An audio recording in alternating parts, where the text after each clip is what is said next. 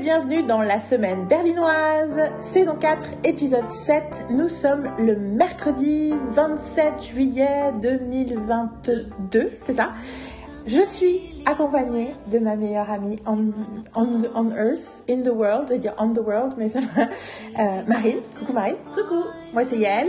Notre camarade préférée, euh, Carole, n'est pas avec nous parce qu'elle est euh, dans un endroit idyllique, loin de nous, euh, et on espère qu'elle s'amuse. on a quand même décidé de faire un long podcast toutes les deux parce que ça fait longtemps qu'on ne s'est pas parlé et on a plein de trucs à raconter. Une fois de plus, pas vraiment de script, pas vraiment d'organisation. On va parler freestyle. Alors oui, on va parler de films, oui, on va parler de séries, oui, on va parler de musique, mais on va aussi parler de nous, de la vie, de l'amour, de la mort, enfin tout le reste. Euh, donc, bienvenue dans la semaine valinoise.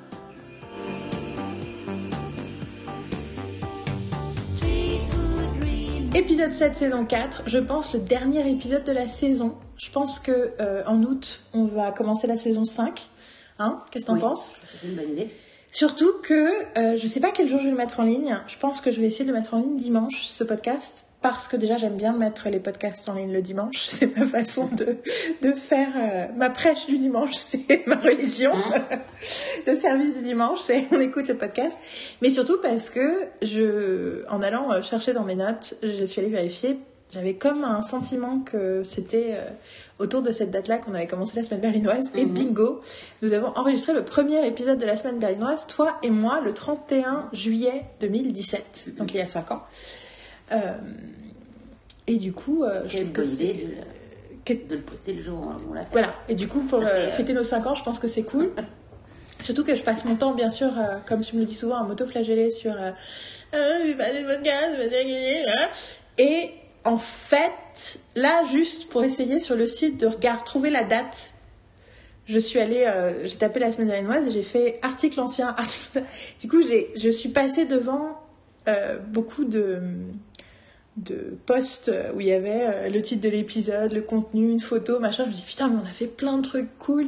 On a parlé de plein de trucs intéressants. Je pense qu'en plus, euh, surtout qu'en plus en 2022, on a bien assuré au niveau des durées. Euh, si tu fais des, je l'ai fait quelque part, il que je le refasse. Si tu fais un, une moyenne de temps par semaine de temps de podcast, tu t'arrives finalement à, peu près trois quarts d'heure par semaine, quoi qu'il arrive, même si on fait trois épisodes dans la même année. Mm-hmm. Euh, et donc voilà, donc je suis très fière en fait de cette legacy et je suis contente du coup euh, que toi et moi on fasse cet épisode ensemble parce que c'est un peu une façon aussi, euh, finalement c'est peut-être ça, je veux dire, de se faire bilan. Je pense que en même temps, je pense que ça vaut plus le coup de faire la section bilan de ce podcast à la fin de la conversation parce qu'on a plein de trucs à dire. Donc comme je disais, on n'a pas vraiment de programme. J'ai fait une liste quand même de trucs dont je voulais pas, euh, que je voulais pas oublier de mentionner. Mais l'idée, c'est en fait, on fait la conversation.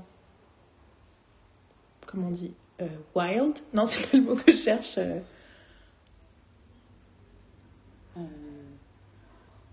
je sais pas. Wild, je sais pas. Non, mais une conversation. unscripted? Voilà. Libre. C'est ça le mot que je cherchais. Conversation libre, free flow. Et à la fin, je vais aller checker ma liste juste pour être sûr qu'on a bien tout mentionné. Là, je suis en réalisé, je vais checker ma liste, mais c'est sur mon téléphone, donc je peux pas y avoir accès. Mais je, ah. je, je l'ai mis sur mon iPod aussi. iPad. Putain, iPod. L'iPod, euh, ouh là. I miss iPod. Ça fait penser à un truc, qu'est-ce que j'ai fait avec un iPod? Une série Un film? Ouais, j'ai dû voir un truc où euh, quelqu'un sur son iPod pour. Euh, je suis genre, ok. yeah. Anyway. Moi, j'ai prêté à quelqu'un un anneau que j'ai jamais récupéré. Et ça fait des années que je me dis j'aurais voulu l'avoir qu'on puisse. Mais toi, il marche encore le tien Moi, j'ai encore mon tout premier qui est mon le, le rectangulaire plus long, vraiment un des un des premiers en fait, euh, avant qu'ils en refassent des, des, un peu plus euh, carrés. Euh, il marche toujours. Des fois, il, il a arrêté de marcher. Donc je me dis ah, it's dead, I'm gonna keep it. Et après, je l'ai ressorti et il s'est remis à marcher tout seul. le seul truc, c'est que je, je, je, ne peux écouter qu'en shuffle. et j'ai jamais essayé de d'effacer ce qu'il y avait dessus, tu vois, en fait, je garde donc. Euh. et la dernière fois, je t'ai dit, euh, quand j'ai eu mon nouvel, euh, nouveau, nouveau téléphone et qui n'était pas compatible avec mon, mon ancien ordinateur, j'ai, je me suis dit, ah, j'ai pas de musique à écouter, en fait. Et finalement, j'ai j'ai cherché et je l'ai pas trouvé. Et finalement, je, je l'ai retrouvé. Ah, Donc, it's not lost. C'est vraiment. Good. Si on fait un film historique une fois. Ah ben j'ai ça, j'ai un, j'ai un, toujours un, un iPhone 3. Moi, j'ai 5 iPhones 3, cachés dans mon. un 3, un, un 6, mais j'ai mon 3, tu vois. J'ai le 3 que qui n'a jamais marché. so it's brand new. Sauf si, euh, si la batterie encore euh, gonfle, comme tous mes trucs dans ma chambre, à chaque fois les batteries elles gonflent. Enfin, c'est pas dans ta chambre, ma chérie, c'est la, la- le propre des appareils électroniques. Oui, oui, mais c'est. C'est- tout le monde. Oui, oui, mais je dis que dans ma chambre parce que c'est vraiment, ça arrive toujours au même endroit, en fait, dans ma chambre, mais c'est. Genre, ok. Et du coup, I just want to tell you it, all of our electronic devices. C'est passionnant comme début de podcast. Ah putain, faut que j'arrête de dire des conneries comme ça. En tout cas, je voulais euh, truc que, que, que tu as, voulu préciser une première fois et pas machin, c'est que euh, euh, dans, dans l'histoire de, notre, de nos 5 ans, I'm proud to say that I wanted to make this one. You asked for it. You asked, absolutely. oui. Ouais. Et euh, je suis très, je suis très heureuse. Alors que j'étais pas comme ça au début. Hein. Et c'est- Au j'ai début, déjà. je veux pas parler, moi. Mais fous-moi la paix. Mais t'as plein de choses à dire intéressantes, Marine. And she was right. Yes, she was. I mean, I was. Euh, j'ai plein de trucs dont j'ai envie de parler. En plus, ça fait. euh, donc, je suis partie à Paris. euh, je suis restée à Paris sept semaines. Pendant lesquelles euh, j'ai passé très peu de temps. En fait, je suis allée chez le médecin. J'ai travaillé. J'ai été voir avec vous Mike Birbiglia. Yeah. Et sinon, j'étais sur mon ordi. Et enfin, j'étais sur mon ordi. En plus, mon ordi a des problèmes de chaleur, donc j'étais sur mon ordi ou mon, ou mon téléphone. Donc j'ai écouté beaucoup de podcasts. J'ai lu, des, j'ai lu deux Agatha Christie. J'ai. euh, D'ailleurs, j'étais un peu déçue parce que j'ai lu le Seven Dial Murders, qui est la suite de. Chim- Enfin, c'est pas la suite de Chimneys, mais c'est les mêmes personnages que Chimneys. Et c'est vachement bien, je trouve. Euh, Et j'ai. euh, C'est quoi le truc, que, le truc que j'ai lu? Ça ça m'a pas dû me marquer, je crois que c'était Explore. Ah, c'était le train bleu que j'essaie de lire, de lire depuis 300 ans et donc j'ai fini par le lire. Non, c'était pas mal, c'était pas mal. Il y avait des trucs pas mal dedans. Tout d'un coup, j'ai un souvenir. Non, en ah, fait, c'est. Mais je les ai lus en deux jours, donc voilà. J'ai lu ça, j'ai écouté 250 000 podcasts, j'ai regardé des vieilles séries, j'ai montré plein de séries à Alix. Et du coup, euh, techniquement, je me suis dit, mais j'ai 200 milliards de trucs à... dont j'ai envie de parler. Plein de trucs que j'ai envie de parler avec toi. Mais je pense qu'en fait, ce que j'ai surtout envie euh, de faire, c'est de commencer par le film que je suis allée voir au cinéma samedi. Je dis je parce qu'on est allé le voir ensemble, mais pour moi, vu que c'est la première fois que j'allais au cinéma depuis plus de six mois, euh, c'est un peu un moment euh, magique. C'est un peu le contraire de l'expérience que j'ai eue en 2020, bah, l'été 2020, où j'avais pas été au cinéma depuis des mois. Et je suis allée voir Alexanderplatz, Berlin Alexanderplatz, j'ai fait Berk, Berk, Berk. Là, c'était un peu, un peu différent parce que le dernier film qu'on avait vu, c'était West Side Story Mhm. qui est un film euh, très beau visuellement il y a plein de choses bien dedans mais qui que dont j'ai pas du tout euh, dont j'ai pas aimé l'expérience parce que la fin euh, bah, la fin est traumatisante et elle l'a toujours été vous me direz mais là je la trouve encore plus et de regarder ça en 2022 en fait c'est c'est tellement déprimant et tellement euh, ça comment dire ça flatte le consensus plat, comme je dis toujours. C'est-à-dire que ça. Ah putain, j'ai une image dans la tête, j'arrive pas à trouver les mots. Ça. euh, inflate. Donc ça fait gonfler les parties les moins utiles et bénéfices. En fait, je ne sais plus parler français. Euh, les moins pratiques, les, moins, les parties les moins helpful de notre conscience politique. C'est-à-dire que ça nous rend met en colère, ça nous dégoûte, ça nous, ça nous traumatise. Et en fait, du coup, ça fait chier. Et encore plus quand c'est tellement beau, il y a tellement de beauté, d'amour, de trucs incroyables. À la fin, tout est pourri. Et celle qui croyait en l'Amérique dit euh, Je suis portoricaine, je déteste l'Amérique. Super. J'ai envie de dire Thank you. Oui, puis c'était le, le, ce qui n'était pas agréable aussi, c'était qu'il n'y ait pas de sous-titres. Alors, mais tu sais que c'est très, c'est très étrange ça parce que. Enfin, c'est très étrange. C'est que c'est considéré comme une des victoires politiques du film. Mais effectivement, je pense qu'ils n'ont pas le contexte ici. C'est-à-dire que le film. euh, le film est sans sous-titres, donc tout ce qui est dit en espagnol reste en espagnol, sans sous-titres anglais. Sauf que du coup, en Allemagne, et j'imagine que c'est pareil en France, je sais pas, c'est en tout cas en Allemagne, nous on l'a vu sous-titré. Mais du coup, le texte anglais a été sous-titré en allemand, mais du coup, tout ce qui dit en espagnol n'était pas sous-titré du tout. Ce qui est un peu un souci quand même. Mais d'accord, hein, c'est ça. Hein. Oui, c'est ça. Et du coup, tu fais, mais. Et en fait, j'ai lu plusieurs trucs, et notamment la nana qui a gagné euh, Anita, là, c'est qui joue Anita? De, Be, de Bose, j'ai oublié son nom de famille, son nom de prénom. Celle qui jouait De Boulette dans Hamilton. Mhm. Euh, elle a dit Oui, je suis tellement fière que ce soit en espagnol, parce qu'on n'est pas des second class citizens et tout. Tu, avec le ton que je prends, tu sens. En fait, je suis là, putain, mais tous ces jeunes là, euh, plein de bonnes intentions, mais qui n'ont pas réfléchi aux problématiques, à la complexité des problématiques géopolitiques et qui ouvrent leur gueule, ça m'énerve. Je suis désolée, hein, en fait, je, maintenant je vais commencer à m'excuser auprès des politeurs parce que je dis, eh, comment j'ai commencé le podcast, mais en fait, euh, I need to stop apologizing for being me. Comme vous voyez, après 4 ans de travail sur l'acceptation de moi, je continue à galérer. en fait, la différence, c'est que mon self-talk est externalisé. C'est-à-dire que maintenant... Euh... Ouais, d'ailleurs, ça serait, pas mal de mentionner euh, Spider-Man, du coup, je suis en train de penser. Donc, en gros, on a vu euh, West Side Story. Ensuite, euh, j'avais, après avoir commencé l'année en me disant, j'ai plein d'énergie pour 2022 mon dossier bloqué. Et en gros, je suis allongée depuis six mois, avec des hauts et des bas. Et euh, j'ai réalisé là que, en fait, en mai, j'allais mieux, quoi. Ce que j'avais oublié en étant à Paris, en fait. Et euh, donc, il y a eu des hauts et des bas. Et là, je suis rentrée à Berlin euh, il y a une semaine. Et en fait, effectivement, au bout de 24 heures, enfin, en fait, la question d'aller voir le dernier Marvel, Love and Thunder, Thor 4, de Taika Waititi. Euh, je dis ça parce que c'est un des gros arguments pour moi.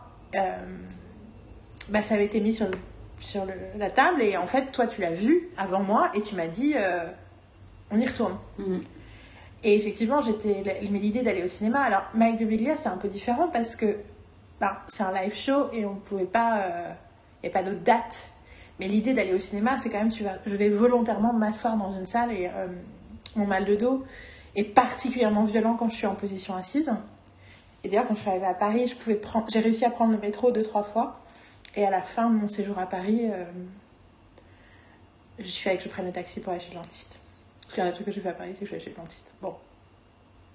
Ce sont des, activités importantes. Allez tous chez le dentiste. Je sais, vous n'avez pas envie, je sais, ça fait peur, je sais, c'est inquiétant, mais il faut tous aller chez le dentiste, c'est important. Il faut aller chez le médecin, c'est important. Oui, il faut aller chez le médecin. les médecins en général faut aller chez la gynéco, faut aller faire votre euh, truc, votre mammogramme, faut aller chez l'ophtalmo. Non mais en plus, grave, faut aller chez l'ophtalmo. Parce que j'ai poussé quelqu'un à aller chez l'ophtalmo un peu en mode Ah, mais tu plisses les yeux, tu dois peut-être aller chez l'ophtalmo en me disant Yael, occupe-toi un peu de tes fesses, toi tu passes ton temps à ne jamais aller chez le médecin. Finalement, elle est chez l'ophtalmo et l'ophtalmo dit Ah, je crois que vous avez un truc que 5% de la population a. Et en fait, si jamais ça, ça, ça, ça se produit, vous pouvez avoir un glaucome aigu et devenir aveugle. Mais par contre, si vous faites cette petite opération-là, vous n'aurez plus jamais aucun problème. et là, je fais Oh waouh Donc, oui, allez chez l'ophtalmo. Allez chez le médecin. Euh, franchement, c'est une des beautés de Doctolib. Moi qui ai une grosse problématique l'idée d'appeler des numéros à des heures particulières et de devoir prendre rendez-vous. Ça a toujours été un truc un peu compliqué. L'intérêt de Doctolib, si vous y pensez à 2h du matin, vous aurez votre application. Alors, vous n'avez peut-être pas un médecin qui va est chez Doctolib, mais si vous n'avez par exemple pas de médecin, vous ne savez pas chez qui aller, euh, franchement, euh, testez le médecin à côté de chez vous. Et puis si ça vous plaît pas, prenez-en un, autre. Enfin, ouais, Mais oui, on vous invite fortement à chez le médecin. Et du coup, euh, vas-y. Et, donc, j'aimerais dire un truc par rapport à aller chez le médecin. Oui, mais tu sais que tu peux pas. Parce que t'as levé la main. Ah, oui, parce que je voulais pas Non, non, non. Je suis pas tu, sais, tu sais que je peux parler sans discontinuer pendant 3h30, donc vas-y, interromps-moi, par pitié. Je voulais, je voulais, aussi sauter sur le fait que toi, t'avais pas de problème pour aller. Enfin, t'avais. t'avais euh, t'étais allé voir. Moi, mon problème, c'était pour aller voir Birbiglia, en fait, et pas pour aller au cinéma, en fait. Le truc, c'est que j'avais peur de ne pas pouvoir être capable de venir voir Birbiglia parce que cause de mon genou, en fait. Et pour les Poditeur, c'est ça, hein Après, si t'aimes pas ce mot, on n'est pas obligé de l'utiliser. Hein. C'est un peu un mot. Euh, C'est juste que j'utilise depuis longtemps maintenant, donc je me suis habituée. Mais En fait, on peut, euh, on peut dire nos. Bah, en fait, c'est la première fois que j'utilise, donc et je suis contente. Donc, Bien sûr, j'allais dire, on peut leur trouver un nom à nous. Oui, on, trouve, on, trouve, on trouvera non. Bon, anyway, le truc c'est donc euh, pour expliquer juste euh, rapidement que moi j'ai un, j'ai toujours eu un énorme problème avec les, la- les médecins euh, dû à des euh, des visites euh, de médecins qui trouvaient une maladie grave euh, qui n'existait pas. Donc en fait, je reste trois semaines à l'hôpital. je- Enfin, Quand trucs- jeune, Quand j'étais jeune, oui, quand j'étais jeune. Non, mais précise donc, que en plus, oui, oui. c'est arrivé très tôt. Quoi. Yeah, yeah, oui, Mais tout je à fait. je- dis suis tout à fait d'accord, je suis tout à fait d'accord. C'est juste que je suis dans mon récit en fait et je vais, je vais, ok. Donc c'était quand j'étais jeune, donc euh, j'avais euh, vraiment euh, 9 ans, euh, mais en fait c'était quand j'étais jeune, mais c'était jusqu'à mes 18 ans. Donc en fait c'est vraiment ma, jeunesse, c'est vraiment, c'était vraiment ça en fait. Donc à partir de là j'ai arrêté en fait. Le dernier, le dernier gros hic, c'était quand je me suis fissuré le ménisque en deux en descendant les escalators 2 à 2 à Saint-Lazare. Et en fait, là, j'ai dû me faire opérer et c'est le dernier. Non, c'est pas le dernier, parce qu'après, je, me- suis encore tombée, je suis tombée malade, j'ai eu une sarcoïdose. Donc quand tu étais en Russie, euh, voilà, euh, ça, et ça, ça a mis le, ça a mis le, le, le clou, enfin, tu vois, le clou, machin. euh, et après ça, je crois que j'ai vraiment arrêté les médecins. Ouais. Et en gros, donc je me suis opérée du ménisque en- quand j'avais 18 ans. Et donc ils m'ont retiré le ménisque. Et donc depuis ce jour-là, je suis devenue un baromètre. Je suis un peu comme euh, Lorelai Gilmore qui dit I can smell snow. Tu vois? Et donc moi c'est I can... Ouh, it's gonna, it's gonna rain. Oh, it's gonna snow. C'est exactement ça. C'est I smell rain. Euh, et donc, euh, et c'est assez douloureux quand même, mais comme je suis euh, quelqu'un qui n'est pas très en. euh, qui n'est pas. qui n'accepte pas trop le fait que euh, je sois faible et que, j'ai- que je sois. euh, euh, enfin, qui n'acceptait pas, parce que ça a changé, soyons clairs. J'étais pas vraiment en accord avec. euh, avec euh, mes sentiments euh, et tout ce que je ressentais. Donc en fait, euh, j'ai mis ça de côté et je me suis dit ah je vais souffrir en, en silence et c'est pas grave. J'ai mal au genou. De toute façon, on m'a dit que j'aurais d'arthrose, donc c'est peut-être ça. Je ne sais pas. En tout cas, ça craque de partout. Mais je peux marcher, je fais du vélo, c'est bien, nanana. Je suis dynamique, je fais plein de trucs. En plus, je fais que des travails où je où je suis debout, où je prends appui sur le genou, donc super. Et, en...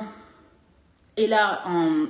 euh, on l'a dit dans, le- dans, dans le, dans le podcast d'avant, je pense que maintenant je travaille dans un cinéma, j'avais des et bien sûr, donc ça demande quand même aussi pas mal de, de mouvements. Et finalement, euh, partie d'une bonne intention de voter au second tour euh, pour ces super élections françaises, je suis allée à l'autre bout de la ville pour aller mettre mon bulletin de Macron dans l'urne. Et en sortant, clac, euh, mon genou. Putain, euh, mais j'avais mais tellement pas capté ah, moi, ça. ça, ah, si, si, euh, c'est un truc que j'en parle, et je le dis parce que c'est genre, j'ai vraiment hésité en plus, hein, je me suis dit genre, j'ai vraiment pas envie d'y aller, allez, je vais faire ma, ma- ma- mon French duty et je vais aller voter. Putain, j'en ai souffert, mais vraiment, j'ai- franchement, c'est à un moment donné, je marchais, j'étais avec ma copine Lucille, et en fait, je marche, et je fais clac, il y a vraiment un truc qui se passe, et je fais genre, oui, en fait, là, le dernier bout de cartilage qui restait de mon genou est tombé. Sous le ménisque au niveau, je savais vraiment. J'ai juste, je de penser à toute cette idée. T'as entendu le claque Ça, C'est mon autre genou qui claque. Bah, faut Non, dire mais- qu'il existe. Je viens d'entendre, je juste viens de penser cette idée que je dis depuis quelques années, ça ne que le vote utile c'est une erreur parce que c'est le vote utile c'est alors je, je, je comprends hein, les arguments vous n'avez pas besoin de donner mais je en fait c'est pas à cause d'une réflexion rationnelle sur les élections que je dis ça c'est parce que j'ai l'impression que dans tous les autres domaines de ma vie j'ai découvert que chaque fois qu'on est un peu dans la dire la négociation mais pas la négociation parce que la négociation c'est mais le compromis le compromis. euh, En fait, c'est comme s'il y a une différence entre tu fais un compromis avec quelqu'un ouvert où la personne, tu vois, tu échanges les besoins et les désirs de l'un et de l'autre et tu compromets, tu vois, tu fais un compromis pour trouver un juste milieu, Mhm. ou quand tu fais des compromis entre toi et toi-même dans ta tête, en fait. Tu vois, tous les trucs, on se dit non, je prends sur moi, je machin. Que It's always Ah, a ah, stupid idea. Marine vient de se cacher dans son t-shirt. Après, j'ai réalisé que c'était juste parce qu'elle avait chaud. Mais sur le coup, j'ai cru qu'elle se cachait. Non, non, je me cache pas. en mode, oh god, that's me. Mais en tout cas, moi, that's me. Euh, c'est rigolo, that's me, parce que je me dis, c'est pas, pas l'image que je donne. Je pense que je donne l'image de quelqu'un qui a un esprit libre, très franche, et qui, voilà. Je- ouais, c'est quelqu'un de franc du collier, c'est ça le terme que je cherchais. Et en fait, up to a point, parce qu'il y a 250 000 compromis que j'ai fait avec moi-même.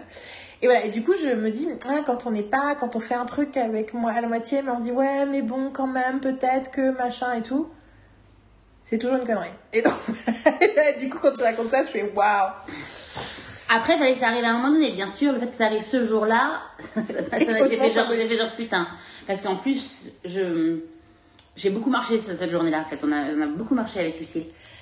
Et puis, bien sûr, j'étais dans le déni, dans le déni complet hein, du fait que j'avais mal. Parce qu'en fait, je vais, elle me fait, on va te prendre un bus pour deux stations. Je fais, non, non, c'est bon, c'est bon. Ah je souffrais, euh, je souffrais pas mal. On a quand même pris finalement après, euh, je dis bon finalement on va quand même prendre le bus même pour deux, pour deux, deux arrêts, donc pour arriver, pour aller prendre un, un petit déj en fait, parce qu'on est allé super tôt, parce que bien sûr tu veux pas voir la queue. Il n'y a pas de queue, il n'y a personne. Mais bon. Mais bon, j'ai pas, j'avais pas envie de passer mon après-midi, euh, enfin ma journée à penser à, à voter quoi. Donc à 8h, on était là-bas à 8h30 du matin quoi. Genre un dimanche. Je pense qu'il savait que c'était le dimanche. Ouais, mais, genre- oui, mais c'est juste genre une heure et demie un dimanche.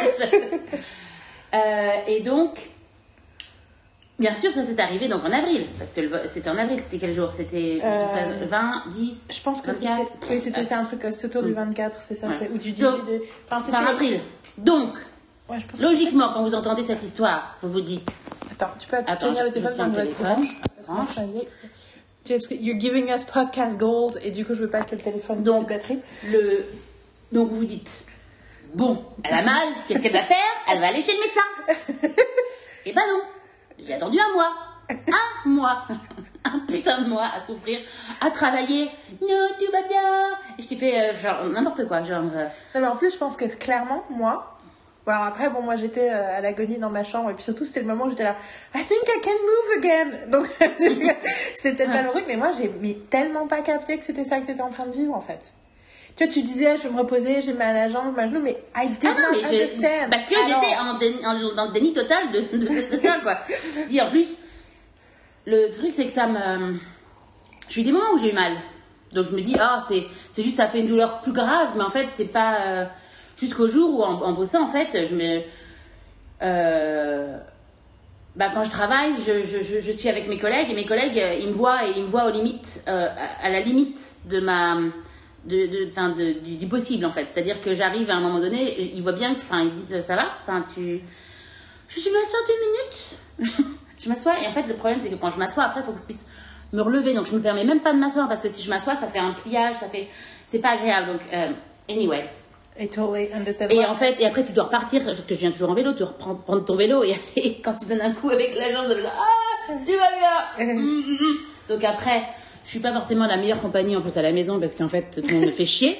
Donc en gros, c'est je suis désagréable parce que j'ai mal, donc faut que je me repose. Donc en fait, en plus on fait, donc c'est c'est c'est tout un tout un tout un, loop, enfin euh, Un peu- cercle vicieux. c'est un cercle vicieux. Et en gros, euh, donc finalement, je me suis, euh, j'ai pris un rendez-vous pour aller voir le médecin généraliste. Parce que, euh, oh non, non j'ai pris, je me suis, non, je me suis d'abord inscrite pour voir un, pour voir un orthopède.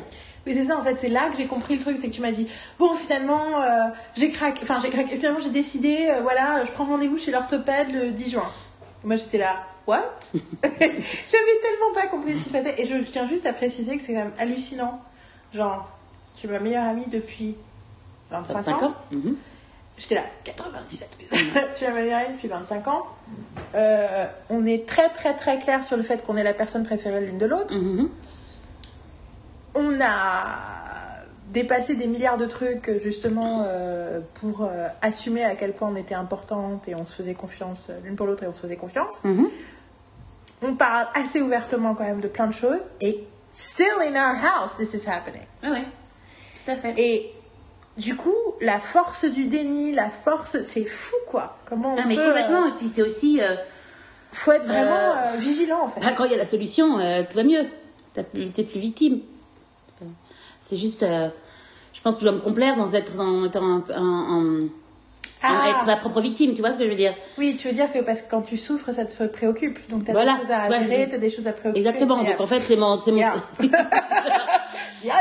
Et donc le truc, c'est que donc je prends rendez-vous chez l'orthopède. je- C'est absolument de la complaisance aussi, tu as En raison. plus, tu te dis, tu te dis, euh, de toute façon, je sais pas chez qui aller, donc en plus j'ai demandé, donc j'ai demandé ma, et finalement je parle de mon genou au, à mes, à mes patrons, j'en ai trois, donc à chaque fois euh, j'ai toujours des histoires un peu différentes, enfin avec eux, mais euh, et ma, ma patronne m'a dit, euh, moi j'ai des problèmes au pied, et en fait elle me dit, si tu veux, euh, mon orthopède il est super, hein, il est, il est, il est vraiment super super. En plus un- il est spécialiste pied et genoux. Donc je, je lui ai dit, bah écoute, je prends, je prends les, elle m'a donné les infos, elle m'a envoyé le truc, et finalement j'ai pris un rendez-vous, et c'était à partir du 10 juin. Et je suis pas sûre qu'on dise orthopède. Euh, Je, je précise pour les Orthopédiste. auditeurs. Je sais pas le mot. c'est un qu'on utilise. orthopé- orthopédiste en français. Mais, Oui, euh, orthopède, c'est orthopède, mot allemand. Euh, je trouve qu'il faut qu'on trouve un nom à nos auditeurs. Les écureuillettes Les- cureillettes, ça fait un. Ça marche pas trop, Les- mais. Parce que tu vois, chaque. Ils ont J'ai pensé les petites noisettes. Vous êtes nos petites noisettes. Les noisettes. Les noisettes. Bon, alors. Salut les noisettes. Ça, c'est vrai, une vraie opportunité de, Ah, c'est de, cute. de- de faire des commentaires. moi. Dites-nous si, vous, si ça vous va de, de vous, app- de, de- de vous appeler les noisettes. Après, si vous préférez d'autres d'autres noix, vous nous le dites. Si vous voulez petits cachous. euh, Voilà, c'est ça. Tu vois, si vous préférez, si vous préférez des pistaches, euh, selon votre. euh, Franchement, les glands. non, les glands.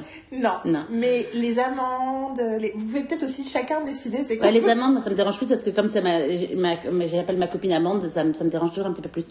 Mais c'est bon. Pour Ça te dérange le mot. Ça te. ça, euh, c'est déjà pris en fait. Voilà, c'est ça. Voilà, donc en fait, non. Mais après, franchement, les noisettes, moi Les je noisettes. Mais surtout Donc- que c'est le nom de notre. Euh, Hazelnut, c'est notre. Donc, attends, parce que je suis en train de perdre mon, mon fil euh, de trucs. Je disais donc le 10. Oui, donc t'as Donc, donc elle m'a donné euh, son, son truc d'orthopédiste, son numéro d'orthopédiste, qui est, euh, qui, est à Mitte- qui est dans Mitte, donc euh, Friedrichstrasse, donc c'est pas si loin que ça, donc c'est quand même pas à l'autre bout de la Mais ville. c'est euh, le centre de la ville. mais c'est quand même centre de la ville, mais c'est c'est central et ce qui est sympa, c'est que j'aime bien aller dans ce coin-là en fait, donc ça me dérange pas en fait, c'est des endroits où je vais en fait. Euh, c'est pas euh, on va te dire Charlottenburg, là où je suis, euh, là où je suis finalement allée. donc elle me donne, donc je suis allée, moi j'ai moins de bonnes expériences avec Doctolib parce que, que, que Yael, donc euh, j'ai pris mon rendez-vous via Doctolib parce qu'en ce moment on peut prendre que des rendez-vous via Doctolib ou sinon il faut appeler les médecins quand tu as la chance d'avoir, quand on te donne. En Allemagne, je n'ai. Je n'arrive pas à avoir un médecin au téléphone non, mais, pas sauf possible. si, sauf si ils sont pas sur Doctolib et tu dois les appeler. Ouais. En fait. Mais dans ces cas-là, c'est, enfin, tu les as, tu as leur numéro plus en, par rapport à un médecin qui va te, te donner leur numéro, etc. Autre histoire. Euh, euh, fin de l'histoire surtout. Et donc, je prends ce rendez-vous, etc. Donc, d'abord, je vais voir mon médecin. Donc, je prends un rendez-vous, tac, tac, tac. Dr. Kraft. Docteur Kraft, ouais, Docteur Kraft. Euh, et en fait, il me voit arriver, il fait, ça va? Ouais, pas trop, j'ai un peu mal. Et puis donc, il me regarde le genou, il fait machin. Ah ouais, ah, je pense, que- ah oui, bah c'est normal que vous ayez mal là. Enfin, si, je- ça vous mal quand je fais ça, oui. Donc je vous dis, vous pouvez m'arrêter Il fait, ah ouais, pas de problème. Donc il m'arrête pendant deux semaines, tchac. Fait, bon, on va prendre un, un rendez-vous pour la radio. On va aussi faire des. je- et- Un scanner, tu veux dire? Parce que c'était déjà oui, scanner un- dès le départ. C'était radiologie, donc euh, c'était un scanner. Ouais, Ouais, c'est scanner, ouais. Et c'est juste que pour eux, c'est radiologie pour tout, pratiquement. Et quand c'est des radios, c'est. Ils ont sorti un nom. Un- Röntgen. Ouais, les- Röntgen. Qui est le vrai nom? C'est le mec, qui- le mec a inventé Mais au début, les radios. What is that? Röntgenbild, oui. Et c'est le, et c'est le, mais c'est le mec qui a inventé ça, il s'appelle Oui, oui. je sais pas quoi, et donc c'est le nom donc, euh, voilà. Parce que ça, je l'ai eu après quand je suis allée chez mon orthopédiste. Parce que c'est image, et donc donc- c'est les X-rays, en fait. Et- Mais voilà. Et donc, dans les aventures de Marine, euh, c'est. Alors que juste, je précise pour les gens qui sont en Allemagne, euh, on sait jamais. Donc un IRM, ça s'appelle un MRT. voilà. Et le Röntgenbild, c'est donc euh, la radio. radio. Et effectivement, euh, en général, radiologie, c'est un mot, un umbrella term, c'est un mot par- parapluie qui Et s'utilise la pour radio, toutes les- la radio, pour la toute l'imagerie. Les radios, en- si tu veux faire une radio, c'est un scanner. Euh, donc, je c'est ça. donc faire un scanner de mon genou, Oui, etc. parce que les, les- les- généralement, les, les radios, euh, les Röntgenbild, tu les, les extraits, tu les as vraiment juste. euh, enfin, la plupart des médecins, ils en ont. En fait, ils ont un petit truc de radio à l'intérieur du truc. Donc, si t'envoies quelque part, c'est pour les scanners. Tu le. tu- Merde. C'est ma stagiaire. Désolée pour la petite interruption euh, au milieu de ta phrase. Mais effectivement, j'ai ma stagiaire qui a appelé et à qui j'ai répondu et qui a eu la merveilleuse réaction quand j'ai dit je suis vraiment enregistrer un podcast. Elle dit Ah non, ah non, ah c'est bien, c'est bien, faut pas que je t'arrête dans ton podcast. Ok, ok. J'étais là. J'adore mes stagiaires. Donc voilà, euh, tu disais. Donc je disais, donc euh, finalement, donc j'ai vu mon médecin euh, qui m'a prescrit une, un scanner en me donnant l'adresse d'un d'une, d'un centre de radiologie en fait. Et, et en même temps, j'ai dit, bon ben, tant qu'on y est, on peut faire un check-up complet. Donc il m'a, on a j'ai pris rendez-vous pour aller au, faire des analyses en fait euh, sanguines, enfin laboratoire, tout ça, bon qui est pareil, qui est euh, qui est situé dans le dans le practice de euh, de médecin en fait. Donc ils ont le labo- laboratoire directement dedans, mais donc je lui prends un autre rendez-vous plus tard, le 5 exactement. Et finalement, lui, je le revoyais le 7 pour avoir euh, les, les retours de ça. Et j'avais finalement, en rentrant, j'ai en a pris un rendez-vous le 9 pour faire les scanners. Et finalement, le 10, j'allais chez l'orthopède. Donc c'était super cool. Et dans tout ce temps-là, Yael était partie, mais ma mère est arrivée. Bon, ce qui est un autre problème. Oh, c'est une autre histoire, peut-être un autre jour.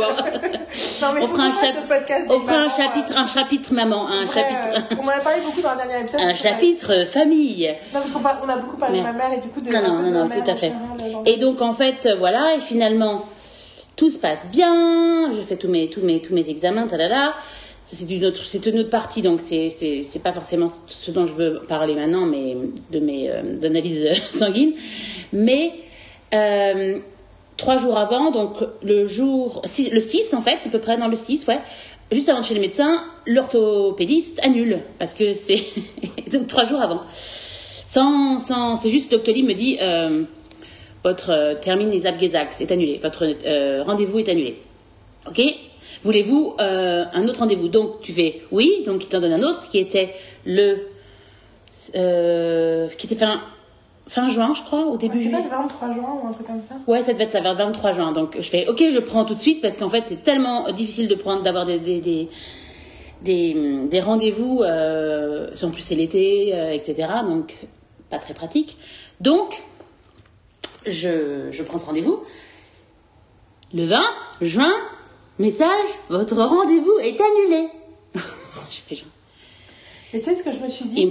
C'est arrivé. euh, je pense que c'est. Il me semble que c'est arrivé avec ma dentiste il y a longtemps. Tu vas voir, c'est hautement ironique. Euh, C'était pas arrivé avec moi. Enfin, je crois que c'est arrivé avec moi et tout. En fait, en gros, ce qui s'est passé, c'est que ma dentiste, elle a eu un problème au genou pendant six mois. Et que du coup, ses arrêts de travail étaient tout le temps reportés. Et donc, du coup, quand il rentrait les arrêts de travail à l'intérieur de la machine, il les mettait toujours que d'une certaine durée. Et donc le système partait du principe qu'elle serait à nouveau là. Mhm. Et trois jours avant, boum, ça tombait. Ah bah non, en fait, elle n'est pas là. Et donc les, les rendez-vous étaient annulés. Moi, je me suis, j'ai pensé que c'était un, vu que je suis pas, je suis nouveau, nouveau client en fait, je pense qu'il a un quota et qu'en fait il doit, il doit, il doit prendre- pas prendre forcément les nouveaux clients, mais en fait il, il est obligé d'avoir des, il, enfin d'avoir des rendez-vous quoi. Et en fait il doit, il doit garder les, c'est les rendez-vous des clients qu'il a des, des- des- des clients qu'il a déjà.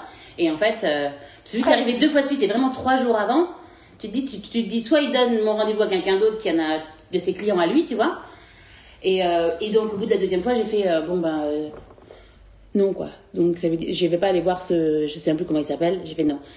Et finalement, j'avais rendez-vous de nouveau. Puis entre-temps, tu t'entendais plus trop avec ta bosse. c'est ta bosse. Oui, oui, oui, oui, elle me saulait un peu. Donc en fait, je me suis dit, genre, c'est un signe qui fait non. Finalement, on doit peut-être pas avoir les mêmes critères par rapport au médecin. Et donc, euh, j'ai, j'y suis, j'ai dû retourner, ben, j'ai dû retourner le, le 25, je crois. C'était le 25 que je devais retourner voir euh, Hop.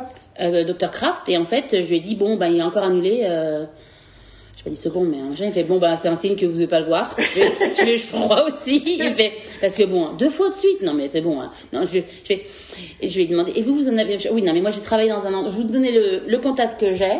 Euh, bon, c'est un peu plus loin, mais j'ai travaillé là-bas, donc je les connais, ils sont super. Et donc, euh, et j'ai pris rendez-vous, et le premier rendez-vous, c'était. Le 1er octobre. Non. Non, non, non, non. Ah non, ça c'est. Non, non, non, non, c'était une... Je confonds, excuse-moi, excuse-moi, je. J'ai oui, a tellement.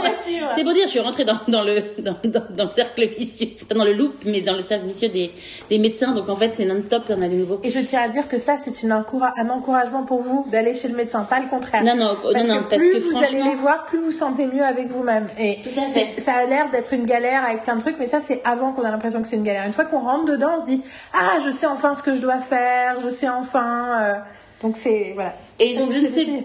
Plus quand est-ce que j'ai eu mon rendez-vous après, parce qu'en fait.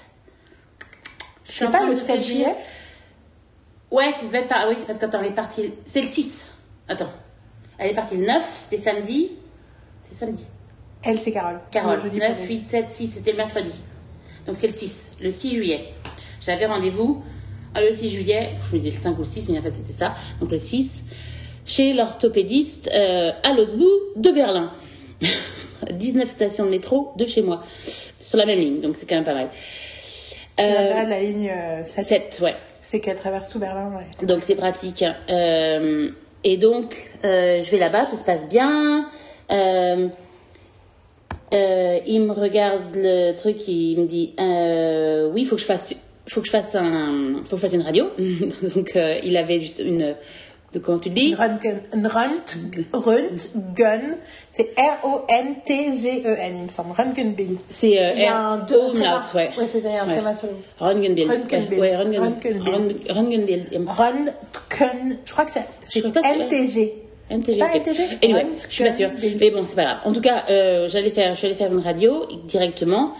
Et euh, il m'a montré, il m'a dit, c'est normal que vous ayez mal. euh, vous avez déjà, j'avais reçu les résultats. Enfin bon, c'était en gros, j'avais plus de cartilage. euh, mon cartilage était tellement usé que c'était pas, c'est normal. C'était en fin de vie. Il m'a fait oui. mhm.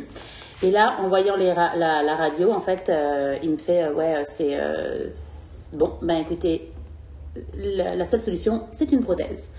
Je fais chouette Mais en même temps, ça m'a fait plaisir parce qu'en fait, je savais enfin qu'il y avait une solution et que en fait, que euh, déjà en fait, euh, la douleur, euh, ben, elle était, elle était réelle et que euh, y avait vraiment un problème et que surtout c'était nécessaire que j'y aille maintenant.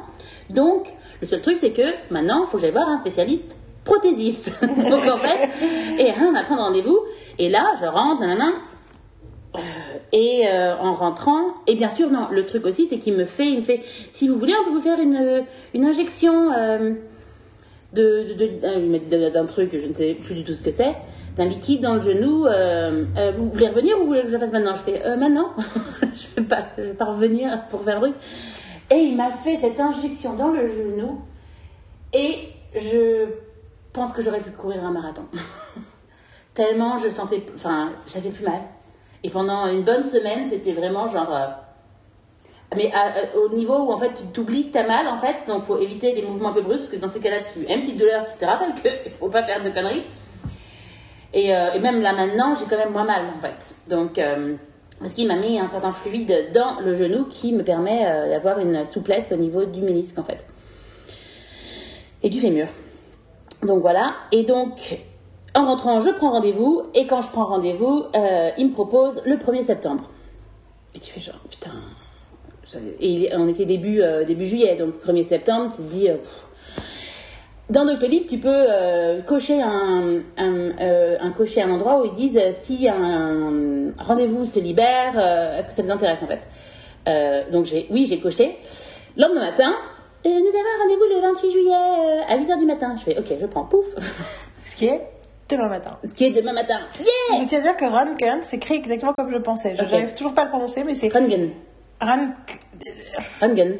Oui, mais tu prononces, euh, tu, tu prononces plus Röntgen, comme si c'était écrit Röntgen. C'est comme Oui, ça que je me oui, mais bon, j'essaie de le Mais prononcer. c'est écrit R-O umlaut. Ok, super. On va- ok. Je Non, mais c'est oui, important oui, oui, oui, c'est important pour on fera un, on un truc de mais je vais finir mon histoire parce que j'ai l'impression de de, de... Pardon. En fait, j'ai l'impression que ça devient moins intéressant parce que j'ai l'impression de, de le dire depuis une heure, tu vois. Et en fait, je me dis, genre, c'est, ça tue un peu le, le truc.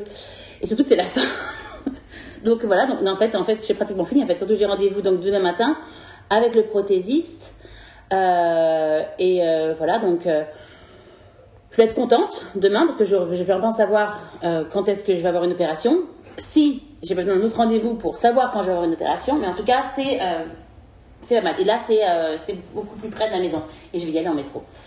Donc voilà, c'est les, c'est la, voilà le. Moi, ce que j'ai trouvé super intéressant, c'est que quand t'as, juste après que tu as eu le rendez-vous, tu étais allé avoir un pique-nique avec plein de gens et tu avais raconté tes aventures. Ouais. Et chaque fois que tu disais que tu allais avoir une prothèse, les gens avaient des. Non, c'est. Oh, oh non, oh, vraiment? Oh, mais. Ah, mais c'est dommage. Ou genre. Oh non Je fais Oh si En fait, c'est bien, je suis contente de savoir. Il y a une personne, euh, il y a des personnes, qu'est-ce qu'il m'a dit? Euh, Anaïs, elle m'a dit euh, Ah, c'est génial que tu saches, euh, tu, dois être, tu dois être tellement. Soulagée. soulagée. Donc je fais Yes, I am. yes, I am. Thank you for noticing. Qu'est-ce qu'il m'a, qu'est-ce qu'il m'a dit? Et une autre personne aussi où je l'ai dit qui m'a, qui, qui- qui m'a fait genre, c'est, enfin, c'est cool. Mais deux sur, je sais pas combien de personnes. C'est genre vraiment genre, oh non. Et ça, et ça, quand tu me l'avais raconté, on était, j'étais à Paris, tu, tu m'as raconté ça au téléphone et ça a nourri ma réflexion, euh, qui était beaucoup ma réflexion du mois de juillet, début juillet, qui était, euh, et je trouve que c'est très français. C'est pas que les Français, mais c'est très français, très parisien. Euh, en fait, j'ai enfin mis le doigt sur un truc qui m'irrite et que je comprenais pas exactement ce qui m'irritait ou des ou quand des fois quand tu racontes un truc à quelqu'un et la personne la, réaction la réaction de la personne c'est oh merde ou ah mince et en fait plusieurs fois j'ai le souvenir précis de plein de fois où je dis un truc et quelqu'un dit ah merde et ça m'énerve. Et je sais pas pourquoi. Parce que si la clé c'est l'empathie du coup ben techniquement ah merde c'est de l'empathie. Enfin tu vois j'arrivais pas à à voir pourquoi ça m'irritait. Du coup est-ce que c'était du coup en plus euh, enfin tu vois je pensais que c'était de mon problème tu vois genre euh, ah mais en fait ça m'irrite parce que j'aime pas que les gens me voient comme quelqu'un de faible et j'aime pas que les gens soient en fait en fait j'aime pas l'empathie parce que ça me donne un blablabla. J'étais pas Mhm. Bon finalement non finalement ce que j'ai réalisé c'est que ah merde surtout quand c'est pas en fait il y a une différence entre quand quelqu'un te dit ah merde et quand tu dis bon je suis au bord du suicide ah merde techniquement c'est le c'est ou si tu dis l'exemple que j'ai donné à plusieurs personnes c'était je me suis voler ma voiture. Tu dis, je me suis fait voler ma voiture. Et quelqu'un dit, oh merde Ça paraît totalement approprié.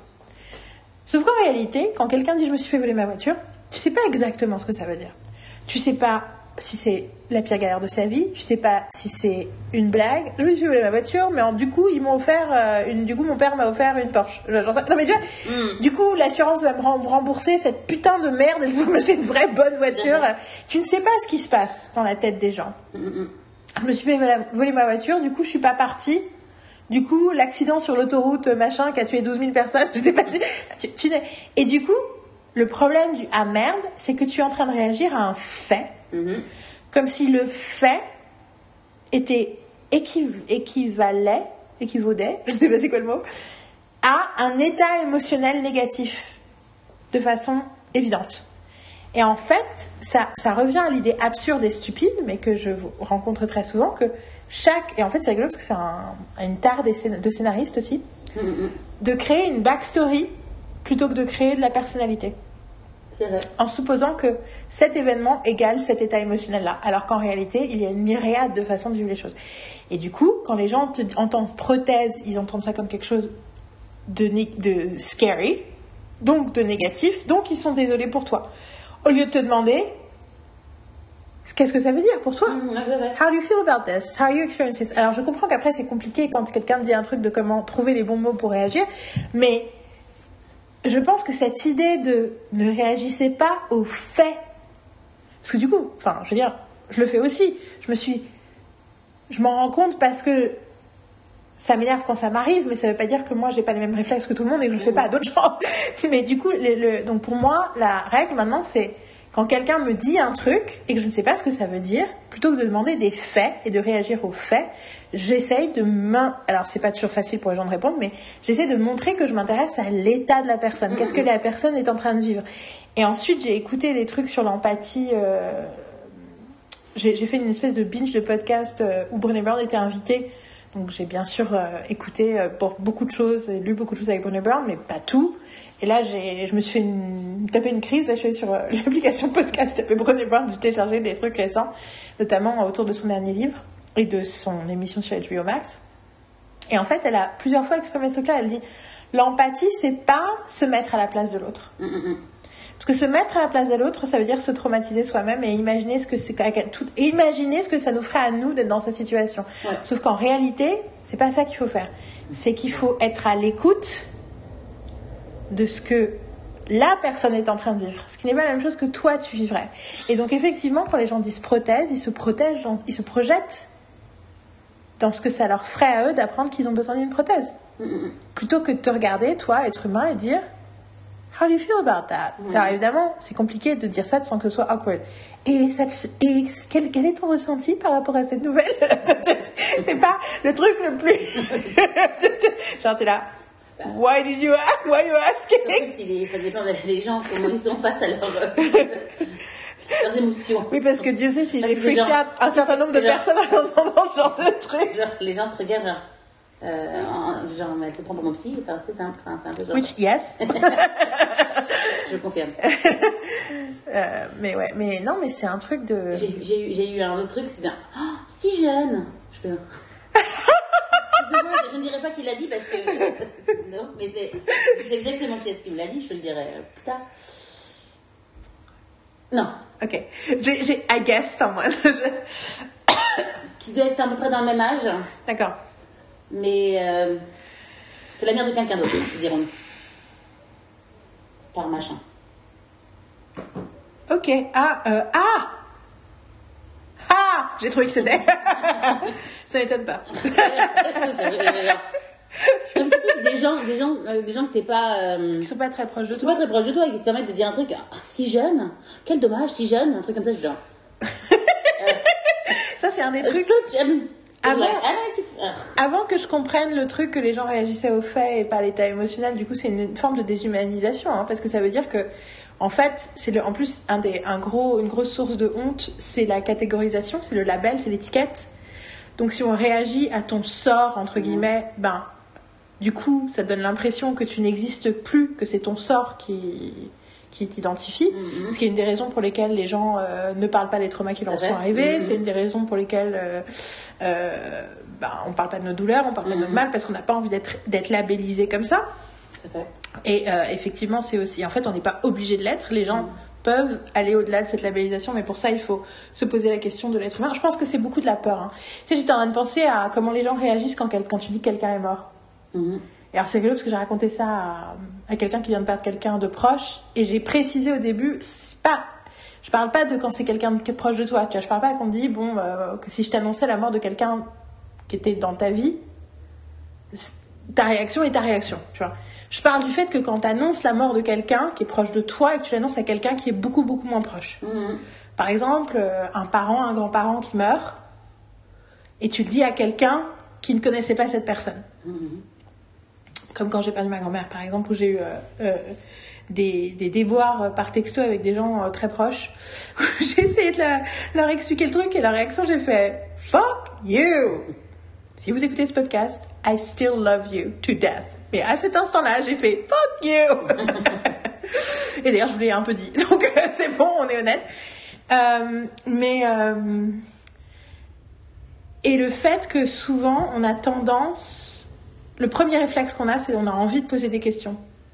Qu'est-ce qui s'est passé? Mais comment ça se fait? Mais elle était malade, mais elle était machin, mais comment? Mhm. Et en réalité, ce désir d'information, donc de faits, je reviens sur les faits,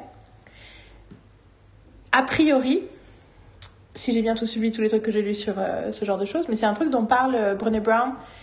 Euh, c'est une forme de dissociation en fait, c'est-à-dire que tu essayes de voir, en fait, ton cerveau dont la fonction principale est la survie, essaye de voir si tu partages un dénominateur commun entre cette personne qui vient de mourir et toi. Ou euh, ta mère, ta grand-mère, voilà. Donc tu essaies de, faire des faits pour pouvoir dire ah non mais c'est c'est ce que Bonnet explique que c'est ce qui arrivait quand un quand il y avait un enfant malade, son, son mec est pédiatre, un pédiatre de grand renom en plus. Euh, et quand il rentrait, qu'il racontait un truc horrible qui est arrivé à un enfant, une maladie, machin, et sa première réaction au départ, c'était toujours de poser, demander toutes les raisons pour lesquelles ce gamin était tombé malade, en fait, pour se rassurer que ses mhm. propres gamins ne pourraient pas tomber malades. Mhm. Et elle dit, quand je vois qu'il y a eu un shooting ou un acte de violence à la télévision, ma première pensée, c'est c'est dans un autre quartier, c'est dans une autre ville, c'est dans un autre état. C'est des gens qui n'ont pas la même couleur de peau, c'est des gens qui ne sont pas le même milieu social. Et qu'en fait... La chance, oui, et qu'en fait, son truc de départ, puis en plus c'est quelqu'un qui bosse vachement sur la justice, et, sur la justice sociale et qui est vraiment, euh, tu vois, qui est vraiment très concerné par les idées d'intégration et tout. Donc en plus, euh, puis pour une raison, euh, je sais pas si j'ai déjà raconté ce truc-là, mais à cause de son nom, Brené Brown, quand elle était petite, elle s'est retrouvée dans plein de groupes, de playgroups avec des, elle une, c'est une jeune fille, c'était une gamine blonde, avec des enfants noirs parce que son, son prénom et son nom de famille donnaient l'impression qu'elle était noire, et donc du coup, les, la, l'espèce de ghettoisation naturelle des parents en disant tiens on va envoyer, enlever, on, va inviter les gamins de l'école mais en fait on va inviter que les gamins euh, qui ressemblent à notre gamin. Et du coup elle se retrouvait tout le temps avec les noirs la petite blonde au milieu des autres. Mais je pense que c'était pas mal parce que du coup ça lui a permis de on en a déjà parlé dans ce podcast que d'être euh, en tant que personne blanche, de te retrouver en minorité, c'est, c'est, ça te permet de comprendre des tonnes de trucs et de ressentir des tonnes de trucs importants. Euh, euh, bah vraiment, tout ça pour dire qu'elle mais elle parle de cette espèce d'instinct de savoir. En gros, es en, ton, ton cerveau est en mode panique jusqu'à ce que tu puisses te, te rassurer que ce truc terrible qui arrive à quelqu'un d'autre ne peut pas t'arriver à toi. Et donc en fait, cette curiosité des faits n'est pas là pour prendre soin de la personne ou pour que la personne puisse raconter ce qu'elle a besoin de raconter. C'est juste là pour toi te rassurer. Et que c'est hyper dangereux d'être dans ce mode-là parce que du coup, on n'est pas du tout empathique. On est, on est en train de gérer son, sa propre crise et on n'est pas là pour la personne qui est en train de vivre une tragédie. Et euh, je pense que c'est food for thought, quoi. Non, et euh, pour le coup, euh, dans le dernier bouquin, le sixième bouquin de Bonnie Brown que j'avais pas lu, que je suis en train d'écouter en ce moment, parce que j'avais pas le courage de le lire, juste parce que j'arrive pas à me concentrer en ce moment, et qui est un bouquin sur le business et le leadership, mais en fait dedans, elle donne plein d'outils. C'est quoi le titre Dare to lead. Elle donne plein d'outils ultra pragmatiques sur comment fonctionne l'empathie, comment fonctionne la vulnérabilité, comment ça fonctionne de façon concrète, notamment parce que c'est c'est pour l'appliquer euh, à la vie en entreprise et à la vie en enfin dans l'entrepreneuriat ouais dans l'entrepreneuriat en général. Et du coup, euh, c'est ce qu'elle appelle le daring leadership. Et du coup, effectivement, euh, et en l'écoutant, j'étais là, ah, mais oui, c'est ça. D'ailleurs, du coup, je peux te dire parce que les cinq trucs de l'empathie, c'est alors un perspective taking, réaliser que voilà, en gros, qu'il y a une subjectivité. Donc, euh, c'est là que un peu se mettre à la place de l'autre, mais plus aussi être à l'écoute du coup de ce que l'autre. Tu vois, euh, enfin, tu vois, euh, réaliser que tu as une perspective à toi et que l'autre a une perspective à lui. Deux, non-judgmental. Trois, understand another's feelings. Donc, c'est avoir la capacité de comprendre les émotions de l'autre. Pas sa situation, mais les émotions. Et elle dit en combinaison, le numéro 4, parce que les deux sont, inter, sont inextricables l'un de l'autre la capacité d'exprimer cette compréhension. Donc à la fois, bah, du coup, avoir euh, la capacité de comprendre les émotions, bah, c'est du travail, c'est de la pratique hein, euh, pour devenir, euh, comme on dit, lettré émotionnellement. Faut, faut réfléchir, faut lire à la question, faut se poser des questions, faut regarder le special de Brené Brown, lire son bouquin.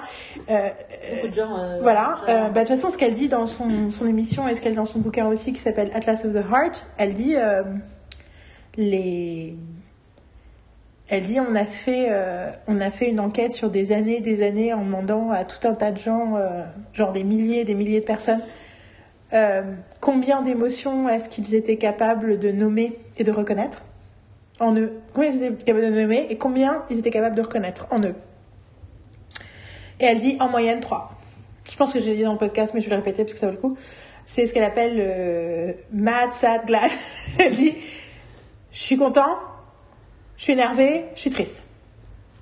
Et là, tu fais waouh! Et elle explique dans Atlas of the Heart, la, le, le special de HBO, elle explique que la clé de l'intelligence émotionnelle, c'est la granularité. Mm-hmm. Donc la capacité de justement être granulaire dans tes émotions.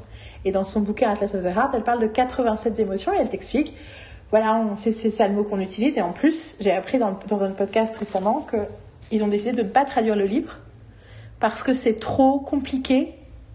En fait, elle peut pas garantir la qualité de la traduction et vu l'importance culturelle des mots, voilà. Donc il faut le regarder en anglais, il faut le lire en anglais. Et si vous comprenez mal l'anglais, franchement, vous n'avez pas besoin de tout comprendre, mais je sais pas, je pense que ça vaut le coup quand même de tenter le truc. Bon. Euh, mais je vais quand même écrire à Brené pour lui proposer d'écrire la version française. Un jour, je ne viens pas l'écrire. Donc le, le 3 et le 4, c'est understand the feelings et communicate the understanding. Donc comprendre l'émotion que la personne est en train d'exprimer et lui dire j'entends ce que tu me dis, voilà ce que tu es en train, enfin voilà ce que je comprends que tu m'exprimes comme émotion. Et le cinquième qu'elle a rajouté par rapport à enfin bon, il y a une autre méthodologie qui est en fait ce qu'elle appelle pay attention. Et on revient sur la vigilance. C'est vachement important en fait. Tu peux pas être empathique si t'es pas, si tu fais pas gaffe à ce que tu dis, à ce que tu, à ce que l'autre dit, à ce qui se passe. Voilà, je profitais de ton mal de genou, mais bon, tout ça pour dire que euh, faut aller chez le médecin. En fait, c'est une forme d'empathie euh, vis-à-vis de soi-même aussi. Mm, mm, mm. faut aller chez le médecin. Il y a des solutions. Et s'il y a pas, de... enfin voilà, c'est c'est c'est Faut se, toujours donner, faut se donner le temps, si vous ne trouvez pas le bon médecin, il faut, faut se donner le temps d'en trouver un qui vous, qui vous convient en fait, aussi je trouve. Parce que des fois, euh, faut pas se dire, tiens, euh, ben, t'as une mauvaise expérience avec un médecin, faut pas se dire que c'est la fin en fait. Et moi, j'adore le dentiste, tu vois, le dentiste ça. c'est vraiment, en plus le dentiste c'est vraiment la, la, le truc où tu, vas tomber sur un dentiste qui est pas, qui a, qui a- aucune empathie justement, qui en a rien à foutre et qui va te crier dessus, ça c'était une des médecins ici. Ah, c'est dommage hein Elle parlait comme ça en plus. Oh. C'est dommage hein Vous serez venu plus tard, hein, vous n'auriez pas essayé sur la dent hein Elle parlait quelle langue C'était En français, une, Ah, fran- c'est une vrai. française, une française insupportable. Insupportable. Putain, c'est dommage, hein, vous, avez, vous avez des jolies dents, hein, mais euh, putain, si vous étiez pas venu, si vous étiez venu plus tôt, euh, vous n'auriez pas eu ça, et ça, et ça. hein.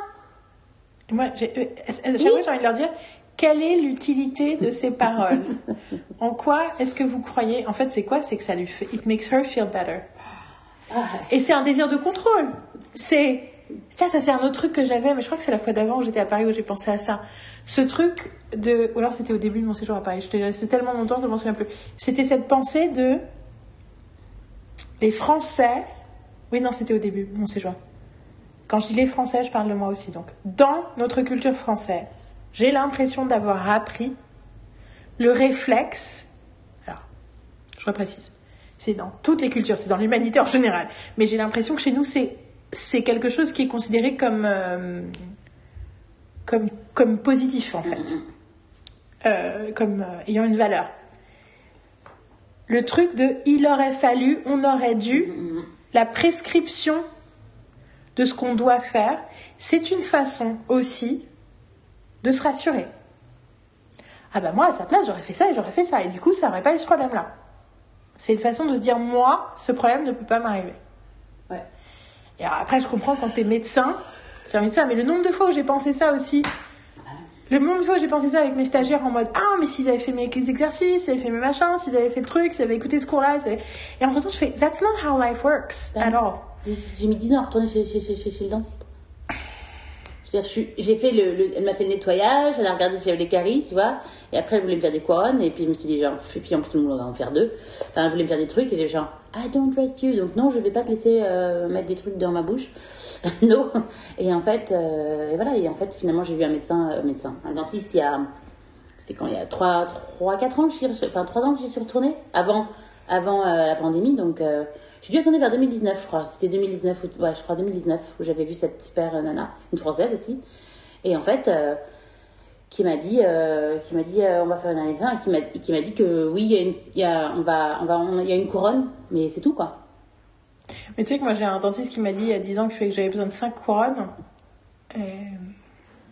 Non, non, mais ils ont dit, genre, Non, et puis ils m'ont dit, ah, c'est bien. Je dis, je Et moi, j'avais- vos- et même vos, dentiste. vos dents, euh, vos- et puis euh, tout le monde disait, oui, il faut un, il faut un truc avec un jet, machin, etc. On disait tout ça, et, ma, et, la, et celle-là, elle me dit, non, non, non, le jet, euh, le jet, c'est pas. Certaines personnes, c'est mieux qu'ils aient des, des, des brosses automatiques, des, des choses euh, à batterie, quoi. Enfin, euh, comment ça s'appelle? Électronique, Électronique, voilà. électrique, électrique, électrique. une électrique électrique, mais vous non, mais fil dentaire. Je fais ah Et depuis maintenant, j'ai du fil dentaire toujours sur moi et c'est génial. J'ai plus aucun problème au niveau de mes dents, quoi. Moi, j'ai eu un. Ben, moi, j'ai, j'adore ma dentiste, mais j'avais, j'ai pas réussi à l'avoir pendant longtemps. Et en fait, euh, j'ai une super dentiste française qui a changé ma relation avec mes dents. Et d'ailleurs, elle m'a dit, récemment, elle m'a dit, non, mais ça n'a rien à voir. Parce que c'était il y a 10 ans quand j'ai commencé à l'avoir. Mhm, et ouais. maintenant, ça n'a rien à voir. Parce que j'étais tellement traumatisée par les orthodonties, les dents tordues, les machins, les trucs, les caries, qu'en fait, du coup, je ne me brossais pas les dents très souvent, Mhm. juste parce que même le fait de me brosser les dents me rappelait tous les problèmes dentaires que j'avais, tout le machin et tout.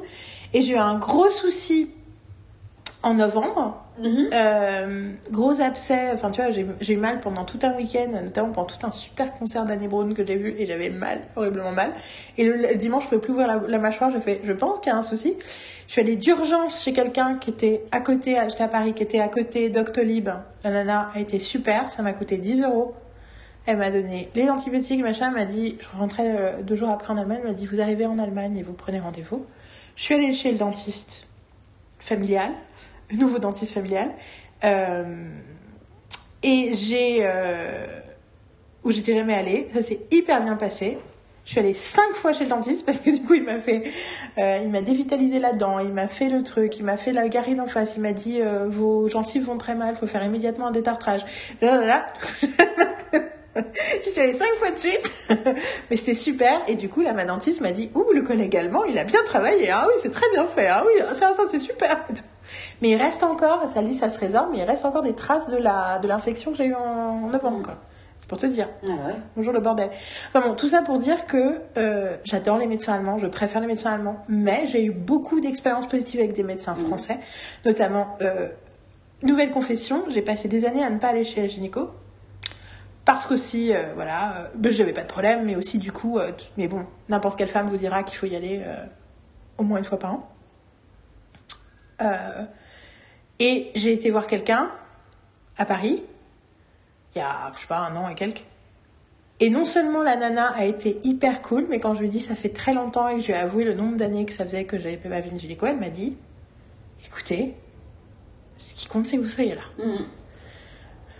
Et après elle m'a dit vous savez, moi j'ai des femmes, elles viennent me voir, ça fait euh, 20 ans qu'elles sont pas allées ou elles sont jamais été. Euh, j'ai regardé hier un, un stand-up de Christella Alonso qui disait que elle avait, euh, pour la première fois de sa vie, elle avait euh, une, une mutuelle, enfin l'assurance maladie, et du coup, elle était allée chez le médecin. Le premier médecin a dit Qu'est-ce qu'on fait avec l'assurance maladie? Elle a demandé à ses amis qui lui ont dit Tu vas chez le médecin.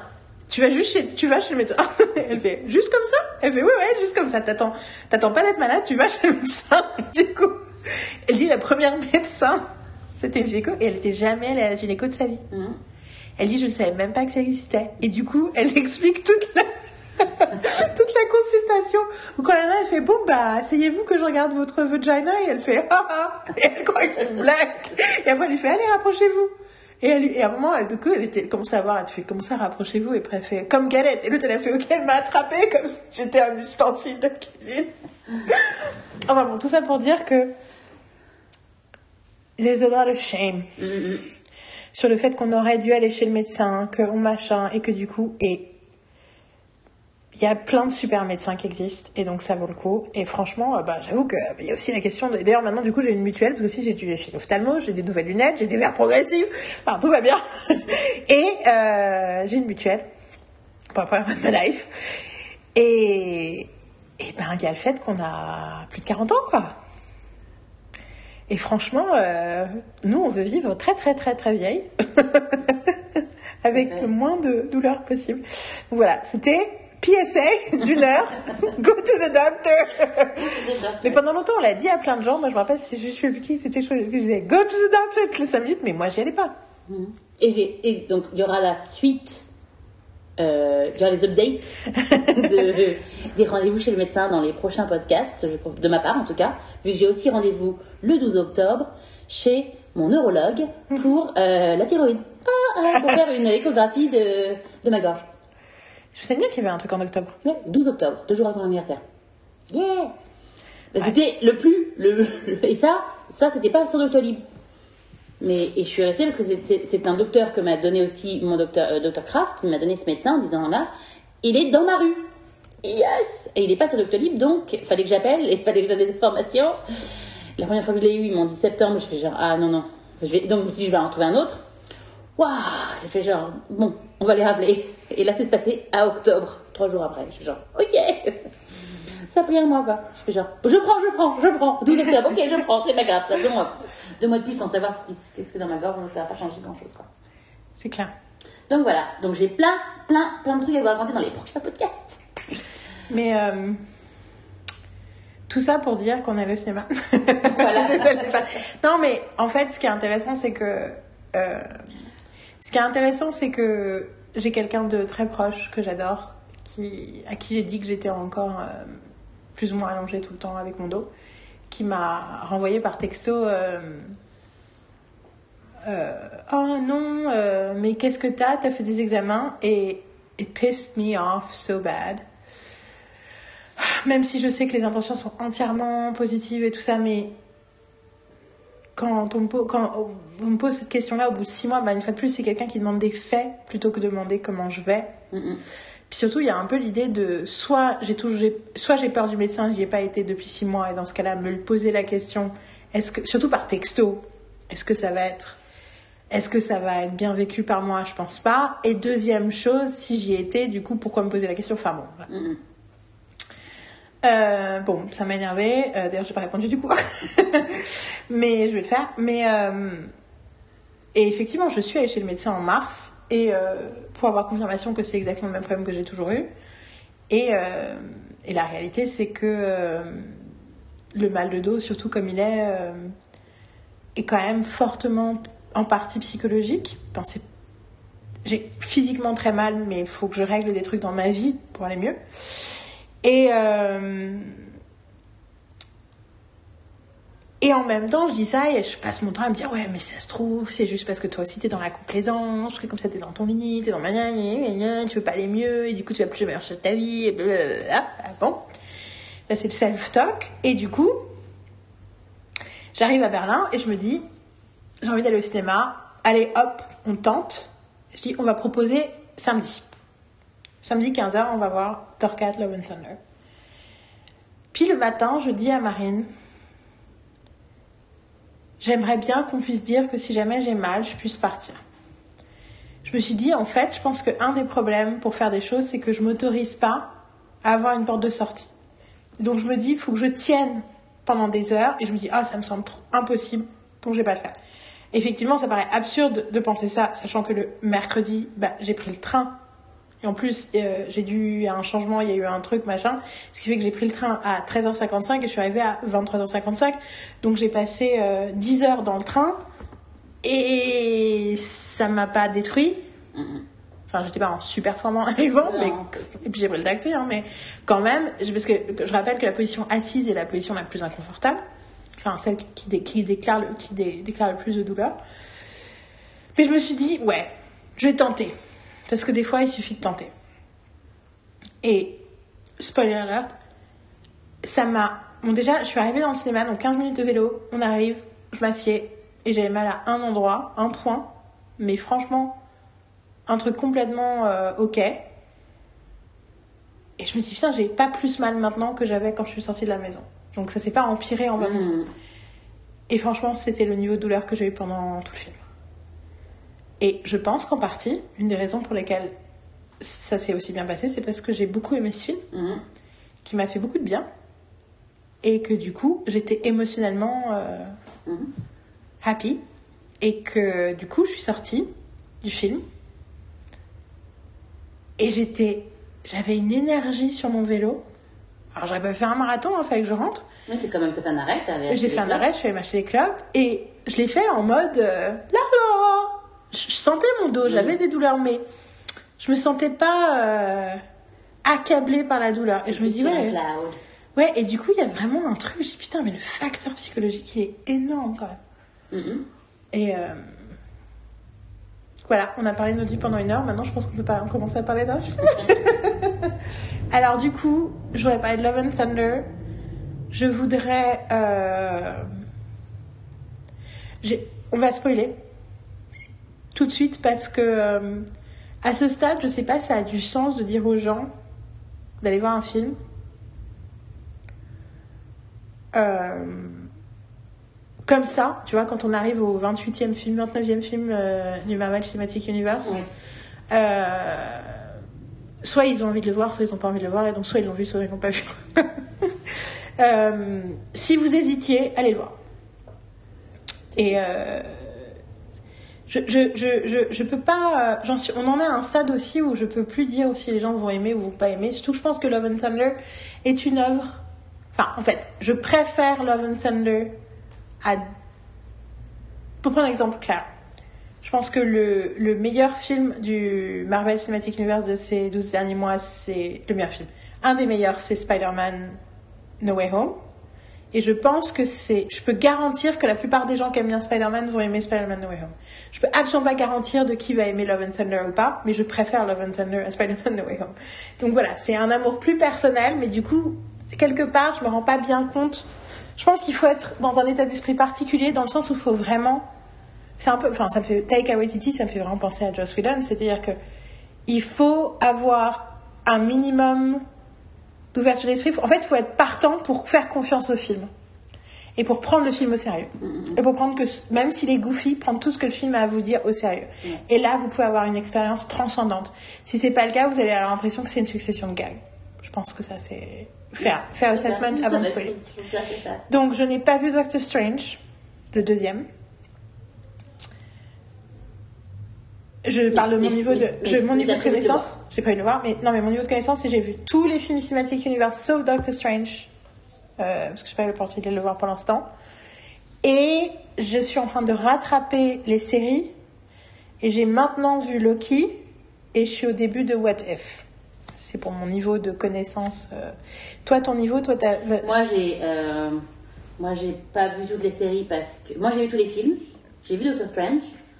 J'ai pas j'ai commencé les séries mais moi je ne veux pas les voir donc en fait je ne les regarde pas. Si les seules que j'ai regardées entièrement c'est Winter Soldier, le machin là. Euh, Ah oui, j'avais oublié que tu l'avais regardé en entier. ouais. Et euh, la dernière que j'ai Ok. vue, ok, ok, je l'ai vue en entière. Voilà. And you liked Mais- it. Et I liked it. Ben, en fait, I liked it. Je, je, je, je, la trouve mieux que les autres. Après, euh, il- Toute proportion gardée. voilà. Mais bon, j'ai pu la regarder, quoi, surtout. j'ai regardé les épisodes, quoi. Donc, en fait, ça montre que je l'ai préféré aux autres.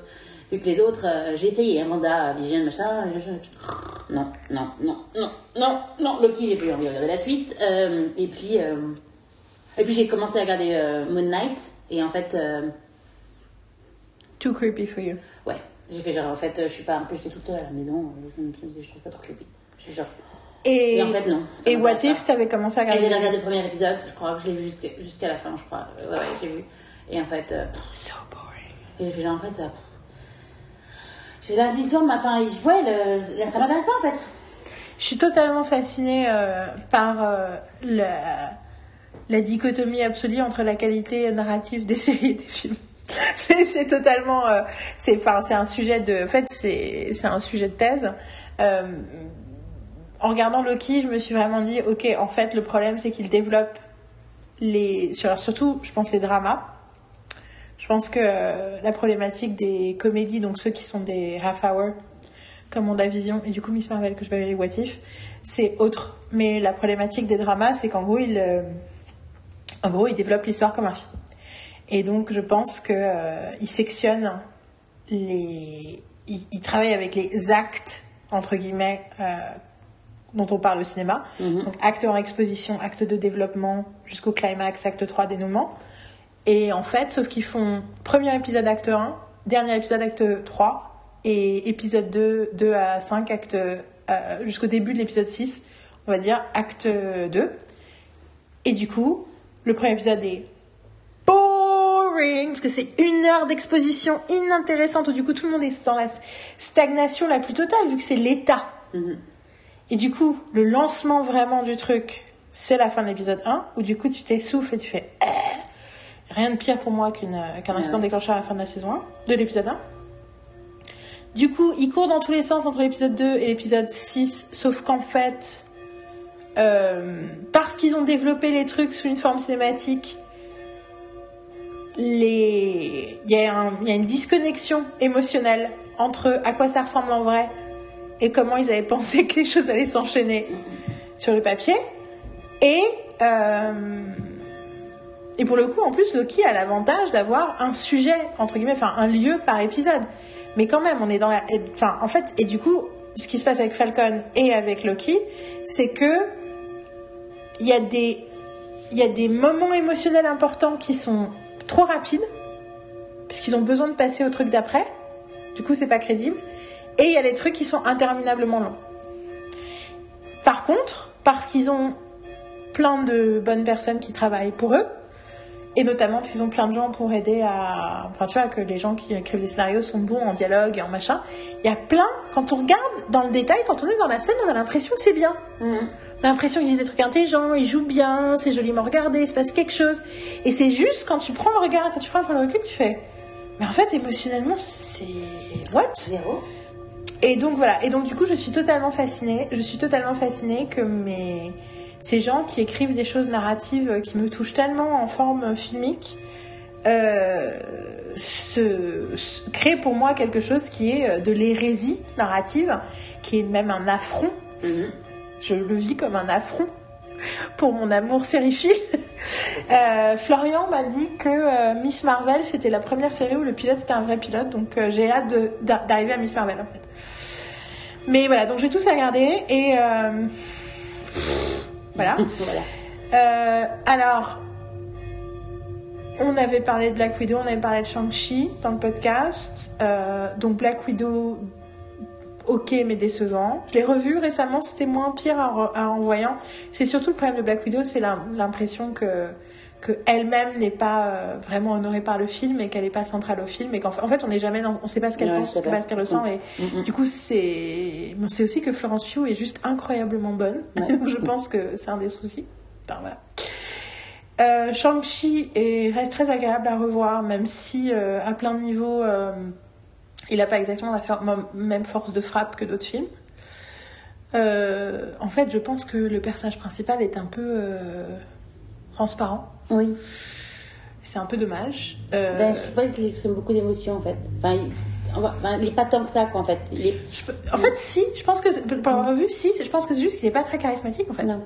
Enfin, il est beau, il est cool, mais il a pas. Enfin, tu vois, il a pas le charisme. Tu vois, je repense à le premier Doctor Strange, quoi, à Cumberbatch, quoi. C'est. Il y a un tel charisme que tu. T'es dedans, quoi. Mm, mm, mm. Euh, Eternals, ça nous a semblé interminable. On en a pas reparlé, mais c'est. Ça me, ça me semble être une hérésie narrative totale. Victoria Alonso, dans le podcast de Malenaf, a dit que pour elle, c'était un, un film qui était en avance sur son temps.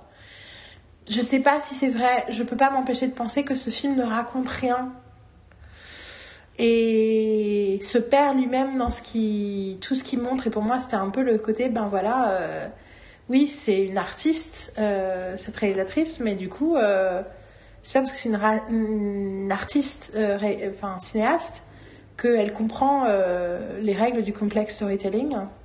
Et en fait, c'est exactement le truc. C'est en fait, tu, tu regardes Loki, tu regardes Falcon, tu regardes tout ça, et tu regardes Eternals aussi, et tu te dis, ils ne font pas la fonction principale d'une histoire, Mm, mm, mm. qui est mon personnage. Non, oui, mon personnage va avoir des enjeux et des problèmes, mais surtout, le raconteur de l'histoire va faire en sorte que ces enjeux et ces problèmes me touchent moi, spectateur. Qu'en l'espace de quelques minutes, je me sente concernée, je me sente impliquée dans la quête émotionnelle de mon personnage. Ouais. Et pour ça, il faut le rendre intelligible. Tu vois, je pense à Loki où c'est, pas, t'es là, what is going on? tu vois, ou, euh, alors. Et du coup, euh, Spider-Man, euh, pour le coup, a été vraiment une énorme. euh, On n'a pas parlé de Spider-Man ah non, je pense pas. Je pense pas. Quand je pense que le temps quand on a refait un podcast, c'était en avril, tu vois. Donc entre temps, on n'a pas fait de podcast entre octobre et avril, donc euh, Ok, je, je sais pas, j'avais l'impression qu'on en avait parlé, mais non, peut-être pas. Ok.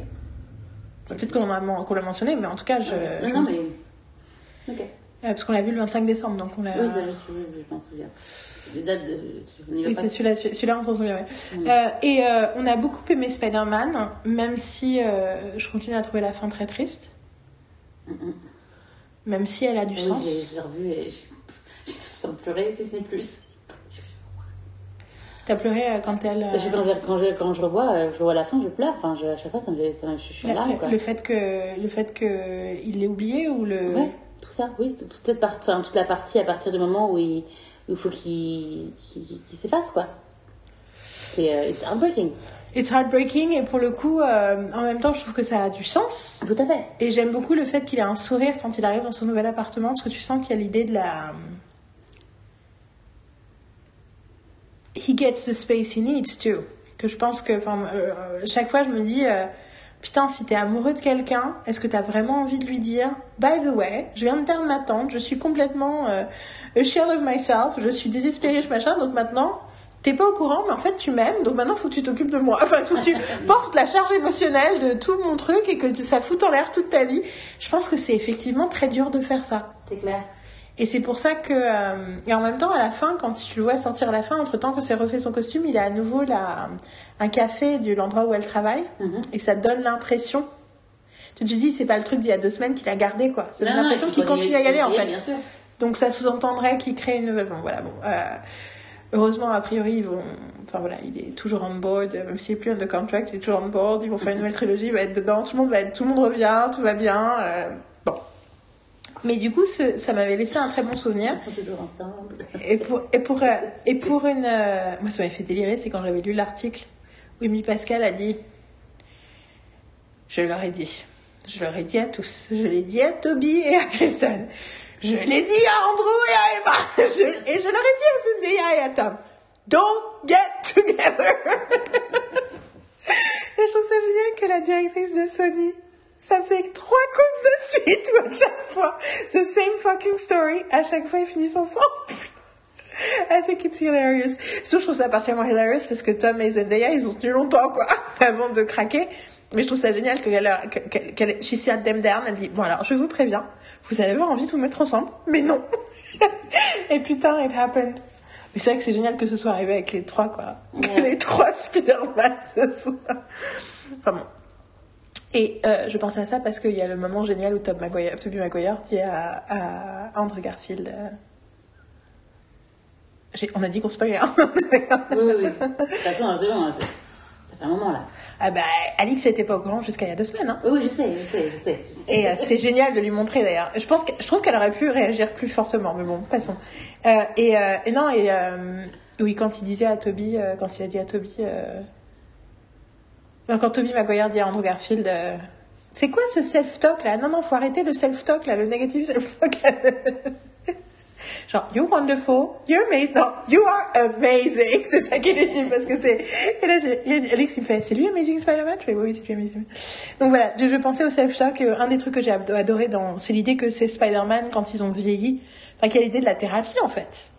Et d'ailleurs, tu vois que Andrew Garfield et Tobey Maguire sont pas au même niveau. Et quand Toby Maguire dit, euh, tu parles de Sam Mary Jane et qui dit euh, We worked it out, it took some time, we worked it out. It's so nice de montrer que non, tu peux vieillir et tu peux grandir et tu peux aller mieux et tu peux aller chez le médecin. Et qu'ils ont aussi des problèmes de dos. c'est le truc qui m'a fait plaisir. C'est vrai. Et euh, en même temps, tu sens qu'il y a. Enfin, ça fait penser à Spider-Verse aussi. Mm-hmm. Mais donc voilà, c'était une très bonne surprise. Mais pour une raison mystérieuse, j'ai un blocage sur Doctor Strange. Alors, on a essayé de le voir au cinéma. Bon, j'avais mal au dos, je pouvais pas, mais j'avais pas envie de le voir. J'avais pas envie de voir ce film. J'avais pas envie de voir ce film. Après, ensuite, j'ai réalisé que c'était réalisé par Sam Raimi, que peut-être que ça aussi, ça me mettait pas à l'aise. Je pense que c'est parce que je sais qu'il y a Wanda dedans. Et que, vu comment WandaVision m'a énervé, j'adore l'actrice et j'adore le personnage, mais là, du coup, ça m'énerve. Euh, ce que j'ai bien si j'ai cru comprendre, c'est qu'en plus, she's a villain in it. Donc, euh, enfin, ça m'étonne pas, mais du coup, ça m'énerve. ça m'énerve! Euh... Je sais pas, je sens pas. Et en plus, j'adore Doctor Strange, en fait, donc j'ai peur. Et j'ai l'impression que un des trucs de la plupart des nouveaux, c'est que, euh, en fait, ça se termine toujours sur une crisis, en fait. Ça se termine toujours sur un problème. C'est euh, des trucs de la phase 3 et la phase 4. C'est que c'est pas des films qui résolvent des choses, c'est des films qui où à la fin c'est ah ben encore on a une plus grosse galère derrière et du coup ça me déprime et ça me fatigue et Marine qui l'a vu du coup essaye de ne pas me montrer trop d'expression mais euh, je je sais pas je sentais pas Doctor Strange et du coup je suis curieuse de voir euh, Ben, on, on en parlera dans le prochain podcast. ouais, de, de le voir mais du coup je vais en je vais déjà finir What If et regarder euh, Et comme en plus il est sur Disney+, Ouais. ça va être possible de le voir euh, tranquillement sur le Beamer. euh. Ouais, c'est ça. Mais en plus, le truc, c'est en Allemagne, il est sur Disney+. Et euh, et euh, il y a un truc aussi, c'est que donc j'ai commencé What If et c'est et en fait c'est chiant à mourir What If parce que enfin les deux premiers épisodes en tout cas, il y a tellement pas le personnage principal. En fait, il y a zéro vulnérabilité, donc on n'est pas du tout dans le parcours émotionnel et donc du coup euh, c'est que des faits. Du coup, on me fait chier, aucune connexion. Euh, mais du coup, je suis allée regarder sur IMDb les reviews et en fait, euh, je me suis un peu fait, pas spoiler énormément, mais un peu quand même sur le fait qu'il y a un épisode sur Doctor Strange qui est censé être très très beau. Et donc probablement, euh, c'est important de l'avoir vu avant d'aller voir le film. Enfin, je sais que, voilà, je sais pas. euh. Mais donc, euh, donc voilà où j'en suis. Ça fait deux heures que je parle. Dans le sens où je me fatigue moi-même un petit peu, je suis un peu à bout de souffle, c'est ça que je veux dire. Et donc du coup, je voudrais parler de Love and Thunder. Et je veux que c'est toi qui commence. Oh putain. Oh, pff, en plus, j'ai- en fait, j'ai pas grand. Enfin, je pense que je peux réagir plus à ce que tu vas dire, mais euh, je. J'ai adoré, euh, mais je peux pas, je peux pas vraiment. Enfin, You can just say that. truc. Oui, je- oui, oui, je- je- ne m'interromps pas, s'il te plaît. Je, suis en train J'exprime quelque chose, donc après, euh, laisse-moi laisse-moi l'exprimer. Je sais que je peux dire ça, c'est pour ça que je le dis. Je, euh, donc j'ai beaucoup aimé. C'était d'ailleurs je l'ai vu deux fois euh, et je l'ai encore. euh, j'ai encore. J'ai préféré la deuxième fois. Donc j'avais déjà aimé la première fois et euh, et il y a certaines choses qui m'avaient peut-être plus dérangé la première fois. Je sais pas vraiment quoi. Mais le fait de le voir une deuxième fois a complètement retiré les petits doutes que je pouvais avoir du, premier, du premier visionnage en fait. Et c'est surtout, je pense, le fait de aussi retourner au cinéma et voir quelque chose de bien en fait. Au début, tu crois pas vraiment en fait. Tu fais genre, ouh, il y a something good, good, c'est bien en fait. Mais est-ce que c'est vraiment bien? Tu vois, je veux euh, je, sais- je je que j'ai un, j'ai mis un léger temps avant de rentrer dedans parce que euh, j'anal- j'analysais trop ce qui se passait à l'écran en fait. Où j'ai- je me laissais pas aller à, à- dans l'histoire en fait. Et, euh, et ça, c'est parce que euh, parce que j'ai vu des merdes et j'arrête pas de voir que des merdes quoi et ça me saoule. J'ai enfin pas de film qui me qui me touche quoi. Euh, donc voilà. Et celui-là, il m'a euh, il touché en plein cœur donc euh, c'était vraiment émotionnellement enfin énorme. Donc et puis le bonheur de voir toutes ces femmes autour de lui c'est enfin tous les gens, enfin, tout, tout, tout, tout, tout, tout, tout, tous les, tous les, tous les personnages sont super. Euh, je vais pas rentrer dans les détails parce que j'ai pas envie de, de rentrer dans l'histoire en fait. Pourquoi Euh, parce que j'ai pas, là, j'ai pas, parce que je, ça, parce que j'ai pas de choses euh, claires à dire en fait. Donc en fait, j'ai Ok. pas envie de rentrer dedans parce que je vais aller dans, sur un point, mais en fait, qui va, ça va pas, je, je sais pas vraiment quoi dire en fait par rapport à Tu veux l'histoire. pas énumérer les trucs Oui, c'est. Tu veux pas rentrer dans le catalogue des trucs qui t'ont plu Tu préfères. Ouais, ouais, ouais, ouais. Non, non. euh, Voilà, non, le... j'ai aimé, enfin, j'ai adoré quoi. Euh, to be fair, le début du film, justement, pas l'intro euh, du méchant, mais après euh, le début, tout le début avec Thor, est à émotionnel. Parce que Thor est dans le déni de ses émotions. Donc, du coup, le fait que tu te sois, qu'au début tu t'aies mis du mal à rentrer dedans et que tu sois dans l'analyse aussi, c'est aussi parce que tu te méfies, parce qu'on est sur un truc qui non seulement est émotionnel, mais en plus c'est un truc hyper masculin. Tu me regardes euh, comme si ce que je disais était étrange. Non. Donc, euh, non, mais je- du coup, je sais pas si c'est clair ce que je dis parce que tu. Oui, oui, que c'est pas clair. Euh, c'est hyper masculin parce qu'en plus, on a plein de. Tu vois, il y a plein de de références visuelles aux années 80, au, le, le Van Damme Move, euh, le mec qui est trop musclé, qui est machin. Enfin, tu vois, il y a tout un tas de la musique des de, Guns N' Roses et tout. On est dans tout un délire comme ça, hyper masculin.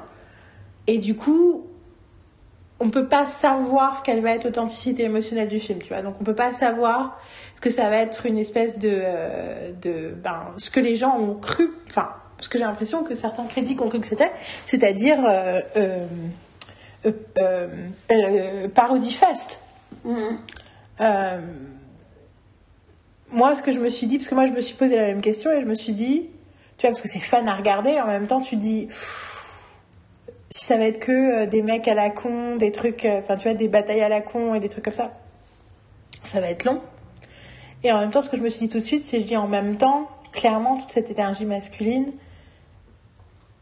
va être compensée par le fait que bah, Nathalie Portman va arriver et elle va être The Mighty Thor, quoi. Euh, je savais pas qu'elle s'appelait The Mighty Thor d'ailleurs. D'ailleurs, à un moment, pendant longtemps, je... en fait, moi j'ai pensé que lui, il allait perdre ses pouvoirs. J'ai pensé que c'était elle qui allait récupérer ses pouvoirs et qu'il allait devoir accepter de ne pas avoir ses pouvoirs. Mm, mm. C'est pas ce qui se passe, et d'ailleurs, c'est pas inintéressant que ce soit pas ce qui se passe. Et. Euh, mais du coup, ce, ce début, enfin, tu vois, je trouve que c'est faire de pas tout de suite rentrer dedans. Je pense que c'est rigolo parce qu'à la fois, c'est une façon pour lui d'inviter les fanboys à rentrer dedans. Mm, parce que j'ai vu deux, bouts, deux petits bouts d'interview. J'adore Taika Waititi. Je pense pas qu'il est très confortable en interview. Et il adore se dire plein de conneries et à goof around plutôt que d'avoir une conversation. Mais euh, un des trucs qu'il dit, c'est qu'il adore troller les fanboys et que du coup, euh, pour lui, je me suis dit, qu'est-ce qu'ils vont détester plus que tout? Je sais, je vais parler d'amour. je vais faire un truc avec plein d'émotions et de sentiments.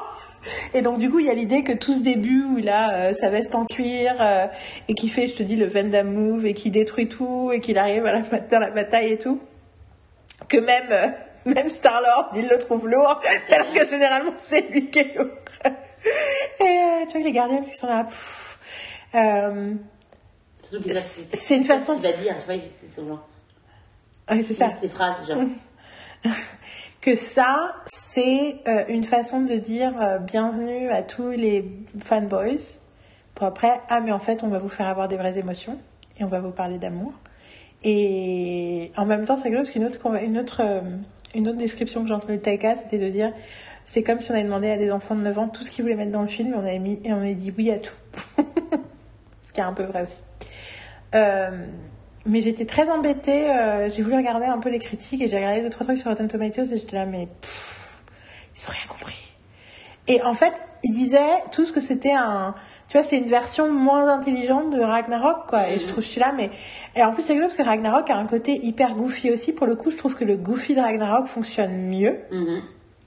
Parce qu'il est moins, ex... enfin, il est moins euh, extrême. Mais euh, tout le... le...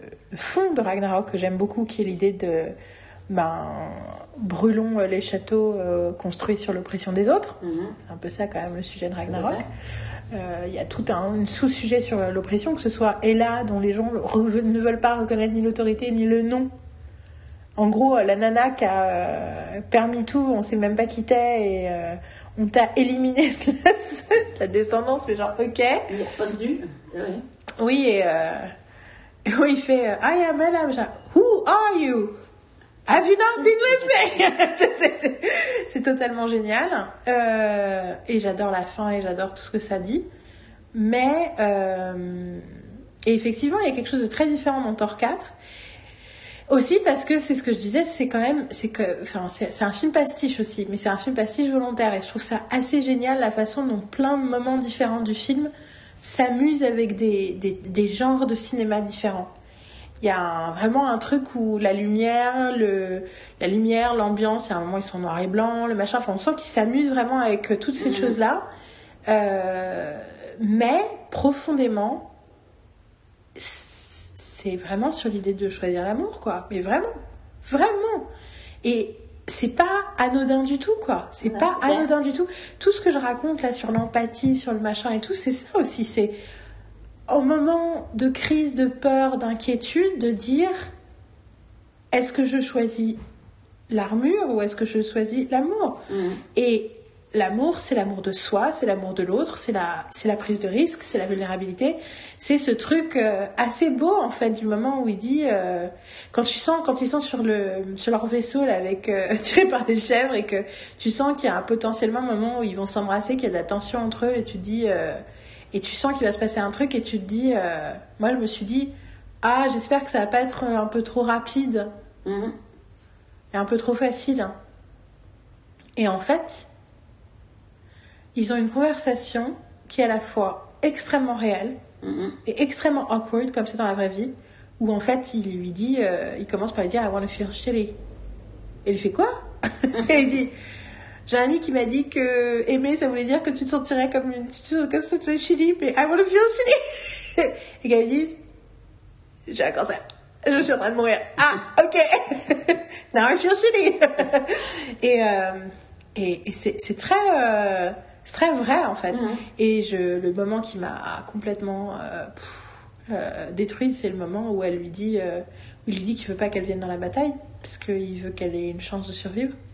Et elle lui demande pourquoi, et il lui fait Cause I love you. And I just saying that I want to cry, parce que c'est d'une simplicité et d'une réalité. C'est genre, bah en fait, que, bah, parce que je t'aime, parce qu'en fait, je t'ai toujours aimé, Mhm. et qu'en fait, je, vais, je vais espérer qu'on a une chance, quoi. Mhm. Et la métaphore avec la chimio et les soins et choisir d'être malade ou d'être pas malade, enfin c'est un vrai truc quoi. Et euh, je trouve ça euh, assez génial hein,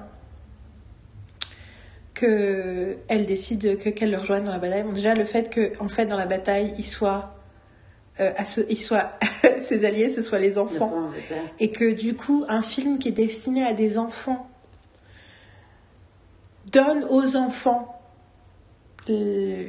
l'empouvoirment de se défendre, de se battre, Mhm, mhm. euh, pas de façon justement destructrive, violente, mais de façon avec l'idée de oui, vous avez une voix, vous avez un pouvoir, vous n'êtes pas juste là pour qu'on vous. Ouais. pour- En fait, vous n'êtes pas que des victimes. Euh, et dès le départ, avec quand il raconte des histoires, quand le Axel raconte des histoires à- aux autres enfants pour expliquer que Thor va les sauver et tout, il y a quelque chose de très beau. Et vu qu'il vient les sauver, je trouve ça cool qu'ils aient des pouvoirs aussi. Mhm. Et le fait qu'elles elles, qu'elles- qu'elles doivent le rejoindre dans la bataille, je, vous savez, parce que quand il, quand il est parti, je me dis, ah oui, il est tout seul. Oui, parce qu'il faut qu'il fasse face tout seul au truc. Je dis, ah ouais, mais c'est un peu con parce que dans la vraie vie, on, on peut pas s'en sortir tout seul.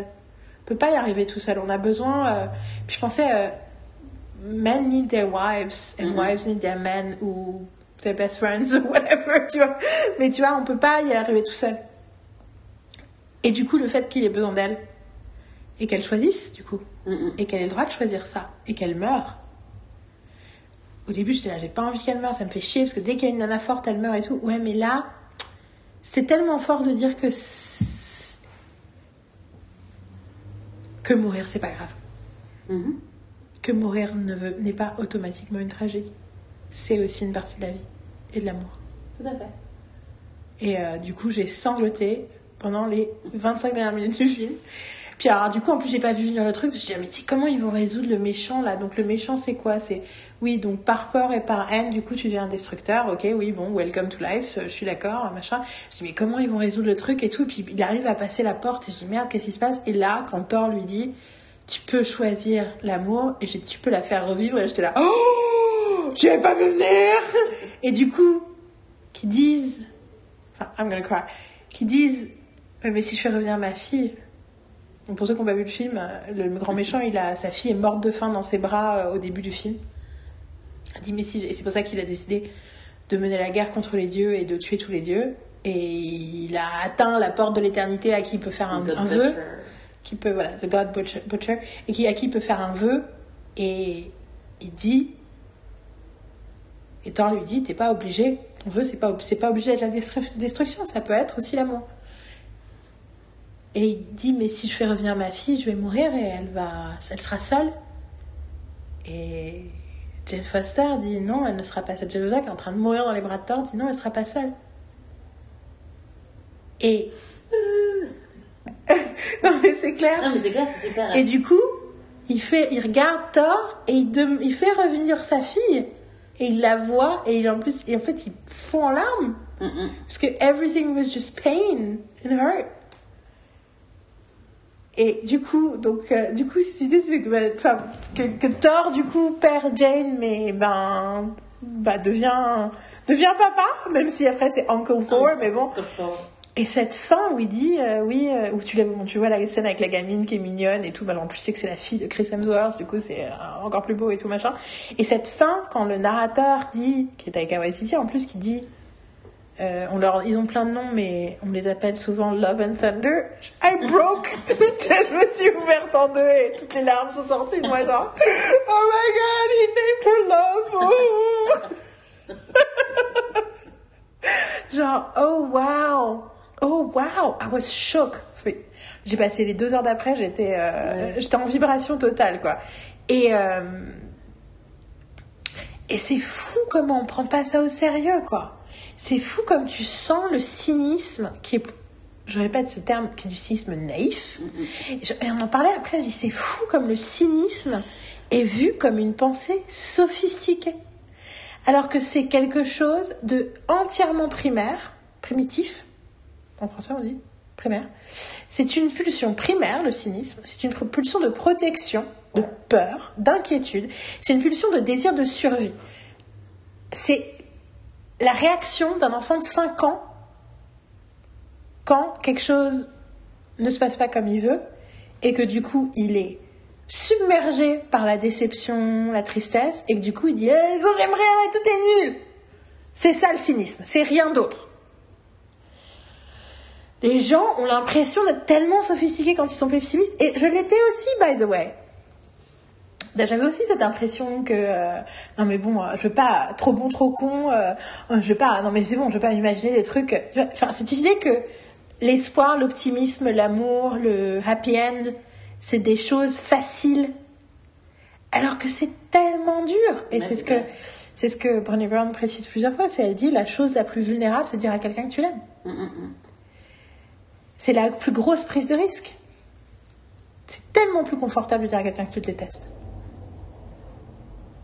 Ah ouais, non, c'est clair. Et du coup, à la fois je suis ravie de ce film, et je sors du film et je regarde Internet et je fais Internet est stupide. Mais Internet est cynique. Oui. Euh, et c'est vrai qu'il y a ce truc de. euh, ça m'inquiète, toutes ces séries-là. De merde qui font. Parce que du coup, du coup, ça me donne l'impression que. euh, à une époque, je me sentais en sécurité dans le Marvel Cinematic Universe. Ouais. Et là, maintenant, je suis là. hmm. Et du coup, Doctor Strange, je l'attends au tournant, tu vois. Ouais, ouais. Puis j'ai adoré, contrairement à beaucoup de gens, moi j'adore le Doctor Strange, j'adore Doctor Strange, je sais qu'il est amazing, j'adore Cumberbatch. Bon, mais bon, donc voilà, donc euh, ça c'est la tension à laquelle je suis. Est-ce que tu as autre chose que tu veux ajouter sur Love and Thunder? C'était assez clair. euh, Non, j'ai rien à rajouter. Non mais c'était assez clair, beaucoup c'est. Ouais, non non. mais t'as- Merci pour cette. euh, Merci, c'était. Moi, moi j'apprécie. C'est moi, j'écoute. Je sais qu'on est dans un podcast et je suis censée réagir, mais en fait, le truc aussi, c'est qu'on. Enfin. c'est qu'on en parle aussi toutes les deux. Donc, en fait, euh, je suis déjà. J'apprends. Enfin, je, je suis déjà au courant de tout ce que tu as dit, etc.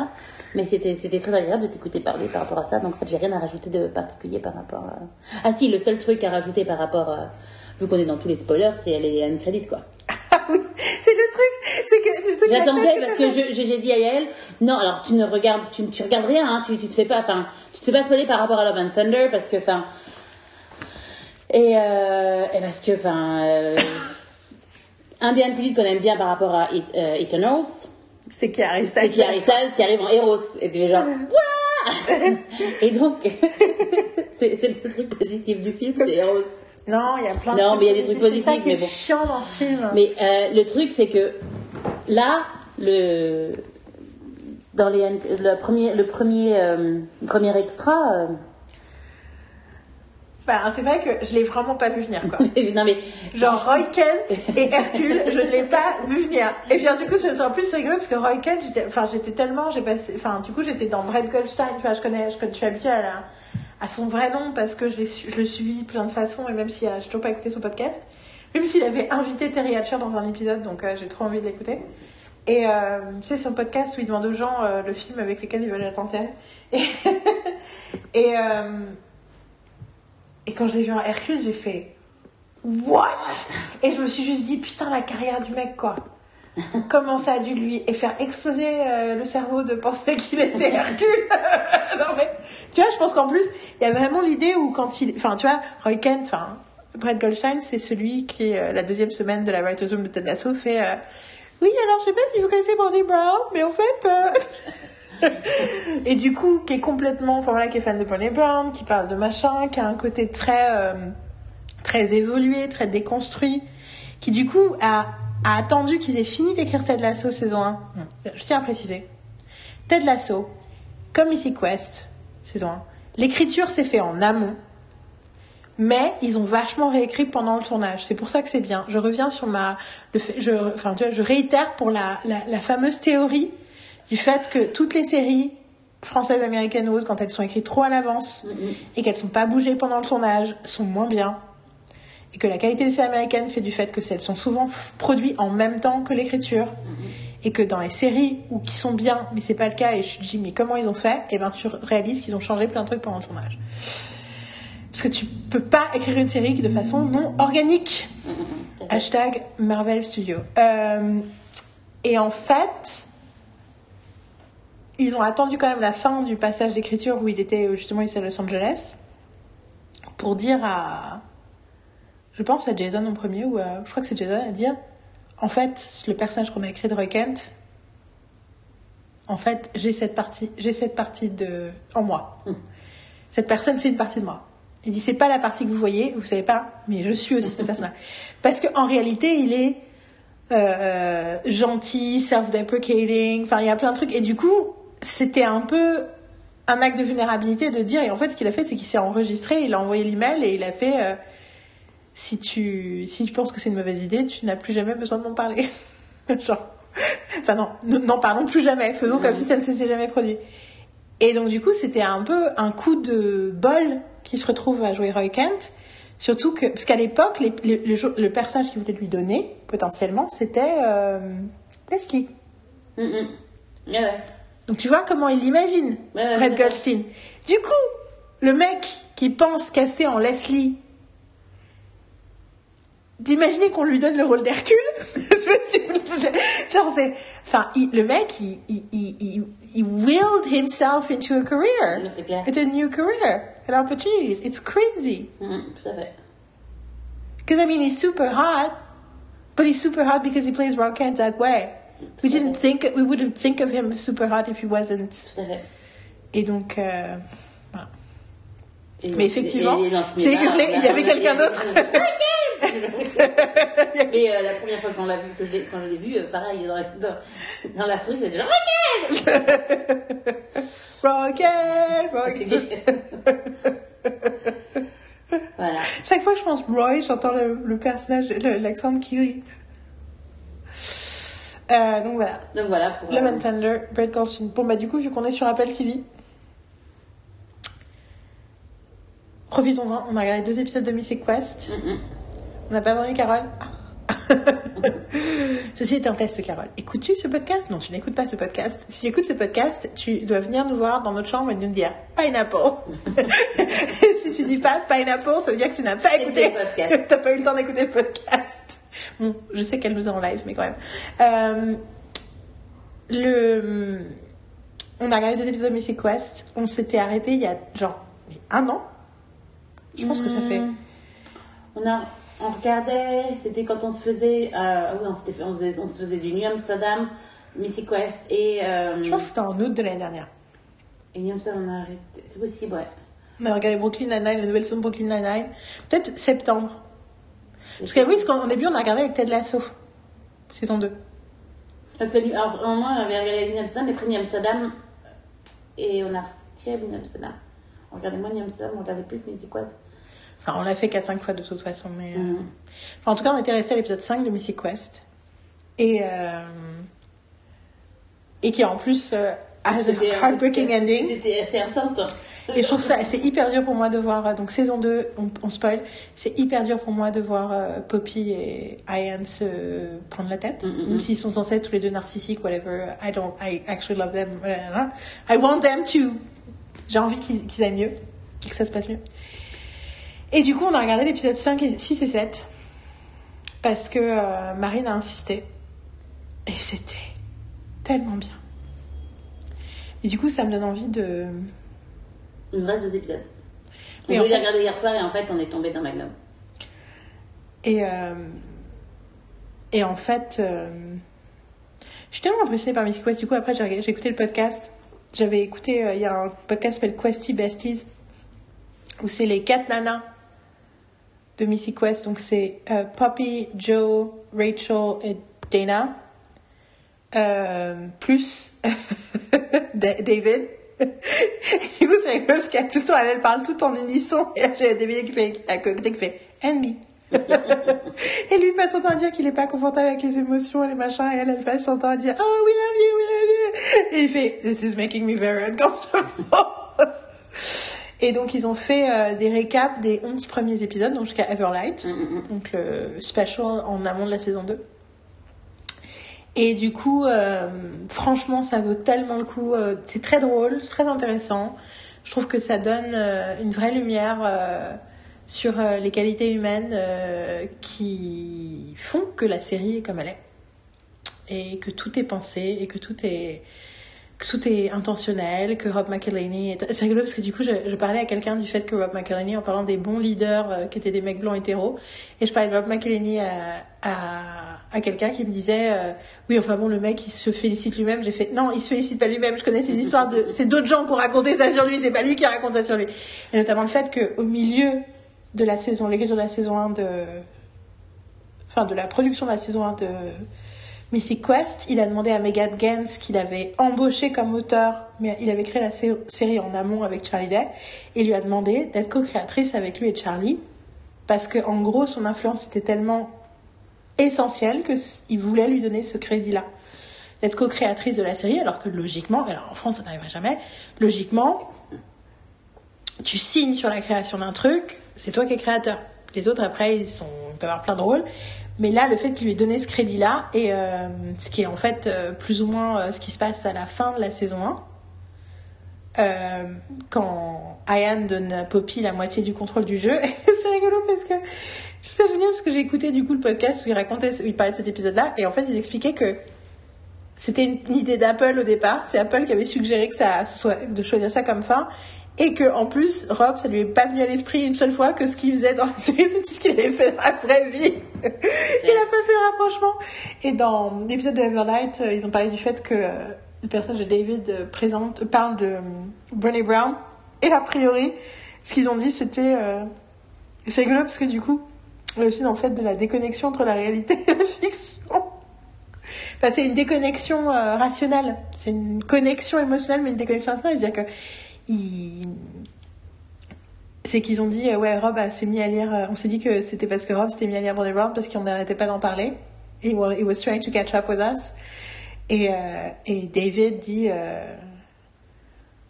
non mais en fait euh, c'est parce que quelqu'un m'a dit de regarder son special sur Netflix et ça m'a vachement parlé euh, donc du coup euh, c'est pour ça que je l'ai mis dedans parce que j'ai fait ah ouais, ouais. les chipsies ça me parle beaucoup et donc, et c'est rigolo parce que du coup, t'as l'impression qu'ils sont tellement plus aware de Brené Brown quand tu regardes l'épisode, parce, notamment parce qu'il y a plein d'autres aspects de la série qui montrent à quel point ils sont émotionnellement intelligents.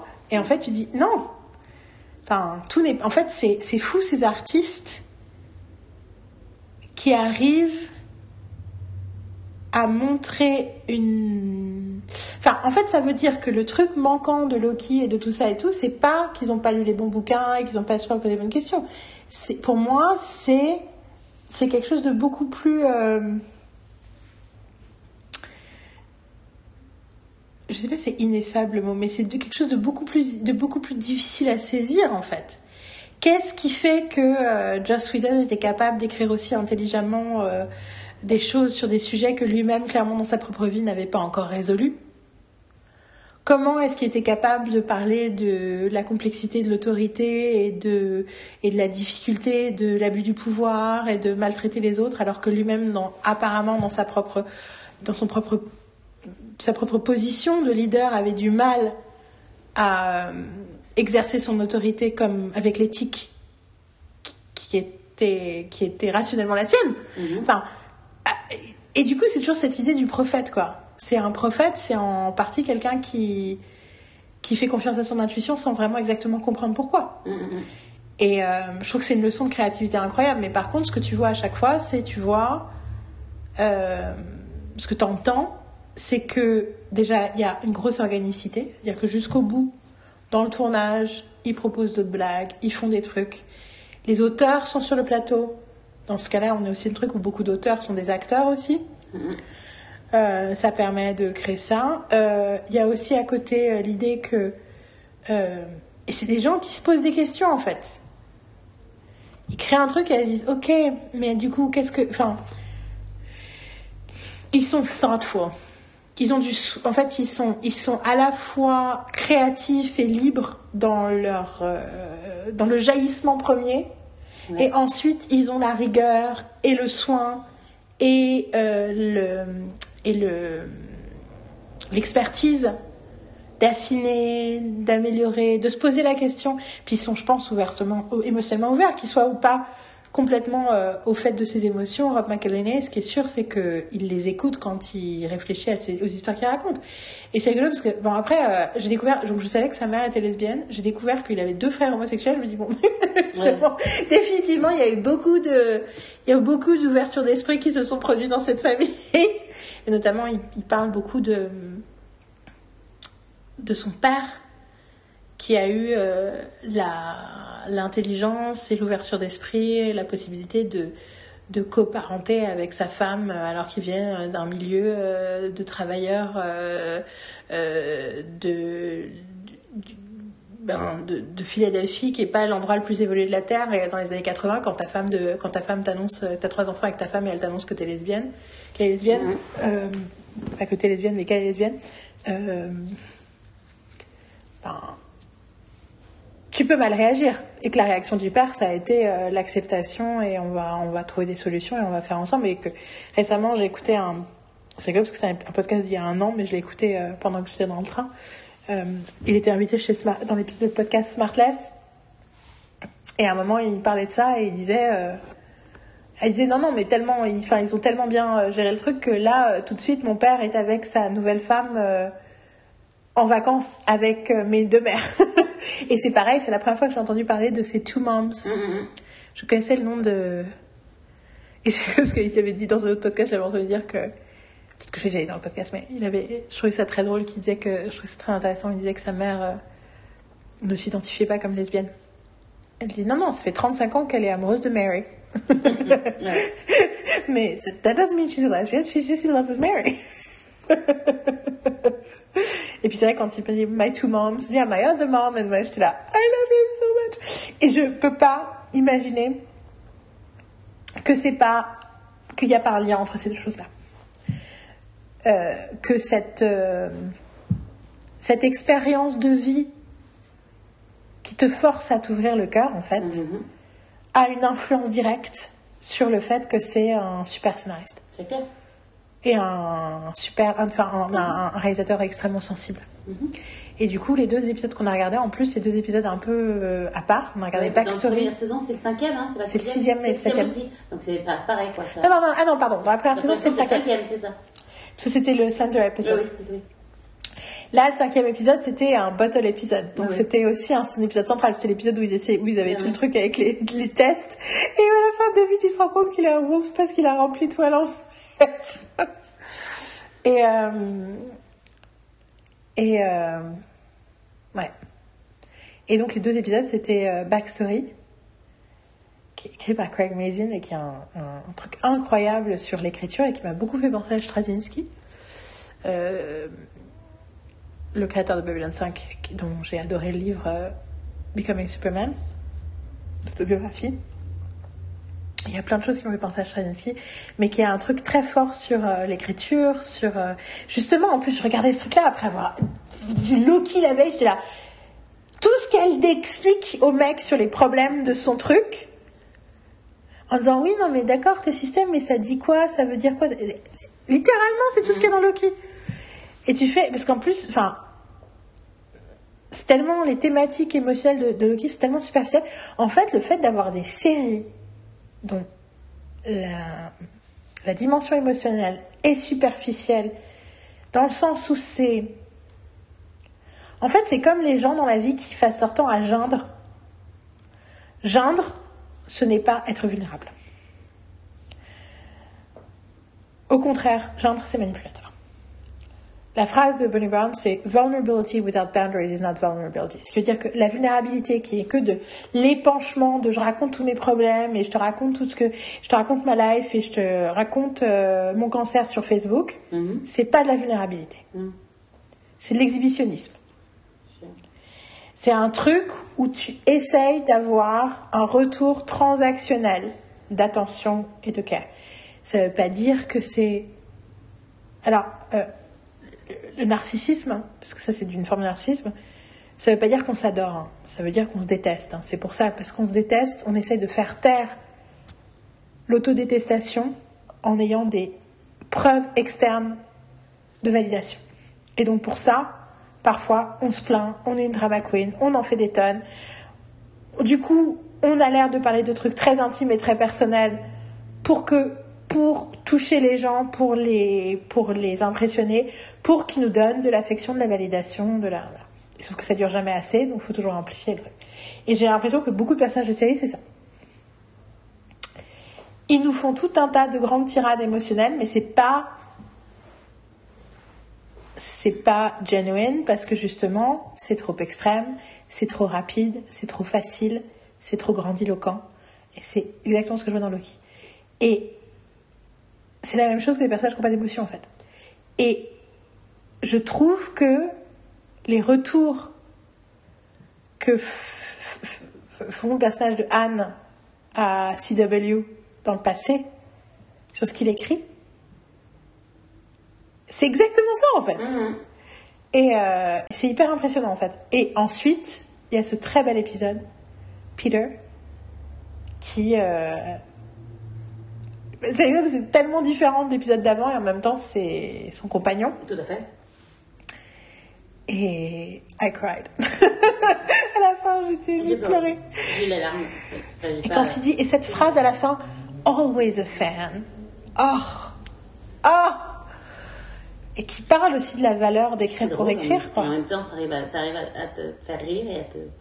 Et ce que je trouve très fort, c'est que donc c'est Craig Mazin qui a écrit l'épisode 6, qui est celui qui joue euh, Lou, le mec insupportable, euh, qui joue le boss du coup dans cet épisode-là euh, du magazine de science-fiction fantastique, machin, Mhm. qui est le mec qui a écrit Tchernobyl, Mhm.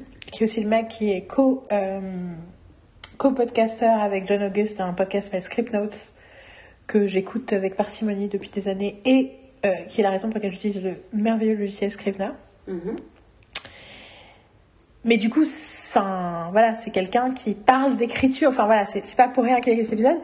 Et l'épisode d'après, c'est écrit par Humphrey, j'ai oublié son nom de famille, qui est le mari de Megan Gantz, qui est un Anglais, qui est celui qui joue Tall Paul dans la saison 1 de Mythic Quest, et qui, quand il a été invité dans le podcast Questy Besties, explique que lui, le but de sa vie, c'est d'être heureux avec Megan et leur chien.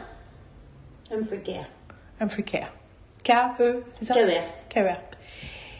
C'est d'être heureux avec Megan et, Megan et leur chien. Et que, en gros, il adore ce job, mais il n'est là que parce que Megan est un grand talent et que lui, quelque part, il s'accroche au talent de sa femme et ça lui va très bien comme ça. Ce qui rend l'épisode incroyable parce que ce qui nous montre dans cet épisode, Peter, c'est que euh, effectivement, euh, au début de l'épisode d'avant, on voyait ces trois jeunes euh, auteurs. Et on avait l'impression qu'elle elle avait, elle était un peu meilleure que les autres. Mhm. Mais ce que nous montre la suite, c'est que elle, elle est devenue une grande romancière, Mhm. que son mari est un romancier plus médiocre, qui est publié en fait en fa- par faveur pour elle, Mhm. ce que CW euh, enfin, lui met le, le nez dans le caca. Et en fait, c'est beau, c'est que la personne qui a écrit le truc, qui a écrit, qui a écrit l'épisode, lui, dans sa propre vie, il accepte totalement et il embrace cette situation-là. Ça lui va très bien que sa femme ait plus de talent que lui. Enfin, en tout cas, c'est lui comme ça qu'il le dit. C'est pas ce que disent les autres, mais ce lui, c'est ce qu'il a l'air de ressentir. Et je pense qu'il a pas complètement tort dans le sens où il a l'air, enfin, il a écrit un épisode magnifique, donc clairement il a du talent. Mais Megan Gantz, je pense qu'elle a énormément de talent. Je pense que c'est quelqu'un de très impressionnant. Et, euh, mais tu sais, c'était elle qui a, je pense que je t'ai déjà dit, mais je le répète, mais c'est elle, moi j'ai découvert, j'ai entendu Megan Gantz la première fois dans mon podcast The Writer's Panel, et je me suis, c'est des personnes dont je me souviens du nom. J'ai entendu parler, j'ai fait, who is this, quoi? Elle était là avec Dan Harmon, parce que c'était un peu le bras droit de Dan Harmon pendant Community au début, et en fait, un des problèmes qui s'est passé, c'est qu'il est tombé amoureux d'elle. Mm, mm, Il est tombé amoureux d'elle, et ça a créé tout un pataquès, euh, dont il a parlé publiquement quand MeToo est sorti. En fait, quand MeToo est sorti, elle, elle a dit un truc en mode ouais, enfin bon, euh, le harcèlement, ça peut être aussi moral et émotionnel, parce qu'il n'a pas essayé de la, il a pas essayé de l'attaquer ni quoi que ce soit. C'est juste que, en fait, il a fait du chantage émotionnel parce qu'il était amoureux d'elle. mm. Et il a parlé dans son podcast après en disant, euh, suite à ce truc-là, en disant, euh, elle a entièrement raison. Mhm. Et clairement, je l'ai déshumanisée au moment où je tombe amoureux d'elle. Ouais. Et du coup, je l'ai traitée euh, comme si elle me faisait quelque chose à moi. Mm, mm. De pas m'aimer, c'était un affront et qu'elle me faisait du mal. Et du coup, j'ai utilisé ça pour euh, me venger. J'ai déjà raconté, oui. Non, non, non, non, non, ça me fait penser à, à- à des scènes de Magnum. L'abruti avec la girafe. Ethan, Ouais. T'as tout compris quoi. Ça me fait penser à des, à des tonnes de mecs. des, des épisodes, de- de- des trucs de la série que je parle après. Et du coup, il y a un Mm. truc, euh, et j'avais trouvé ça, je, je m'étais dit, putain, mais Dan Harmon, euh, that's why I like this guy. Parce qu'en Mm, fait, mm, il mm. est exactement comme tout le monde, c'est juste que, voilà. euh, bah, la différence, c'est que quand il, il a ouvert les yeux, il, il en parle, quoi. Bon, Ce qui veut pas dire qu'il est parfait, mais après, l'autre jour, je l'ai vu avec sa fiancée, je me suis dit, how old is she? Parce que, j'ai encore, avec une nana très jeune. Ah, je t'ai pas dit, Chuck Lorre, il est avec une nana qui a 37 ans de moins que lui? Non. J'écoutais le podcast de deux You, donc le podcast de deux mois. Et, dit, euh, et elle dit, bon, alors, du coup, juste pour finir, Mythic Quest, c'était incroyable, j'ai trop hâte de regarder l'épisode. Hashtag possible. Donc, elle Et regarde. je suis d'accord hein, avec, euh, avec, avec ça. hein. Thank you. Je regarde, j'écoute The You et elle dit euh, Alors aujourd'hui, mon invité, c'est euh, quelqu'un qui a un blog, je sais pas quoi, machin, euh, hein, euh, qui est marié avec un des, produc- des producers les plus puissants de Hollywood. Voilà. Ah, Laurie. Je fais What? Du coup, elle look it up et donc elle s'appelle Alice. Je sais pas comment elle s'appelle. En tout cas, Laurie. Et elle a genre. Donc elle est mariée. Ils sont mariés. Ouais, ils, sont, ils, ils sont ensemble depuis. Je pense qu'ils sont- ils s'appelle Laurie. Je pense qu'ils sont ensemble depuis genre. euh, je pense franchement, je, je sais plus, mais je crois qu'ils sont ensemble depuis genre 8-9 ans Mhm. et ils sont mariés depuis 2018. Ok. Donc euh, il y a eu quand même le truc de.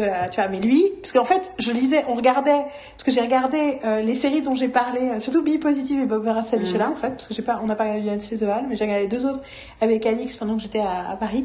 Et du coup, on, et du coup, j'ai fait pareil, elle avait pas jamais regardé les, les trucs de Chuck Lorre, les Vanity Cards à la fin des épisodes. Et, euh, et j- j'avais passé mon temps à dire putain, mais il est incroyable ce mec, incroyable ce mec. Et à un moment, je vais regarder quand même sa date de naissance. Je me dis putain, mais il va avoir 70 ans. Mhm. Il va avoir 70 ans. Oui, 53, c'est ça? Comme ma mère? Non, je pense qu'il est de 52. 52. Donc il a, pas. Enfin, non, mais c'était, je crois qu'il est son anniversaire fin août. C'est un truc comme ça. Et du coup, j'étais là, mais putain, mais ce mec, enfin, tu vas checker. Et j'étais là, ce mec, non, parce que tu vois, tu l'entends, puis j'avais regardé le tribute to Chuck Lorre euh, que j'ai mis en ligne d'ailleurs, je l'ai posté dans le dernier euh, podcast, j'ai mis la vidéo. Il est tellement plein de. 52, mais pas du tout euh, août. Octobre 18. Ah oui, c'était- et Après du coup, toi. juste après moi. Ouais. Et, euh, et en gros, il, euh, il a- enfin tu vois, en, en revoyant Bobard Savichela, il y a une, tu vois, un tel désir d'intégration, de, enfin c'est tellement intelligent politiquement, émotionnellement, socialement, parce que là du coup, en fait, elle avait pratiquement rien vu, Alix, donc on a revu tout du début et on a regardé deux saisons quoi. Et j'étais là, mais qu'est-ce que c'est intelligent? Lui, tu vois, comme quoi l'idée, Ariel, Ariel, c'est Ariel, c'est ça. Et ils viennent de Field Divorce. What? Il y a marqué Field for Divorce. C'est sa troisième femme. Oh my god J'ai l'impression dans un épisode de, de Comments by Celebs, quand Kim Kardashian vient de poster un truc pendant l'épisode et qu'elle... il y a rien dessus, quoi, mais voilà, en tout cas, euh, troisième femme. Et c'est en quelle date? La news, elle date de quand? C'est écrit, euh, c'est écrit sur, dans, son, dans, dans les. hum, Je sais pas quand ça date. C'est euh, c'est écrit Dans le trivia? dans Spouse. Spouse? Spouse, oui, Spouse, t'as les trois, il y a l'année, il y a marqué Ariane Anderson, entre parenthèses, Phil for Divorce. Et c'est quoi les deux autres? Elles s'appellent comment? L'autre, c'est Karen, Laure, divorce, y a juste marqué divorce. Et l'autre, c'était Poja, Paula, Paula, Poja, Paula euh, G. Smith, et euh, où il y a deux enfants avec elle. Qui est, euh, et il n'y a pas vraiment de date de quand. euh, Non mais en fait, ce qui est complètement hallucinant, c'est pour ça que je sais pas si c'est vrai, parce que, enfin, ou alors quand est-ce que c'est arrivé, parce que l'épisode de, de You dont je te parle, il date d'il y a un mois, Mhm. Et pendant l'épisode, elle appelle Chuck pour lui poser une question. Je, je, je, je continue à Euh, écrire. go- Je, vais regarder. Tout ça pour dire que j'étais en train de me dire, putain, mais l'idée que, enfin, tu vois, c'est un vieux mec blanc hétéro, ça l'empêche pas d'être très très intelligent et de d'utiliser son pouvoir pour, euh, enfin, tu vois, de créer plus de visibilité, de compréhension, de de positivité. Enfin, tu vois ce que je veux dire, c'est pas l'idée que euh, le problème c'est les vieux mecs blancs, c'est pas toujours vrai, quoi. C'est plus compliqué que ça. Il y en a fait. deux jours. Oh my god! People, Big Bang Story creator Chuck Lorre fights for divorce for, from third wife Ariel Laure after three years. Il s'est dit, il n'y a pas dit. ok, alors donc du coup, je suis totalement, je suis Donc, il y a totalement. quatre jours. Enfin, c'est- c'est super récent, quoi. Donc, Donc en gros, j'écoute le truc et à un moment, et donc la Ariel en question, bon, elle, est pas l'air trop conne parce qu'au début je me suis dit quoi? Et du coup, je savais pas fait, je fais what? Donc je, je reviens à ce que je disais avant, c'est que j'avais passé deux semaines à dire quel Chuck Lorre, quel moque, quel même mec euh, déconstruit, intelligent, sophistiqué, moderne et tout, et ensuite je fais comment ça il a épousé une nana de, de 35 ans de moins quand j'ai découvert ça, donc quand j'ai écouté le truc, j'ai fait what? Et d'ailleurs, j'ai failli vous envoyer des messages avec des photos de son fitness blog. Euh, genre, that's Chuck Lorre's wife Et en fait, j'ai écouté le podcast et j'étais là. euh, elle a pas l'air méchante, elle a pas l'air conne, elle a pas l'air. Bon, deux, trois fois, j'ai trouvé un peu. euh, un peu simple, mais plus en mode ah, ok, c'est intéressant. Enfin voilà. euh, J'ai trouvé qu'elle tombait un peu dans le panneau négatif du gossip, Mhm. qui est tentant un truc qui te surprend et tu dis ah c'est intéressant, peut-être que c'est comme ça, alors que tu donnes pas le béné- assez le bénéfice du doute, je trouve. Même si dans Do You, franchement, il donne vachement plus de bénéfice du doute que dans toutes les. Enfin, le gossip moderne est vachement moins judgmental et Mhm. vachement plus positif que. En tout cas, dans les trucs que j'écoute, donc Comments by Celeb, c'est de moi, de You. De You, ça dépend un peu des invités, mais elle, elle a tendance à toujours un peu rectifier le tir en disant oui, mais en même temps j'ai trouvé ça de positif et je me dis à leur place. Enfin, tu vois, il y a un truc très euh, Mhm. open. Euh, mais à un moment, elle met déjà plusieurs fois, elle a parlé de gens avec qui elle a eu des bonnes expériences. Tu vois, elle a, euh, she, went out of her way to talk about good experiences. Et une mauvaise expérience avec quelqu'un dont elle n'a pas donné le nom et en disant après oui en même temps je sais que c'est des moments très stressants, c'est difficile, enfin tu vois. Donc je me dis bon, pas une- enfin, en gros pas du tout une connasse quoi. Mhm. Et à un moment, elle parlait de trucs, elle disait non mais c'est bon, elle dit, t'imagines, c'est moi en étant mariée avec Chuck, elle dit, euh, et vu notre différence d'âge, euh, c'est bon, j'ai entendu toutes les conneries de la terre, c'est bon quoi. Je suis... Et du coup, j'ai trouvé ça hyper agréable. En fait, je me dis ah, Mhm. mais bon voilà. Mais en fait, ce qui m'étonnait surtout, c'est qu'en plus, toi, t'as pas vu Kominsky Method? Non. Parce que un des- pilote. Non, parce qu'un des trucs de Kominsky Method, c'est qu'il tombe... pas. Tombe amoureux d'une nana euh, presque de son âge, tu vois. Mhm. Que justement, ça tombe pas dans le panneau de tomber amoureux d'une nana euh, qui a 35 ans de moins que lui et tout. Du coup, j'étais un peu genre, putain, Chuck Donc voilà, donc ça c'était euh, hashtag gossip. Du coup, en fait, j'ai un peu envie, avant qu'on parle du truc euh, pourri, Oui, Ouais. c'est ce que j'allais dire. J'ai un peu envie, que c'est bien de parler de ça. mais d'abord, il faut que je fasse une... Bon, un truc pourri, Il faut qu'on fasse une petite pause. Je vais faire une petite pause. Et ensuite, on va parler des Kardashian. Yes Enfin, on peut enfin parler des Kardashians parce que Marine a tout regardé. Ouais, moi aussi, du coup, parce que du coup, tu m'as devancé. Oui. À, à tout de suite. Nous sommes de retour. Es de retour. Je n'ai pas bougé. non, mais nous sommes de retour pour, euh, dans le restaurant. Euh, je serais dire, putain, on parle. Bon, je, je le ferai après. Donc, alors, du coup, pour mon plus grand plaisir et bonheur, J'avais dit, j'avais dit que je. Absolument. que Je, que de regarder toutes les séries dont elles ont parlé toutes les deux. En fait, euh, vous avez vu plein de choses. Et The Kardashians fait, fait partie, euh, c'est vrai que j'ai vu entièrement. J'en ai d'autres que j'ai vu, que j'ai, que j'ai, j'ai rattrapé. Ah, mais oui, t'as vu Mighty Ducks J'ai vu aussi. Mighty Ducks. J'ai vu 5 épisodes de. Regarde, je me regarde avec des yeux. 5 épisodes de Love Sick. Oh, really? J'ai pas regardé le dernier encore de, le truc, j'en ai regardé 5. Did you like it? Yeah, yeah, I like it. I like it, but I wasn't in the mood to, to, to watch more. C'est juste. Euh... Euh, je sais pas pourquoi. Je, je, ouais, j'avais envie de regarder des. En plus, euh, ouais, j'avais envie de regarder des creamy, donc c'était pas très creamy, quoi. Donc, euh, mais voilà, j'ai aimé ça. Et qu'est-ce que vous m'avez parlé d'autre? Et vous avez vous avez parlé de Kardashian, et en fait, Kardashian, ah oui, j'ai regardé et je les ai doublés. T'as tout bouffé d'un coup. Alors, raconte. J'ai pas euh, bouffé tout. Vous dire que j'ai dû attendre que ça sorte, le reste sorte, parce que j'ai pas. Quoi que si j'avais. Non, je crois que tout était. Je crois que Non, parce que moi, j'ai non, c'est- j'ai récupéré la fin des épisodes moi-même. Oui, mais ils étaient sortis parce qu'ils sont. sortis- Mais quand, quand je pense que. quand- Parce qu'en fait, les Quand trois derniers. Quand j'ai tout regardé, il y avait tout, ouais, ouais. J'avais, mais j'ai bien. En fait, je, j'ai commencé à regarder, j'avais pas tout.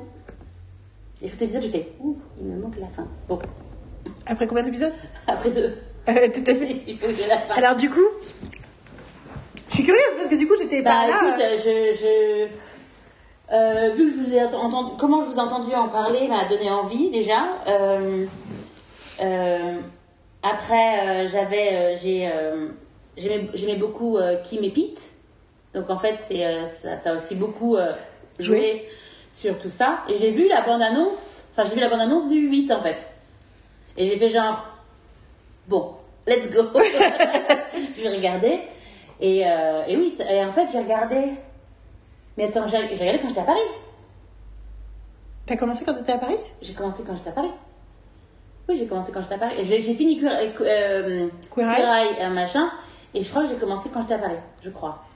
Parce que c'est sur Disney. Oui, oui, oui, oui, non, non, non. oui, en fait, le truc, c'est que j'ai commencé quand j'étais à Paris parce que. euh, parce que euh, parce que je pouvais pas bouger en fait j'étais tellement j'avais mal partout euh, je- mais j'essayais de me bouger pour aller voir un film mais en fait fait genre non on va regarder euh, Queer Eye et The Kardashians Oui, du coup, on n'a pas parlé de Mike du tout, mais euh, je pense que on peut. on pourra en parler avec euh, avec Caroline. avec, on a adoré, hein, c'était oui, génial. c'était absolument génial. euh, J'ai- j'ai- J'en ai pleuré, j'ai failli faire pipi dans ma culotte. C'était c'était non mais il est il est en plus on a pu lui parler quelques minutes, il a signé mon bouquin, enfin c'était juste Mike euh, genre euh, Super. love love love love love. I am completely aligned with myself en pensant que c'est mon comic préféré. J'ai confirmation totale, je suis très heureuse. Donc pardon, je continue. Et donc voilà, et donc, et donc euh, je suis allée voir, donc j'ai regardé The Kardashian et j'ai euh, ouais, j'ai trouvé ça, j'ai trouvé ça génialissime en fait. J'adore euh, tout, tout la façon dont c'est la façon dont c'est traité, la façon dont euh, euh, les nanas, j'ai- enfin Kim, euh, je l'adore quoi. Enfin je veux dire c'est C'est Kim et Chloé, c'est genre c'est genre Mais que Yes. Cour- Courtney t'as un peu euh, j'ai de- un, un- un peu de la noyer de temps en temps, de la, de la, dans la, de la piscine dans la piscine, tu sais. C'est pas de la noyer, mais genre, shut up, let's go, go, go to the pool. genre, euh, mange ta salade, quoi, quoi. Genre, mâche. parce que, voilà. Euh, euh, Kylie, on la voit pas parce que bon, elle est enceinte jusqu'aux os. Et, Elle est euh, enceinte et puis surtout c'est son mec le truc avec Astroworld. Tu te rappelles de cette histoire là Non. Donc il y a eu un festival Astroworld qui, a été orga- qui était un festival organisé par son mec Mhm. qui s'appelle aussi Travis Mhm. ou Tristan, je ne sais plus, l'un des deux. Ok. Et euh, après, Regardez, quoi. Et il y a eu 10 morts. D'accord. Tu sais, il y a eu des gens qui ont été trampled et en fait, sur le coup, ils n'ont pas compris ce qui se passait. Du coup, il y a eu des vidéos qui sont sorties après sur le fait qu'ils n'avaient pas arrêté la musique, qu'ils avaient continué, qu'ils avaient encouragé les gens à être hyper violents. De toute façon, c'est dans sa nature et du coup, Mhm. machin. Et donc, un des problèmes, c'est que ça fait un scandale pas possible bien. pendant des jours et des jours et des Mhm. jours. C'était en... Et c'était à peu près au moment où il filmait en fait. Et c'est juste que, euh, enfin, potentiellement, ils avaient même pas le droit d'en parler en fait, Mhm. parce qu'il y a, c'est, il y a du coup, il y a des, ils sont, ils sont en procès. Bah, t'imagines, 10 morts. Oui, non, mais tout à fait. Donc il y a des procès, des trucs de Life and. Donc c'est pour ça aussi, aussi qu'elle on n'entend pas euh, du tout parler de Kylie. euh, Ouais, ouais. Non, et puis euh, le, le- et, Kendall? Euh, Kendall, elle est, elle est, elle, elle, she's, she's super cute. She's Et, super euh, cute. I et- did not expect, parce que j'avoue que la jeune nana modèle, j'avais vu des photos d'elle, euh, tu sais, à chaque fois au Met ou aux Oscars, et à chaque fois j'étais là, mais on s'en fout des Jenner, c'est qui, c'est, c'est qui ces meufs là qui sont des, qui servent à rien et tout. Et du coup, la découverte de Kendall Jenner, surtout le fait qu'en fait, elle est maquée depuis trois ans avec un mec, elle en parle pas à la caméra, Mhm. parce qu'en fait, elle, en fait, j'adore le fait que Kendall, elle choisit exactement de quoi elle parle, de quoi elle parle? Ah oui, pas. non, pas, pas, pas, pas- Genre en mode boundaries! I'm into my health. Je, je fais attention à, à, ma- à ma santé et je- y compris Oui, oui, mentale, oui. donc je ne fais pas, donc je- du coup, je ne raconte pas les trucs que je veux pas raconter, je ne me fais Je vraiment... regarde Netflix, euh, pardon, euh, Hulu, That was funny. euh, dans mon truc, euh, dans mon, dans mon, Mon tank. dans mon tank de, enfin bon.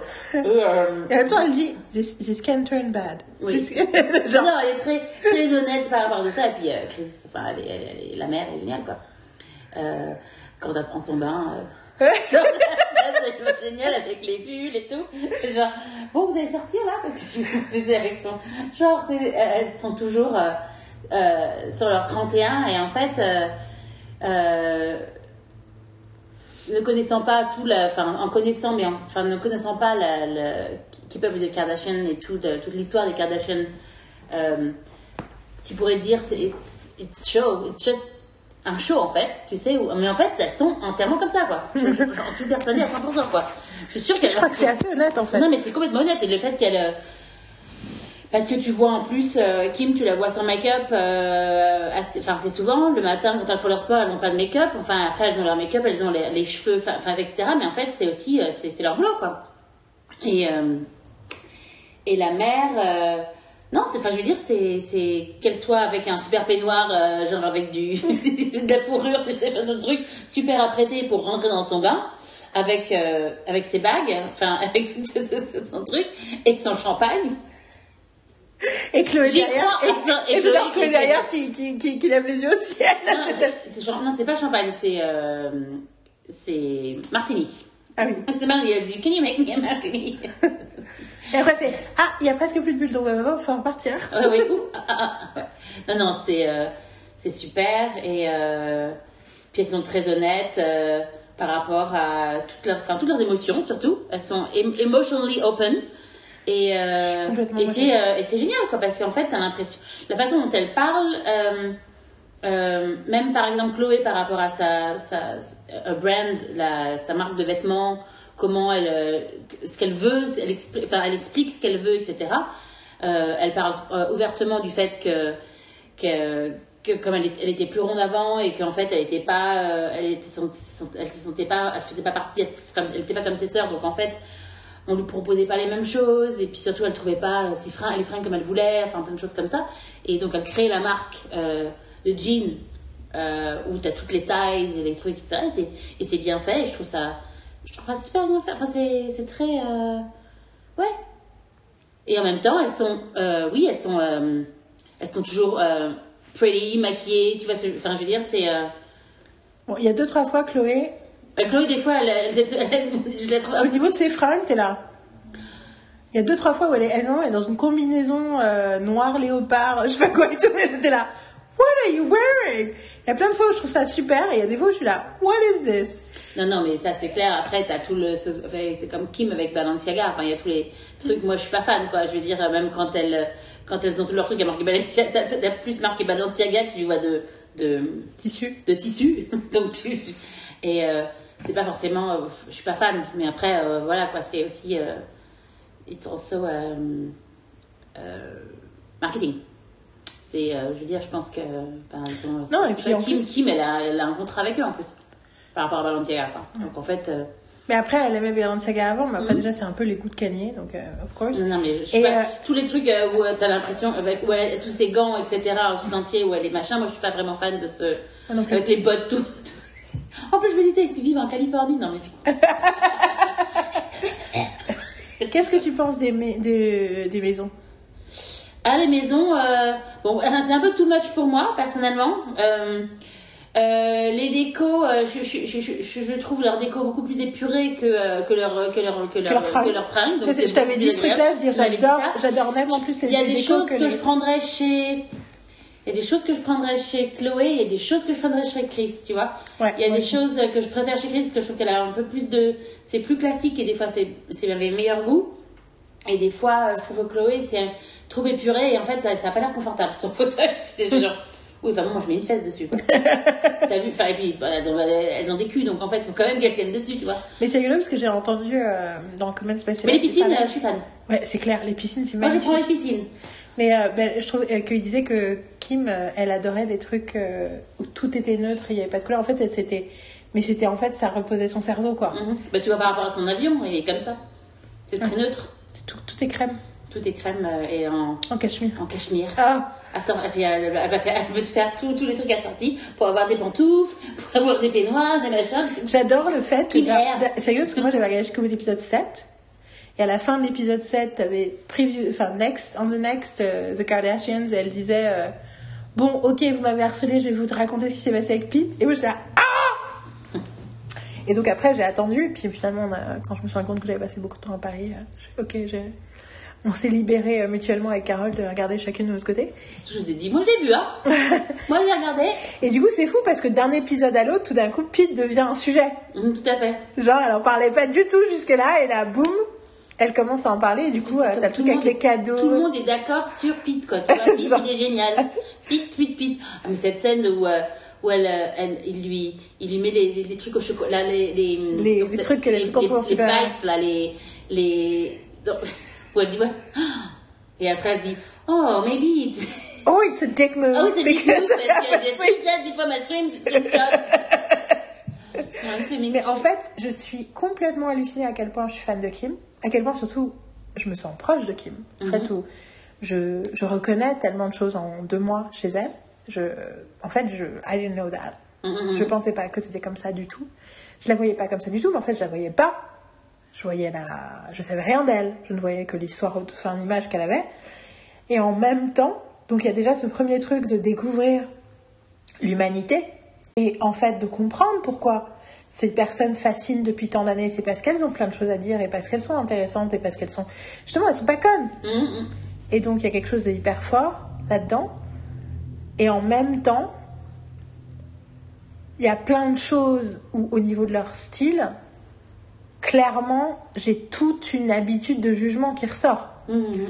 Que du coup, justement, c'est là que je vois que j'ai pris la distance, c'est-à-dire que je ne les juge pas, mais elles ont des côtés vulgos, Mhm. selon mes critères. Et je trouve ça hyper sain, en fait, pour Ouais. moi, de devoir dire Oui, mais est-ce que ces critères sont pas liés? Bien sûr qu'ils sont liés au fait que je suis parisienne et qu'elle, elle est, euh, et qu'elle elle est californienne. Ouais, Et puis californienne nouveau riche. ouais. Et en même temps, Par contre, moi, je pense, je prends le fait est- qu'ils ont des, des cuistots, enfin des cuisiniers. Moi, je, ah oui, je pense ça aussi. Des cuisiniers qui mais franchement, euh, toutes ces. Mais moi, je suis par contre, entre temps, du coup, entre temps, bien sûr, je la suis sur Instagram, machin et tout. Aussi. Franchement, toutes ces lignes, euh, ces lignes de. Les skims, oui, je trouve ça super. Mais ça faisait longtemps que j'entendais parler que ça m'intéressait. Mais toute cette nouvelle ligne là, bon, elle a, a l'air de coûter trop cher par rapport à ce que dont j'ai besoin et tout. Mais je trouve que visuellement, le packaging, euh, le machin, les, trucs, les neuf produits là de skin, Ah, de, de, de, de, De sa ligne de beauté. de beauté. it looks amazing. And I'm like, et surtout, it looks visually amazing. Mhm. Et, euh, et donc, c'est intéressant euh, que ce côté un peu bling bling, qui au départ euh, est pas ma tasse de thé, Mhm. en même temps, j'ai l'impression que Kim spécifiquement is going more in my sensibility. Plus, plus le temps passe. Après, avec Chris, je suis partagée. Parce que je peux pas m'empêcher de penser qu'il y a quand même un côté un peu d'exploitation de ses enfants qu'il y a eu, surtout avant. Mhm. Après, je sais pas si je suis pas juste influencée par l'image que j'avais d'elle dans ma tête. Mhm. Mais après, je pense à ce moment incroyable. Bah, du coup, quand tu l'as vu, je t'avais spoilé là-dessus, donc tu c'est que où t'as Kim qui est dans son placard en train de pleurer euh, et que t'as Chloé qui lui dit si t'as besoin de parler plus tard, euh, tu m'appelles et Chris dit oui, oui, si tu veux du conseil pour tes looks. Et t'as Chloé qui fait not her looks, how she feels, God, mom. et là, je me suis dit, parce que du coup, ça me fait un peu penser à ta mère, Chris. Ouais, du coup, je vraiment. pense à un truc où je suis là. Et il y a des côtés, du coup, où je me dis, euh, ouais. Mais complètement, quand elle est à New York, elle veut montrer tous ces trucs et euh, Chloé, euh, euh, Chloé qui est genre, mais don't care about You've told me this story 15 times. Ouais, oui. Euh, oui, mais euh, euh, that's the first time on the podcast. non, mais I'm not telling you that. Chloé says Ah, that je to Chris. ah, je croyais que c'était ça. J'étais tellement, j'étais tellement, tellement sûre. La façon dont avec tu dis un gâteau, je suis genre, bah non, attends. Genre, oui, c'est first time on the podcast que je te raconte Non, c'est. Chloé qui dit ça à sa mère, qui dit putain, mais ça fait 15 fois que tu You m'as raconté. t'étais- en caractère. You were too much in character. Ah, bah, c'est vrai qu'au début, c'est que c'est après je me sentais vachement, je me sentais vachement proche de Chloé. Après, un peu moins. Mm, mm, mm. C'est vrai, au début, j'avais envie de taper euh, Scott. Et by the end, j'étais là, ah, en fait, euh, en fait, surtout le fait qu'il est de, en fait, le fait que tout le monde adore Scott, les gens qui suivent, qui ont suivi les garçons du début adorent Scott. Ouais, ouais, c'est ce que tu me. Et Ah, que. Kendall, et comment Kendall et Chloé, tout le monde sont proches de lui, je me dis, même. euh, Puis en fait, je me dis, mais en fait, puis surtout, j'ai écouté l'épisode du Deep Dive, qui était le crossover avec euh, Beach Sesh, où t'avais du coup June Diane Raphael et Casey Wilson, sa meilleure amie, qui parlait des Kardashians, où, où, que June se plaignait du fait que, que Jessica Sinclair ne suivait pas assez les Kardashians, du coup, elle était pas au courant de tout, et c'était pas poétique. Elle fait, I don't feel safe, I don't feel safe talking about the Kardashians, because she doesn't have all the information. Et du coup, et que Casey Wilson se dit non mais Courtney elle est complètement psy- psychopathe. et du coup c'est là non mais je sens elle dit ça et j'étais là oh wow. Euh, Moi ce qui me dérangeait avec Courtney c'était chaque fois dans les dans les confessions elle était I mean. J'étais juste un peu genre ok. J'ai un peu plus de mal à la prendre au sérieux que les autres. Elle minaude en fait toute la journée. Oui, puis bah, elle dit pas grand chose, elle dit pas grand chose d'intéressant. Elle fait Quand I elle parle de ses like projets, c'est bien, elle va faire des, des candles avec euh, machin, c'est cool, je suis contente pour elle, ça marche, etc. Mais en fait, quand tu vois ce que les autres font et ce qu'elle fait, tu fais genre, yeah, you follow the flow. Et en plus, c'est la grande, et en même temps, c'est la grande sœur. C'est Ouais. la- Bah ouais, mais bon, en même temps, c'est Et c'est fou parce que Kim a dit à un moment, et en fait, euh, dans d'autres endroits, j'ai entendu qu'en fait, Kim, elle a toujours suivi Courtney. Mm, mm, mm. Elle voulait être comme Courtney, elle voulait faire comme Courtney, et c'est, mais du coup, c'est ironique, quoi. Ouais, parce ouais. que, et en même temps, il y a l'idée que la vie sentimentale de Kim prend le, la suite de Courtney, quoi. Tout à fait, C'est-à-dire parce qu'elle a son tatou, son mec qui a tatou. que son mec tatoué, qui est en fait complètement une crème totale, qui fait peur de l'extérieur, et qui est en fait le mec le plus gentil et le plus émotionnellement ouvert qu'elle ait jamais eu de sa vie. Mais, euh, Non, non, mais c'est clair. Mais c'est vraiment. euh, Et puis bon, et j'adore tout l'épisode, le truc, le fait que du coup, vu Kylie, donc ils peuvent pas parler de son mec, ils peuvent pas parler du machin, du coup, ils font des trucs qu'ils font avec Kylie, oui. Ou avec Chris, ils vont, ils vont, ils vont au supermarché. Ouais, ouais. Faut qu'elle range le. Non, il faut ramener le, le, le, le Caddie. Yeah! Good job! Non, mais il y a un côté très beau. J'ai beaucoup aussi la Non, tête de, ça, la tête de Hélène et la Portia quand ils voient, euh, quand ils voient, quand ils voient Courtney et Travis s'emballer. au fond, Genre, ok. Et euh, j'aime bien aussi Scott qui est là. Bon, après, j'ai sûr, c'est Scott. Putain, mais, mais put a tie. Que- Mais ce que j'ai bien aimé, c'est dans le dernier épisode, c'était euh, quand il parle de Pete avec Bah oui. euh, Chloé. Genre, c'est son pote. Et apparemment, effectivement, il y a eu des photos où ils étaient à des matchs et tout, des machins. Et je trouve, c'est vrai que je trouve ça hyper intéressant, du coup, la position de Scott dans la famille, tu vois. Je trouve Mhm. c'est. Oui, mais après, tu comprends aussi euh, Courtney, quoi. Enfin, euh, enfin, je veux dire. euh, Qu'elle a envie d'être avec son nouveau mec et qu'elle a pas tout le temps envie d'avoir son ex autour. oui, euh. oui, oui, mais bon, après, c'est, il est, heureusement qu'il était là, je crois, enfin, pour plein de trucs. Il est, il est, il est, il Mais a priori, il a quand même, il a quand même fait, il lui en a fait voir, il en a fait voir de toutes les couleurs, tu vois ce que je veux dire? Enfin, il a l'air de s'occuper quand même pas mal de ses enfants parce que bah, elle, je la vois vraiment avec ses gamins dans tout le truc. Genre- Elle est amoureuse, elle est dans son truc. Et j'ai l'impression que les, euh, enfin, que les enfants sont beaucoup chez, euh, chez Scott, quoi. je Mais pense je suis qu'ils pas, sont, je suis je pas pense qu'ils sûre. sont, hein. non, je pense qu'ils sont moitié moitié. C'est juste qu'il y a l'idée que la storyline de Oui, oui. Scott is about. euh, mais du coup, c'est ce qu'il disait dans Comment to Sam. Il bon, j'espère que c'est moving on et que la storyline de Scott de la nouvelle saison, c'est son amitié avec Pete. Ou euh, ses projets, ses machins. euh, enfin, en fait, qu'il soit là pour autre raison que juste d'être l'ex, en fait. Tout à fait.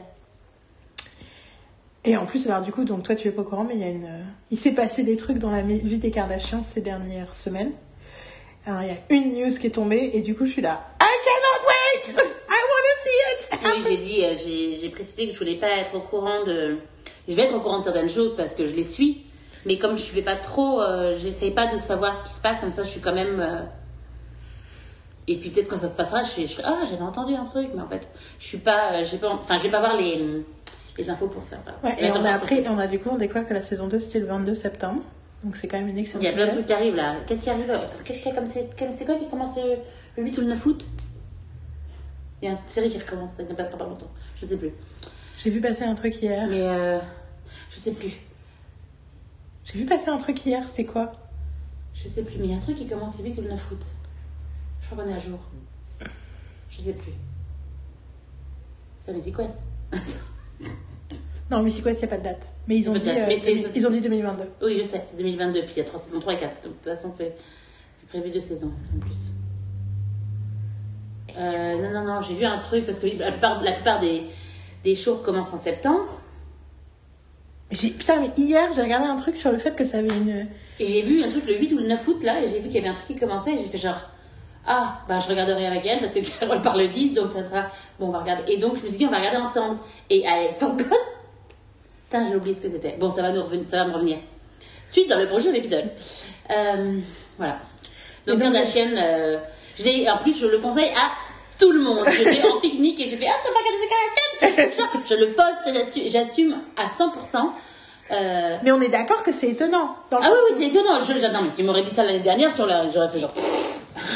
Genre, de dire, il faut que je tombe bien bas pour tomber dans les Kardashians, quoi. Et en fait, pas du tout. Et puis surtout, c'est. C'est pas que j'aurais pas dit, je serais, faut pas que je tombe bien bas, parce que, enfin, non. Le truc, c'est. euh, Moi, j'aurais pensé ça. Mais je. je, je ça m'a pas forcément plus intéressé que ça, quoi. J'aurais fait, ok, ils ont sorti The Kardashian, mais en fait, voilà, quoi. Euh, mais. euh, mais vu que, euh, vu que j'étais quand même intéressée par rapport. Vu, que Pete Davidson était dans, dans le lot, maintenant tu fais genre, ok, si Pete Davidson t'intéresse à qui, t'intéresser C'est juste genre, hmm.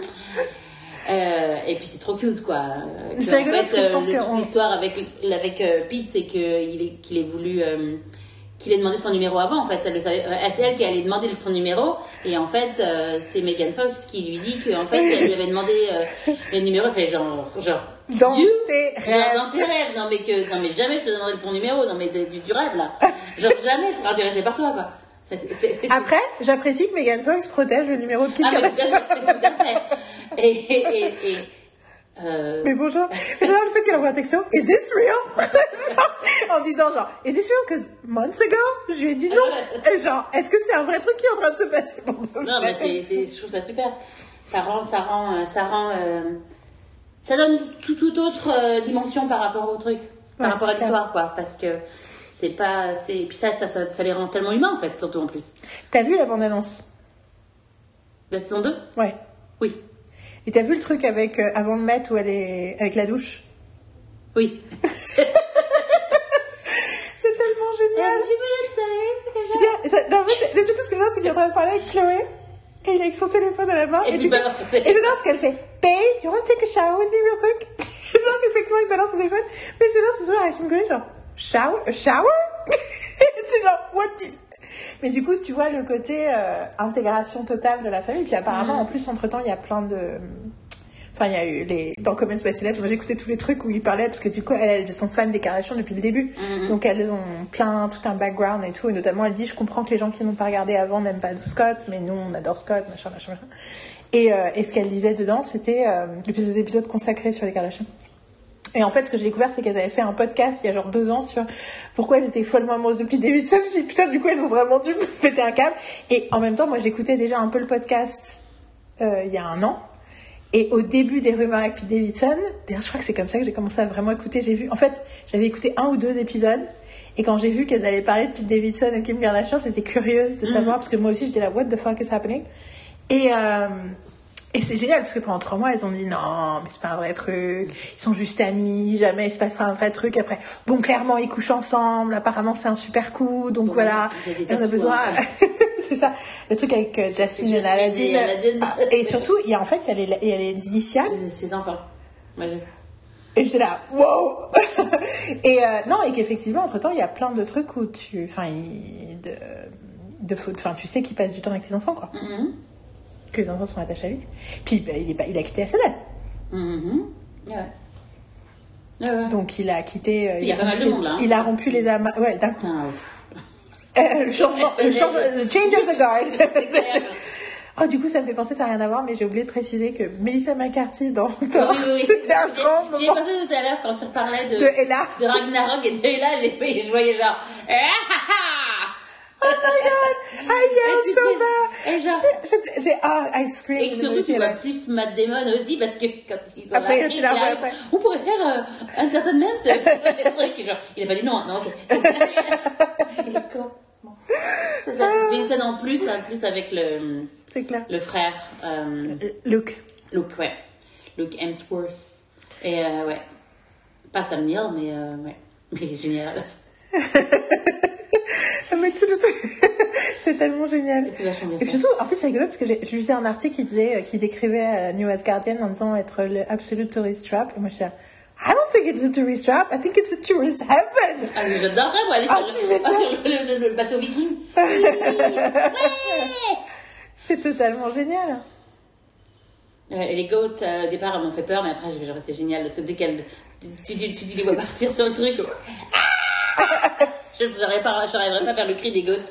Mais bon. C'est Screaming Goat. Et euh, qui sont euh, un- Qui se inadver- taise quand tu dis le mot meat. Quiet. qui se qui sont euh, inad de façon euh, inadvert par inadvertance inspirés par Taylor Swift c'est ça qui est génial j'adore l'idée de quand il dit euh, enfin, je sais pas t'as vu le bout d'interview où quelqu'un lui dit ah, est-ce que c'est inspiré par Trouble de Taylor Swift? Et elle lui montre la vidéo euh, Trouble enfin qui est pas la vidéo qui est la mime autour de la vidéo Ouais, ouais.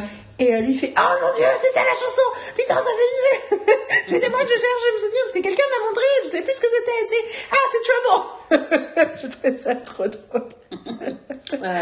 Surtout le côté chiant. Merci, je vais pouvoir faire maintenant la bonne référence. J'étais I love Taika.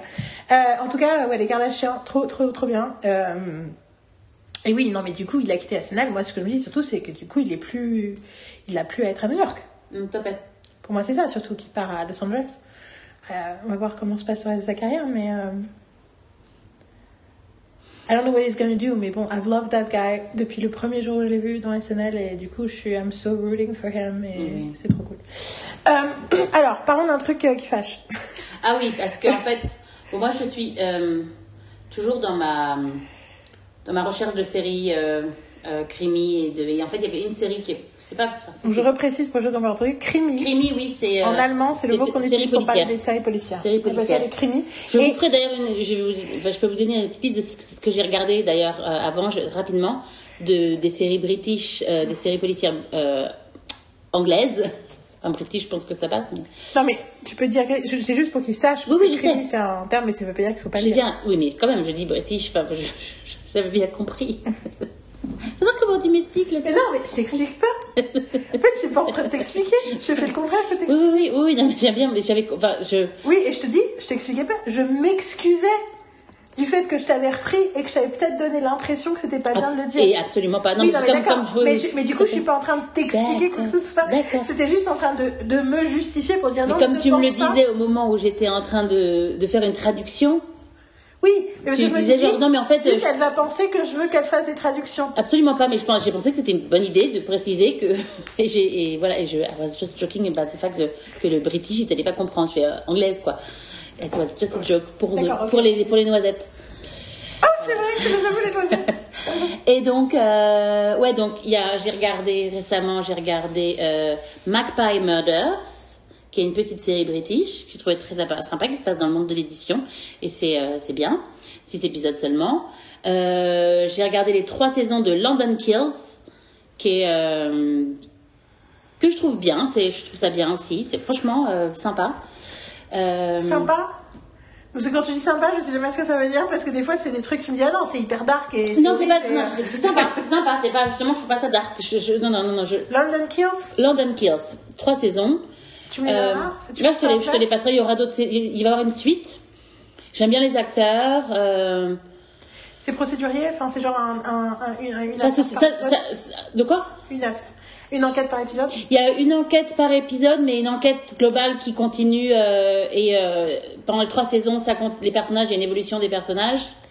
Et c'est satisfaisant. Et c'est moi, ça, c'est- je trouve ça satisfaisant. Et puis c'est surtout, il y a, y a un problème dès le début qui se résout. euh, euh, je crois, la fin de la saison 1, mais finalement, ça, enfin, les problèmes, enfin, c'est, c'est- ça- tout, est, tout est lié, en fait. Tu peux pas voir un, un épisode, tu peux pas voir la saison 2 sans avoir vu la saison 1, quoi. Je veux dire, les, c'est clair Mais que- c'est mais c'est pas euh, c'est pas tout le temps du cliffhanger sur du cliffhanger. Non, euh. non, non, non. Non, non, bah après, il y a un petit cliffhanger à la fin de chaque saison, Oui, non, mais qui ne sont pas, euh, non, non. pas t'as pas l'impression d'être manipulé. Non, et puis il y, a une, il y y a une résolution dans chaque épisode par rapport au problème. Et tu peux voir, mais il y a un problème, un, par exemple, un meurtre du premier épisode qui peut être finalement lié avec un autre, un autre c'est une bonne Donc gestion c'est- de, c'est une bonne des gestion. narratifs, d'accord. C'est pas le narratif, au contraire Bah de, oui, coup, au contraire de la série que je viens de me taper C'est euh, en trois saisons. c'est que pour ça que je vous, je- voilà. J'en ai vu d'autres, j'y penserai, je, je, je vous dis, je vous donnerai les, les noms des autres séries que j'ai pu voir, j'en que j'ai commencé. Euh, euh, mais je vous, je, vous, je vous- je vous donnerai la liste la prochaine fois aussi. Je, je, je- The Chelsea Detective, qui est très sympa aussi, que j'ai bien aimé. C'est que des trucs qui se passent à Londres en plus, donc c'est très sympa. Euh, donc, au contraire de, euh, de The Blacklist, The Blacklist que j'ai commencé, je voulais regarder. En fait, j'ai des amis euh, toujours les, enfin, à Berlin qui sont Troy et Cody qui m'en parlent beaucoup. Enfin, Troy surtout parce que Cody, bon, Cody elle aime un peu tout, donc c'est un peu, tu peux pas vraiment savoir vraiment ce qui est bien. Euh, mais c'est vrai, elle, enfin, elle, elle rega- elle- elle- limite elle regarde tout puis elle arrête des trucs quand c'est un limite trop émotionnel. Donc, euh, ok. Donc non, c'est pas une référence. Troy, je sais pas trop en fait, parce que Troy, euh, bah en fait, il a, puis surtout, euh, il y a un truc qui va lui parler, il va dire oh mais celle-là, ce personnage j'aime pas, en fait, et, et je fais, mais en fait c'est un, tu vois, tu viens me dire qu'il aime pas le personnage principal de Blacklist. Euh, faut quand même que je le regarde pour être sûr qu'il a raison ou parce que des fois. Des fois ça marche pas quoi enfin je veux dire euh, c'est parce que juste il a pas compris quoi Euh, ça lui arrive Ouais. Un des, je- un des trucs que dit euh, Brené Brown dans Atlas of the Heart, qui est un truc un peu révolutionnaire et qui dit, pour le coup, c'est à l'encontre de 95% des professionnels du, du, de thématique, c'est elle dit, quand on parle d'intelligence émotionnelle, on dit il faut comprendre, apprendre à comprendre et reconnaître les émotions chez soi et chez les autres. Et elle dit, je pense qu'il est en fait impossible de comprendre, de reconnaître les émotions chez les autres. Et donc ça veut dire qu'on doit les croire Mhm. et qu'on ne doit pas décider ce qu'ils ressentent, on doit les croire.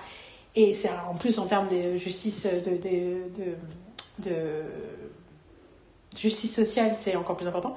Mais du coup, il y a le truc aussi que peut-être que Troy, justement, n'est pas un Français qui se cache derrière sa rationalité, mais qui au contraire prend ses émotions très au sérieux, et qu'effectivement, du coup, son expérience de la série étant liée à son expérience du monde Mhm. et sa vie et son passé et tout, fait qu'effectivement, on peut pas on peut pas supposer qu'on va avoir la même expérience en fait. tout à fait mais c'est pour ça que d'ailleurs on lui donne toujours le le, Bénéfice du doute. le, le bénéfice du doute parce que en fait il va il va avoir une série disant qu'il a adoré ça etc et en fait je fais euh, ok mais donc finalement je vais quand même essayer de le regarder tu vois et en gros The Blacklist je me suis dit genre oh on va regarder Je pense que Troy il sait pas qu'on parle de podcast. Très français. Bah écoute, le jour, le jour, le jour où, où il se mettra à l'écouter, il viendra nous voir. Je, je suis toujours, hmm, you really think that of me? Et euh, we love Non, you. que, euh, we love you, Troy. Et by the way, je dis ça parce que c'est quelqu'un de très intelligent, Troy, donc j'ai tendance à penser comme euh, une personne qui a un appareil critique sur pattes. Tout à fait. Et que, et parce qu'il a d'excellents arguments, et qu'il faut me souvenir que justement il est connecté à son expérience émotionnelle de la série et du film, et pas que à un truc rationnel, euh, pseudo-objectif. Tout à fait, Tout à fait. Tout notre, tout, tout notre, tout notre discours et tous nos, tout- nos, hum, nos discours, toutes nos discussions par rapport à Jane Austen et par rapport à- aux adaptations et ce genre de choses. Enfin, je- euh, on a, et revient toujours, euh, on en parle, je veux dire, et, euh, et le fait Ça me que. pensait quand tu me dis qu'il a revu James Bond juste pour nous faire plaisir et dit je- alors je me suis dit bon je me suis forcée hein, parce que vous, vous avez aimé alors j'ai revu et j'ai assis mon galette Ben, so adorable Mais le truc, c'est que et, et donc finalement, il regarde et, j'apprécie aussi beaucoup. euh, euh, des fois, je dis, je, on le force regarder. Il dit, si c'était pas toi et Marine hein, j'aurais pas regardé hein. c'est clair, c'est bon. comme ça, c'est et comme ça. bon vous aviez raison sur Firefly vous aviez raison sur Battlestar Galactica Et sur Friday Night Lights. sur Twilight Nights Et non je mais mais des fois je mais qu'est-ce qui vous arrive? Et c'est quand même parce qu'on a les mêmes réflexions sur lui quoi genre Mais c'est clair. voilà, genre, mais- voilà. Mais et euh, qu'est-ce que t'avais fumé ce jour-là? Littéralement il court, bah, et d'ailleurs, il m'envoie des messages. Il m'avait envoyé un message par rapport à Paul je si you watch this shit, I don't understand, you need to tell me what? C'est ça. Il faudrait, faudrait, que je- faudrait lire le truc, genre, il m'a fait trop rire, j'ai explosé de rire quand je l'ai vu son truc. Mais c'est bien parce qu'il m'a dit oui. Donc je me suis dit que j'allais le revoir. hein. Donc je me suis forcée à le voir. Pourtant, je l'aime pas. hein. Je me suis dit, bon, j'ai peut-être manqué quelque chose. Et non, hein. Et c'est rigolo parce que moi, Toujours moi qui adore, moi qui adore and Prejudice, donc avec Karen Knightley qui le déteste, moi qui adore cette version et qui a, a vu, enfin qui a trouvé la version BBC chiante à mourir, alors que lui il adore cette version-là. Mhm. Maintenant, quand je vois la version, la dernière fois qu'on a regardé la version de Karen Knightley, qui était, je me sens, pour mon anniversaire il y a deux ans, euh, parce que je l'ai lu, du coup, Mhm. dans la nuit après, Mhm. pour la première fois, j'ai vu ce qu'il voyait. Mhm. Ouais, je me souviens parce qu'on en avait discuté. Ouais, tout à fait. Et j'étais là, putain! Et j'ai, euh, j'ai bien- bien euh, la, la, la, la, la version, euh, la BBC. Je l'ai, euh, je l'ai en dossier euh, sur mon ordinateur. Non mais je sais, c'est pour ça que je l'ai vu. Mhm. Oui, non, mais je l'ai, récupéré parce que je l'avais en DVD so et je l'ai, euh, mis pour pouvoir la regarder plus facilement. So slow. Mais il y a des choses que j'aime beaucoup dedans. Mais non mais Il y a des, ce que je veux dire, c'est qu'il y a des, il- c'est, c'est- en même temps, c'est vraiment traité, mais c'est, ils auraient pu en faire trois, quoi. Plus, plus le temps avance, plus quand même il y a cette idée de la subjectivité euh, artistique que quelque part j'avais quand même euh, la conviction, et je continue à avoir la conviction sur certains aspects, euh, qu'il y a... J'ai passé toute ma vie à essayer de trouver c'était quoi les critères de qualité, c'est quoi les vrais critères de qualité. Et I feel I got closer, mais en réalité, faut pas oublier que ces critères-là ne peuvent pas toujours avoir le dessus sur une relation émotionnelle. Et qu'une série de merde peut nous faire un effet incroyable, comme un truc pourri, euh, comme un truc génial, Mm. peut nous faire que dalle et nous faire chier. Tout à Et que, et que du coup, faut accepter ça. Tout Et donc, donc, mais, donc, par coup, toi, rapport à, par rapport à The Blacklist, donc j'ai regardé finalement, je regarde, j'ai regardé la saison 1, je regarde la saison 1 que je regarde assez vite, enfin je, je, que je me, par etc. Mais je, hmm. il y a des choses genre, il y a des enfin je trouve ça intéressant, je trouve c'est dynamique, il, a, se passe des choses. Je dis ah les personnages sont intéressants, ok. Bon elle, m'agace un peu quand même. Euh, Il y a un truc qui me titille par rapport à elle, quoi, en fait. Euh, mais les autres, ça va. Euh, après, je fais OK. Bon, bah écoute, c'est intéressant. Enfin, le, le, le scénario est intéressant, ça va quelque part. Donc, il y a des secrets, etc. Donc, ça, ça va se développer. Et en, et en même temps, je regardais le truc. Et quand, je suis arrivée à la, la deuxième saison, je, je crois que je te l'ai dit. En plus, je dis, Hmm, je- franchement, ça, ça m'intéresse, mais je pense qu'à un moment donné, il va se passer un truc et je vais abandonner la série, quoi, parce que ça va, ça va me gaver, quoi. Parce que ça commence, ça commençait déjà un peu à me gaver. Euh, le côté, il y a, pas, de- il y a pas de logique en fait dans la, ce que je trouve. Enfin, là, je trouve pas la série logique. Je la trouve. euh, et plus t'avances et plus tu t'as pas de morale en fait. Ils sont euh, et en fait. éthique, parce que tu sais, beaucoup de Et choses, morale hein. éthique. ouais, ouais. Pour eux, morale, se dire moralisateur, ça veut Non, dire. non, non, euh, morale éthique, prêche, le- ça veut dire. Franchement, c'est juste qu'en fait, tu peux. euh, ils expliquent. Enfin, t'as des tueurs, ok. T'as des espions, t'as des tueurs, t'as des. Euh, James Spader, donc Red Reddington, lui, il est. c'est- Le personnage censé- principal. Le personnage principal est censé euh, ne pas être quelqu'un de très gentil, mais en même temps, il, est, il est très impliqué par rapport à Liz, qui est l'actrice principale.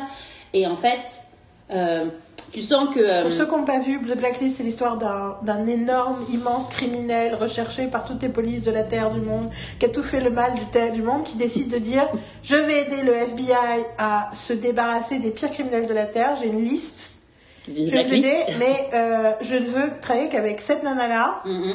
et je veux, et on fait tout un peu comme moi j'ai envie de faire. Mais je vais vous aider. Voilà, c'est ça, ça c'est juste je pitch The Blacklist pour tout le monde. Et en fait, euh, et donc, euh, il se passe aussi que le fait que Lise est finalement mariée à une vie heureuse et en fait, elle se, se rend compte que son mari est un espion et que finalement, c'est quelque chose qui a été un peu prévu, Instrumentalisé pour. instrumentalisé pour.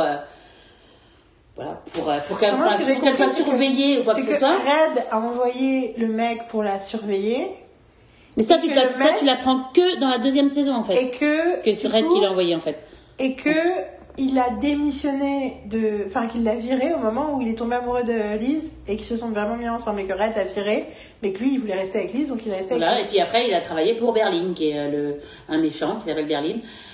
Et en fait, le problème, c'est que, ok, tu peux avoir plein de méchants, tu peux avoir plein d'histoires, mais en fait, si ça tient pas la route, et que, en fait, tu crées des, des secrets qui, qui se rajoute l'un à l'autre. T'as un secret, tu te dis, oui, alors euh, je veux travailler avec elle, et tu te dis, bon, bah, il y a quelque chose derrière. En fait, t'apprends un des premiers secrets, tu fais genre, that's it.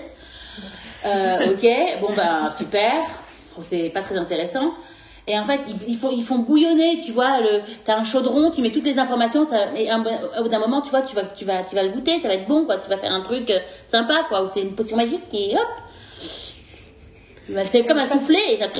Et en fait, c'est un pétard mouillé, ouais, c'est ça. Ah, ah, et puis surtout, euh, c'est, ils sont insupportables. Ils sont insupportables. Et puis, elle, elle est, gna, gna, gna, elle est toujours en train de se plaindre de tout. et puis, elle, fait, elle est censée être une profileuse professionnelle genre, excuse-moi, t'as rien compris à la vie.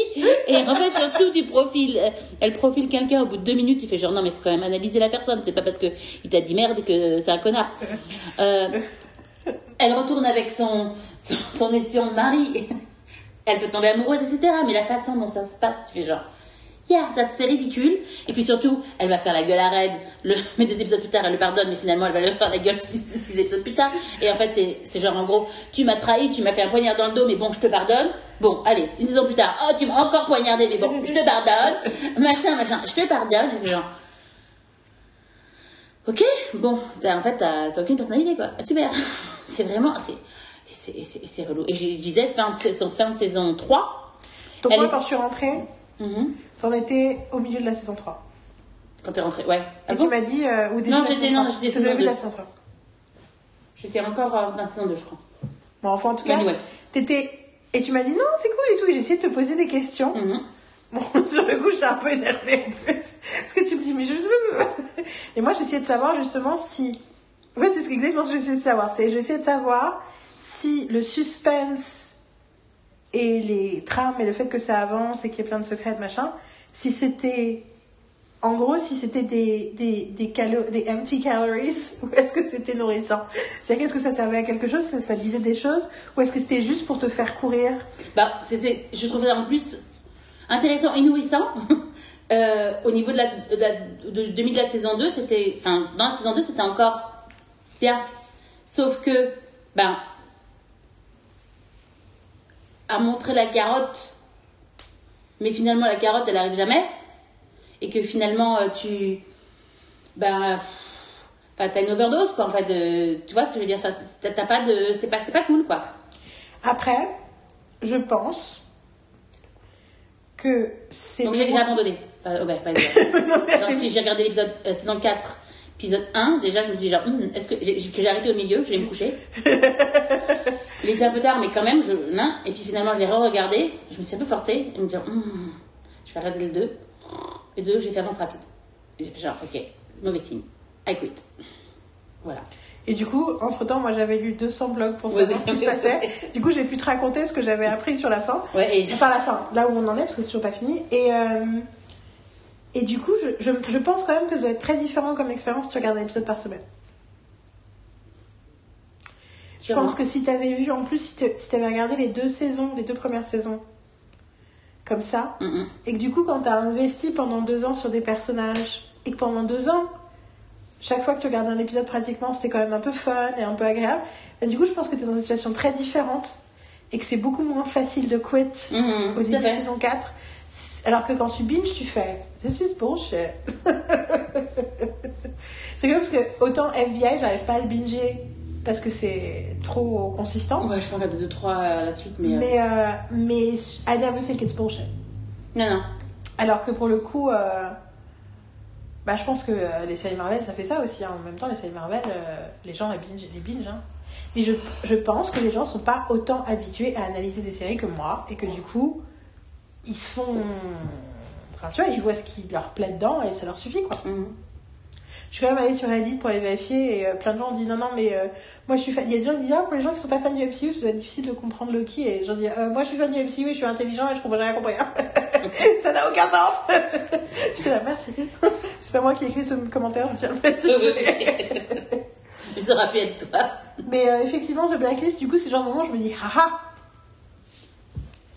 j'ai bien eu raison de jamais regarder cette série. Je m'avais regardé les quelques premiers épisodes et Troy nous a dit pendant longtemps, mais c'est tellement bien et tout. Et je l'avais regardé du coup, je crois, tout un épisode. De saison 3, tu J'avais regardé l'épisode 13 de la saison 3. Et j'ai commencé à t'en parler. en fait, je me rappelais d'un truc particulier. je me rappelle du fait que l'héroïne était enceinte et que j'avais découvert qu'elle était enceinte de son mec, alors que moi, dans les premiers épisodes que j'avais vus, j'avais bien compris que en fait c'était un enfin qu'il était espion qu'il était pas qu'il pouvait pas lui faire confiance. Et du coup je trouvais ça intéressant que dans la saison 3 elle soit enceinte de lui tu vois. Je me suis dit euh, putain. Et puis surtout que c'était un épisode où cher- elle cherchait une famille pour adopter le gamin. Et puis en plus elle voulait une open ad- adoption. C'est comme ça que j'ai découvert l'existence des open adoption donc c'est des adoptions. Cette, je trouve ça intéressant. Cette euh, truc est intéressant. ouais et Ils que ils Et que l'idée que je savais pas qu'en fait on pouvait choisir d'avoir une clause d'une open adoption et que l'idée que euh, que euh, qu'en fait ben, plus ça va plus ils disent qu'en fait c'est moi j'avais l'impression enfin tu vois il y avait ça ça m'avait marqué parce que j'avais le souvenir quand j'étais petite il y avait toujours l'idée que euh, pour une adoption c'était mieux il y avait toujours l'idée que c'était mieux qu'il y ait aucun contact entre l'enfant adopté et les parents naturels et qu'en fait apparemment on est revenu de ce truc là euh, les psys, les, les- travailleurs sociaux, les machins sont revenus un peu de cette idée-là. Et qu'en réalité, c'est pas pour rien d'ailleurs qu'il y a des lois qui sont passées pour le Mhm. fait que les enfants aient le droit de savoir euh, leur paternité et leur maternité. C'est parce qu'en réalité, euh, a priori, en fait, euh, ben, la vérité est toujours mieux que, que, que l'absence de, conna- de, d'information. Mhm. Et, euh, et qu'en fait, euh, embrace the reality, qui est que, bah oui, t'es adopté, mais du coup, t'as d'autres parents, et voilà, c'est ta réalité, quoi. Mhm. Plutôt que de faire semblant qu'il n'y a pas d'autres parents et que non, c'est toi les parents et personne d'autre, euh, enfin, tu vois, c'est, c'est pas ça, en fait. A priori, enfin, après, je suis pas ni enfant adopté, ni j'ai adopté d'enfant, donc, bien entendu, c'est très théorique ce que je suis en train de dire, mais, euh... enfin, je dis ça et en même temps, mon père, techniquement, mon père m'a adopté, donc, euh, mais, euh, mais j'ai l'impression que tous les gens. Enfin, je dis ça, mais en fait, j'ai des amis. J'ai des- plusieurs amis qui sont des enfants adoptés. J'en ai plusieurs dans ma vie. Et à chaque fois, il y avait vraiment le désir et la... le besoin de connaître sa famille naturelle. Tout ça pour dire que ça m'avait vachement marqué. Et du coup, quand j'ai vu que c'était au milieu de la saison 3, je savais plus trop où c'était, mais je me dis que c'est au milieu. J'ai essayé de te poser des questions pour savoir si t'avais déjà, si elle était déjà enceinte ou pas. Et du coup, j'ai commencé à dire, mais euh, là où t'en es, il se passe quoi dans sa vie? Et t'as commencé à me dire, et tu comprenais pas où je voulais en venir, et du coup j'ai commencé à poser des questions un peu plus claires, mais sans vouloir être claire, et machin et tout, et du coup je t'ai complètement euh, mis sur le chemin, et donc dans l'épisode, et bien sûr c'était Et l'épisode d'après, l'épisode d'après, et c'est classique, c'est classique. C'est la troisième fois que ça arrive? Que, que, Marine t'entend regarder un truc, et je lui dis, Au moins. ah mais tu vas, ah oui mais t'as- il s'est passé ça, et là elle fait, non, et en fait c'est l'épisode d'après. Non, pour, pour NCS, c'était vraiment en plus genre, ah, c'est quand il part en vacances. Hein? Genre en plus, genre NCS, genre il part jamais en vacances. Donc ça, ça m'aurait marqué. Et bien sûr, tu commences l'épisode d'après, tu vois. Et puis je reviens vers toi, je fais, c'est l'épisode de Maya. oui, j'avais checké, j'ai vu que c'était Donc celui-là. j'ai des pouvoirs magiques, je sais spoiler les gens. je sais exactement le moment où je fais dis un truc, c'est tu peux être sûr. Je veux dire, donc en fait, tu sais quelque chose. Je- en fait, tu sais quoi, je, je regarde le prochain épisode et je te dis si c'est ça. Mais euh, ouais. Mais oui, c'est un peu c'est un peu magique. Ouais. Euh, Donc voilà, ce blacklist. je vais redire un truc que j'ai dit 200 fois. Euh, Psych, c'est génial.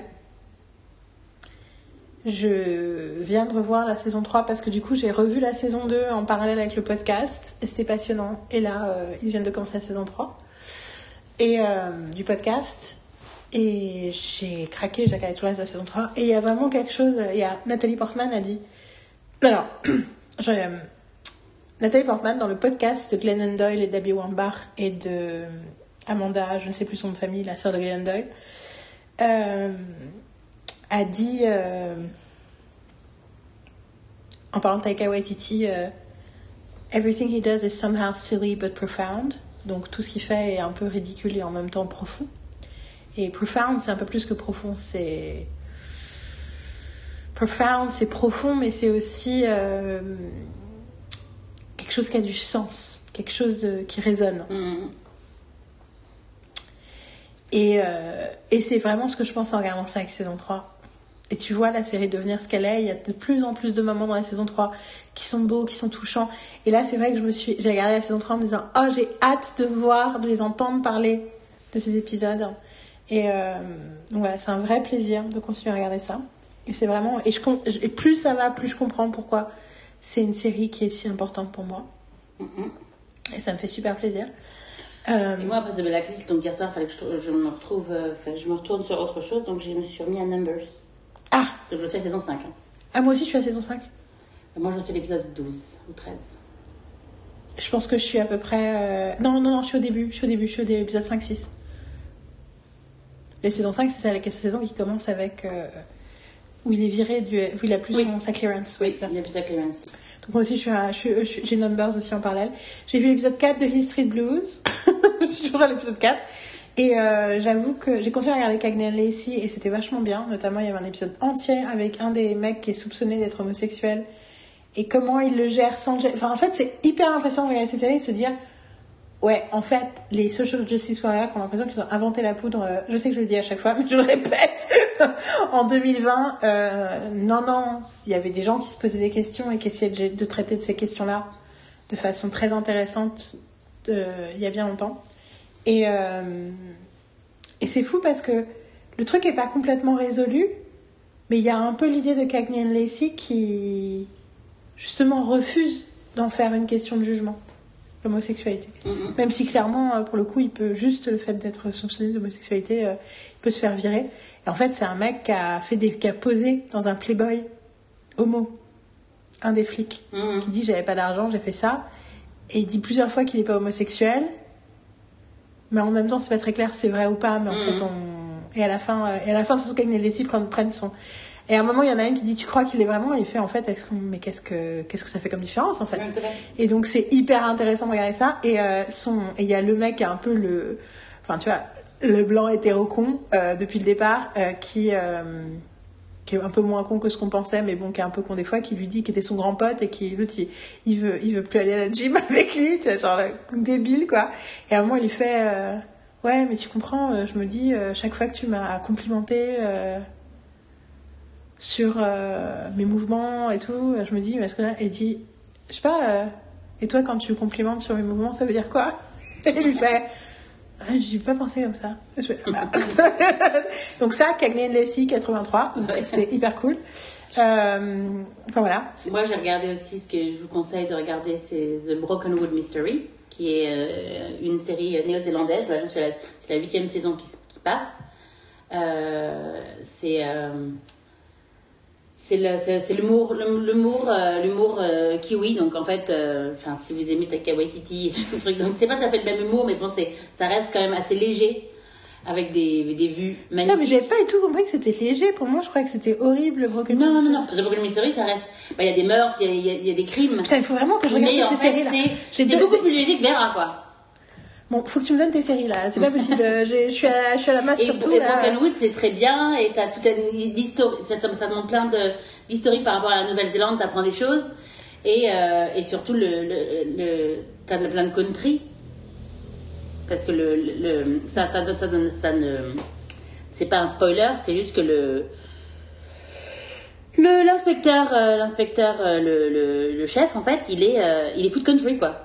Donc en fait, il écoute que de la country. De la country américaine Euh, La country américaine je pense, que la country euh, je pense que la locale country euh, néo-zélandaise, euh, c'est pas forcément des gens qu'on connaît, ou peut-être qu'après toi, tu es plus sur la country, ils vont peut-être, tu pourras me dire qu'en fait, c'est, ils parlent de gens qui sont connus. Euh, mais euh, il y a toujours de la country, en fait. Et, euh, I'm gonna love that. et en fait, et puis il y a un côté, il est, c'est un ours, quoi. Donc en fait, c'est génial. Ok, ok, ok, ok, you sold it to me. I j'adore. Donc il y a wanna- ça, euh, voilà, ça va Et puis, euh, on en parlera sûrement dans le prochain. euh, on va se regarder prochainement euh, Miss Scarlet and the Duke euh, saison 2.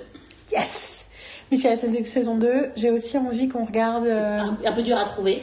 J'ai très, très, très envie qu'on regarde euh, des films là euh, qu'on a mis de côté. J'ai très envie qu'on regarde. euh, des- En fait, j'ai en fait, j'ai envie qu'on regarde Stardust avec Mark Maron qui parle de. Bowie. J'ai envie qu'on regarde Irrésistible, qui est le film de Jon Stewart quand même. Mhm.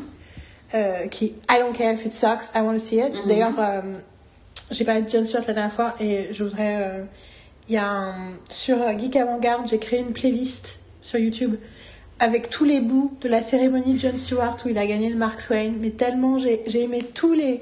Il y, a, il y a Pete Davidson qui est dans. Et il y a Kim Kardashian qui est là, dans le Days à côté de lui, as his date. It was so beautiful.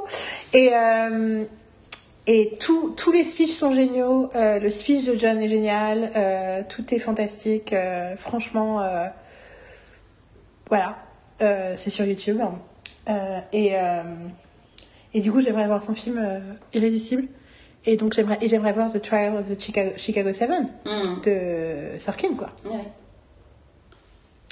Ouais, c'est des trucs, bon, c'est pas sub, C'est pas les films les plus, les plus, les plus. légers. Euh, On va pas mais- faire ça euh, trop de suite. Mais, Mais, euh, mais du coup, finissons. euh, D'abord, je voudrais parler de We Can Do Hard Things, le podcast, juste quelques mots. Et ensuite, j'aimerais bien qu'on finisse en parlant de Magnum pour de vrai. ok. Euh, Bah, sans spoiler de la quatrième saison, parce que oui, absolument. Euh, donc, We Can Do Hard Things, j'ai euh, j'ai entendu parler de Glennon Doyle quand elle, a, elle était dans le podcast de Brené Brown pour parler de son bouquin Untamed, qui entre-temps a fait son chemin. Euh, L'intro de Untamed, les deux trois pages d'intro de Untamed où elle décrit euh, la réalisation qu'elle a sur euh, elle-même et sur son propre son propre empêchement d'être libre en tant que femme en observant une cheetah dans un zoo est totalement hallucinant. Ça me donne presque envie de lire ce passage euh, à la fin du podcast. Est-ce que tu, you think it's weird qu'à la fin du podcast, après la fin, il y aurait un bonus et tu, ce soit moi qui suis en train de lire euh, ce passage de Untamed C'est deux pages, deux pages et demie. J'en sais absolument rien. Je sais pas. Je. Je sais pas. Ou non. Je, je... I don't know. Je. C'est pas possible. En fait, quand maintenant, quand les gens me disent c'est pas, je sais pas, j'ai toujours envie de dire c'est pas possible. You know how you feel about it. If, you- if I- si, tu- si je te dis, t'écoutes un podcast qui dure trois heures et à la fin du podcast, c'est quelqu'un qui lit un extrait de bouquin, qu'est-ce que tu penses? Tu penses, Bah, ça- c'est- c'est- je pense que peut être intéressant. so you don't- tu, tu dis pas why? Non, non, non, non, je dis pas why. Bon, donc je vais vous lire la fin, le début de Untamed. Euh, j'ai mis du temps à lire le bouquin, j'ai fini par le lire. Et au même moment, j'ai commencé à écouter les, bouts du podcast. Elle a commencé le podcast. Au départ, c'était elle et sa sœur. Puis petit à petit, sa femme, Abby Wambach, euh, avec qui elle est depuis quelques années. Et Untamed parle notamment du moment où elle est tombée amoureuse de sa femme, alors qu'elle était mariée avec un mec avec trois enfants et que c'était pas du tout prévu au programme. Surtout qu'elle était en train, elle était sur le point de sortir un bouquin qui s'appelle Love Warrior, qui expliquait comment son mariage avait survécu à l'infidélité de son mari. Et elle est tombée amoureuse de Abby deux mois avant la sortie. Elle a quitté son mari deux mois avant la sortie du bouquin. Et son éditeur était là. Euh... voilà. Et, euh... et un, un des derniers épisodes, c'était euh, Chelsea Handler qui est en train d'écrire un bouquin sur son histoire d'amour avec Joe Coy alors qu'ils viennent de se séparer. Et donc elle est dans le même euh, truc et en même temps elle dit. Euh... Jack Lennon qui fait I know exactly what you feel. Et euh, je crois que c'est Love Warrior, c'est peut-être un autre. Enfin, en tout cas, c'était le, fi- le bouquin qui est sorti. Toujours est-il qu'elle raconte ça dans Untamed. Et en fait, quand j'ai fini le bouquin, il y a plein de trucs que je trouvais hyper forts et hyper beaux. Et il y a plein de trucs que j'aimais, que j'ai moins aimé. Et j'ai trouvé notamment que je la trouvais trop certaine dans sa façon de, de décrire certaines choses. Et qu'elle. euh, en fait, je, je trouve qu'elle elle embrassait pas assez sa vulnérabilité, son incertitude. Elle disait des choses, enfin, t'as l'impression qu'elle était sûre d'elle, en fait Hum. ce qui va à l'encontre même de ce qu'elle écrit, tu vois. Euh, Même si à un moment elle parle du fait que euh, elle est sûre de rien et que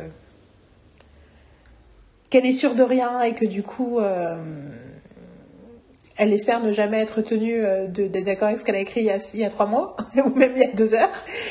Mais il y avait un truc dans le ton et entre temps je, je pense que c'est ce truc de la de l'armure en fait. C'est que quand t'es plus t'as du shame, plus tu plus tu t'armures en, en utilisant un ton, de certi- un ton de certitude et donc tu utilises des tu utilises moins de pronoms personnels et un des trucs surtout qui m'a vraiment que j'ai trouvé problématique et en même temps je comprends pourquoi c'est que je trouve qu'elle citait pas assez d'autres gens. Du coup tu l'impression qu'elle avait euh, tu vois eu des grandes révélations et qu'elle avait la tu vois c'est- tout ce sentiment de toute cette évolution, cette déconstruction de de de de- d'assumer sa liberté, son libre arbitre, son machin et tout, ça venait, euh, ça était venu magiquement toute seule. Il y avait quelque chose de, qui me dérangeait là-dedans. Surtout qu'un des trucs que j'apprécie particulièrement dans l'écriture de Brené Brown, c'est qu'elle euh, elle cite tout le temps ses sources. Elle passe son temps à dire telle personne a écrit ce bouquin-là et j'ai parlé à telle personne qui m'a dit ça et cette nana m'a raconté ça et ça m'a fait découvrir ce truc-là. Surtout, c'est vraiment Brené Brown, c'est quelqu'un lui, enfin, elle, quelqu'un fait des recherches à côté où elle découvre un truc dans sa recherche elle essaye de le tester dans sa vie et elle se plante. Elle se prend, elle se prend les pieds dans le tapis, et elle fait ah. Et du coup, il y a quelque chose de, enfin, c'est le contraire en fait. Mm. Et du coup, c'était à cause de Untamed que j'avais découvert ce, découvert. J'ai décidé de sortir cette espèce de catégorisation des gens en disant, il y a des gens c'est des témoins, il y a des gens c'est des guides, il y a des gens c'est des prophètes, il y a des gens c'est des faux prophètes, il y a des gens c'est des hérétiques. Puis il y a des gens, c'est la foule, et il y a des gens, c'est des aveugles. Ça, c'est les sept catégories euh, de gens. Euh, et, euh, et du coup, me dire, mais en fait, Glennon, c'est un witness, c'est pas un prophète, c'est pas un guide. Donc, ce qu'elle raconte sur son expérience est passionnante, mais quand elle commence à tirer des conclusions et à te donner des guidelines, faut arrêter de l'écouter. Et euh, c'est applicable à plein de gens. En fait, j'avais besoin de créer cette dichotomie-là parce que j'avais du mal à réconcilier le fait d'être tellement touché par quelqu'un qui racontait son expérience et en même temps de pas complètement lui faire confiance sur sa vision globale du monde. C'était quelque chose qui était difficile pour moi et j'avais besoin du coup d'une sous-catégorie. Et du coup, c'est un peu ce que je ressentais aussi en écoutant les quelques épisodes du podcast. Flash euh, forward, j'ai écouté des épisodes de podcast récemment, j'ai même écouté tous les épisodes de podcast de ce dernier mois et demi. Et en fait, je pense qu'il y a un truc qui a changé. Il y a un truc qui a changé et en fait, elles ont fait pour leur première euh, année, euh, premier anniversaire, elles ont fait un podcast live qu'elles n'ont pas mis en ligne. Et en gros, Glennon dit elle-même qu'elle a été entièrement transformée par ce podcast. Elle dit I've been doing this for 15 years. D'avoir des idées, d'écrire des bouquins, d'écrire mon septième mémoire euh, où je raconte ma vie euh, dans mes bouquins, c'est ce que je fais depuis le début. Et en fait, le podcast me semblait être une version supplémentaire. Sauf qu'en fait, la connexion qui s'est créée avec notre pod squad a changé la nature, m'a changé en fait. Et euh, ce qui m'a influencé dans l'idée de, il faut vraiment qu'on assume de faire un podcast comme j'aime écouter les podcasts, il y a des gens qui parlent.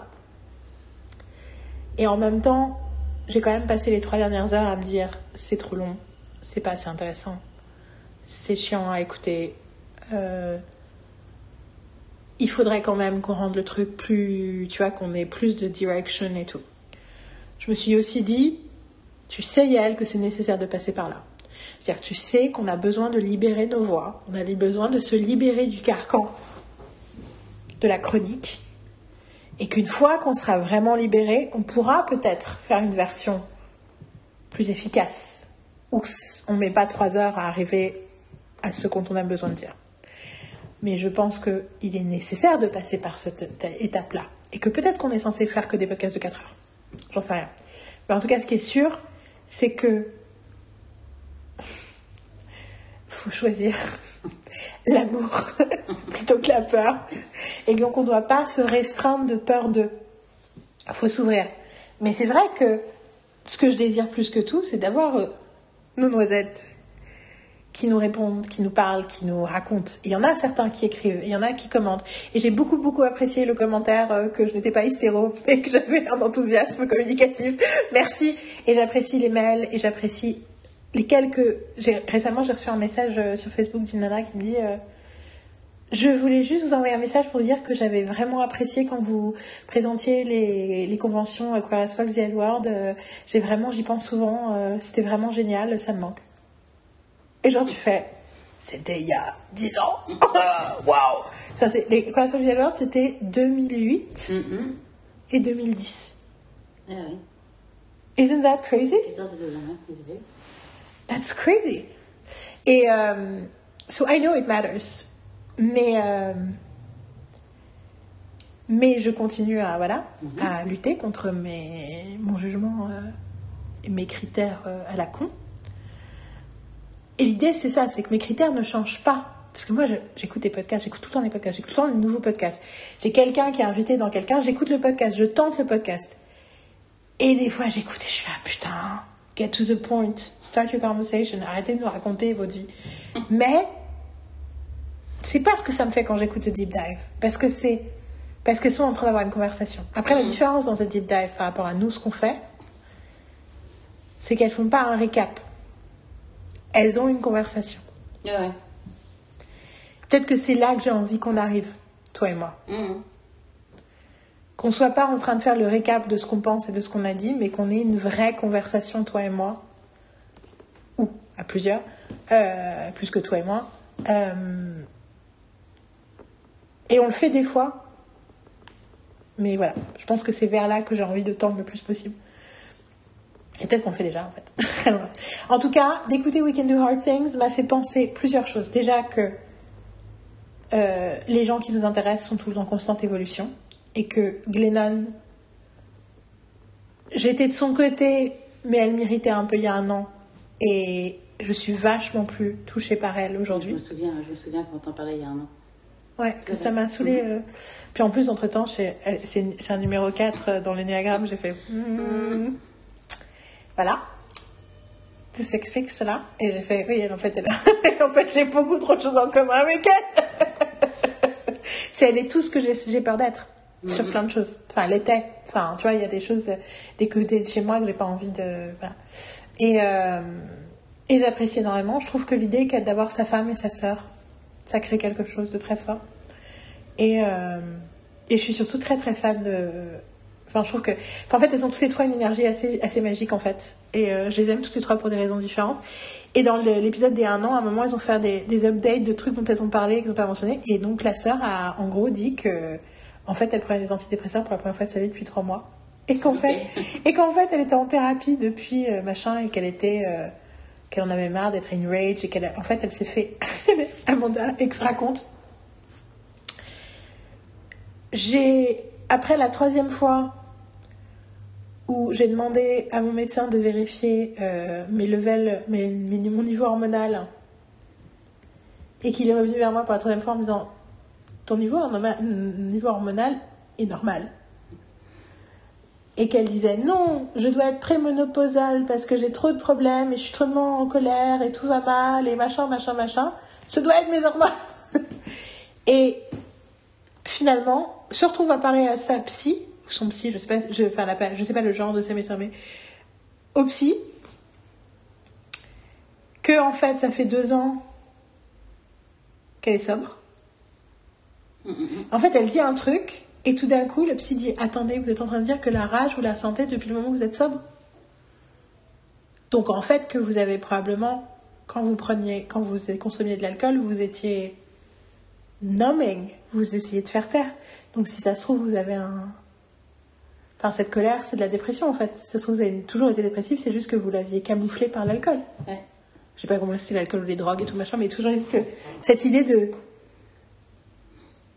La nana, elle fait son podcast et pour le coup, chaque fois dans le podcast, et puis je l'entends quand elle écoute Bernie Brown, qu'elle parle de Bernie Brown, machin et tout, parce que en fait, c'est pour ça que je me suis retombée dedans, c'est que je suis allée écouter euh, des conversations avec Bernie, parce qu'elles sont proches, et. euh, Et tu dis putain, elle a tellement lu sur le truc, elle est tellement au courant, elle est tellement au fait de machin, et elle raconte des trucs. Et là, elle racontait un truc, donc c'est genre la féministe de base, de machin et tout. Et elle racontait qu'il y a des années, quand elle travaillait pour un avocat, il, avait, il lui avait demandé d'aller chercher des documents très très euh, confidentiels euh, d'un client et tout. Et il y avait 15 trucs de, docu, de boîtes, de machin et tout. Et en gros, elle a. hum, Elle allait chercher le truc et quand elle est arrivée dans le parking, elle ne retrouvait pas sa voiture. Et en fait, elle a cherché sa voiture pendant 3 heures. Et au bout de 3 heures, elle est tombée sur le mec qui lui avait donné les documents. Qui qui arrive dans le parking, elle a inventé une connerie. Et ensuite, elle a attendu que tout le monde parte pour retrouver sa voiture parce que c'était seulement sa voiture qui restait. Elle dit, ah, je sais pas comment l'expliquer? J'avais tellement honte. Et tu dis, putain, comment la honte est partout, quoi, Ok. chez tout le monde. Et, euh, et en même temps, le sujet du dernier podcast, c'était euh, embarrassing stories. Ok. Donc, et du coup, elles, mortifying stories. Et puis, à moi, elles ont parlé de la mortification, est-ce que ça voulait dire, et du fait qu'on est mortifié par des choses, souvent des choses corporelles, parce qu'une grande partie de la religion chrétienne, c'était de séparer le corps, que le corps c'est sale, que le corps faut l'ignorer. Et donc, quand le corps s'exprime contre notre gré, donc généralement euh, pipi, caca, ce genre prout et compagnie, on est mortifié parce qu'on est horrifié d'être un corps vivant en fait. Mhm. Et que c'est un, un reliquat pourri de merde. De... Et tout le truc, c'est que du coup, euh, et Abby dit non, mais faut savoir, Glennon, je n'ai jamais euh, pété devant Glennon depuis qu'on est ensemble parce qu'elle trouve que c'est insoutenable.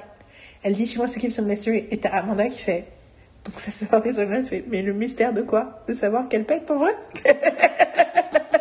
Du coup, sont super sûrs que fait, non, non, non, stop talking about this Et c'était génial à écouter parce qu'en même temps, elle dit, Pod Squad, s'il vous plaît, ne m'envoyez pas des méchants messages. Je sais que je n'ai pas raison.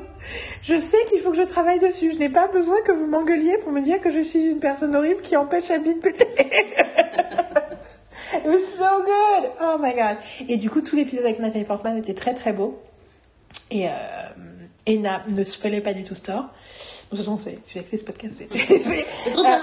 Euh, mais, euh, et surtout, il y a un double épisode avec Elisabeth Gilbert qui m'a mais tellement enfin elle raconte toute son histoire d'amour avec sa meilleure amie qui est une très belle histoire euh, et en même temps très compliquée mais pleine de pleine de leçons de, de vie enfin franchement ça vaut trop le coup d'écouter ce double épisode là et, euh, et qui m'a du coup à nouveau dit sur le chemin mais putain faut vraiment que je lise Eat Pray Love quoi le nombre de fois où Elisabeth Gilbert retombe sur mon chemin et je me dis, c'est pareil, je me dis, tiens, je vais écouter le podcast d'Oprah. Ah, dernier épisode, Elisabeth Gilbert.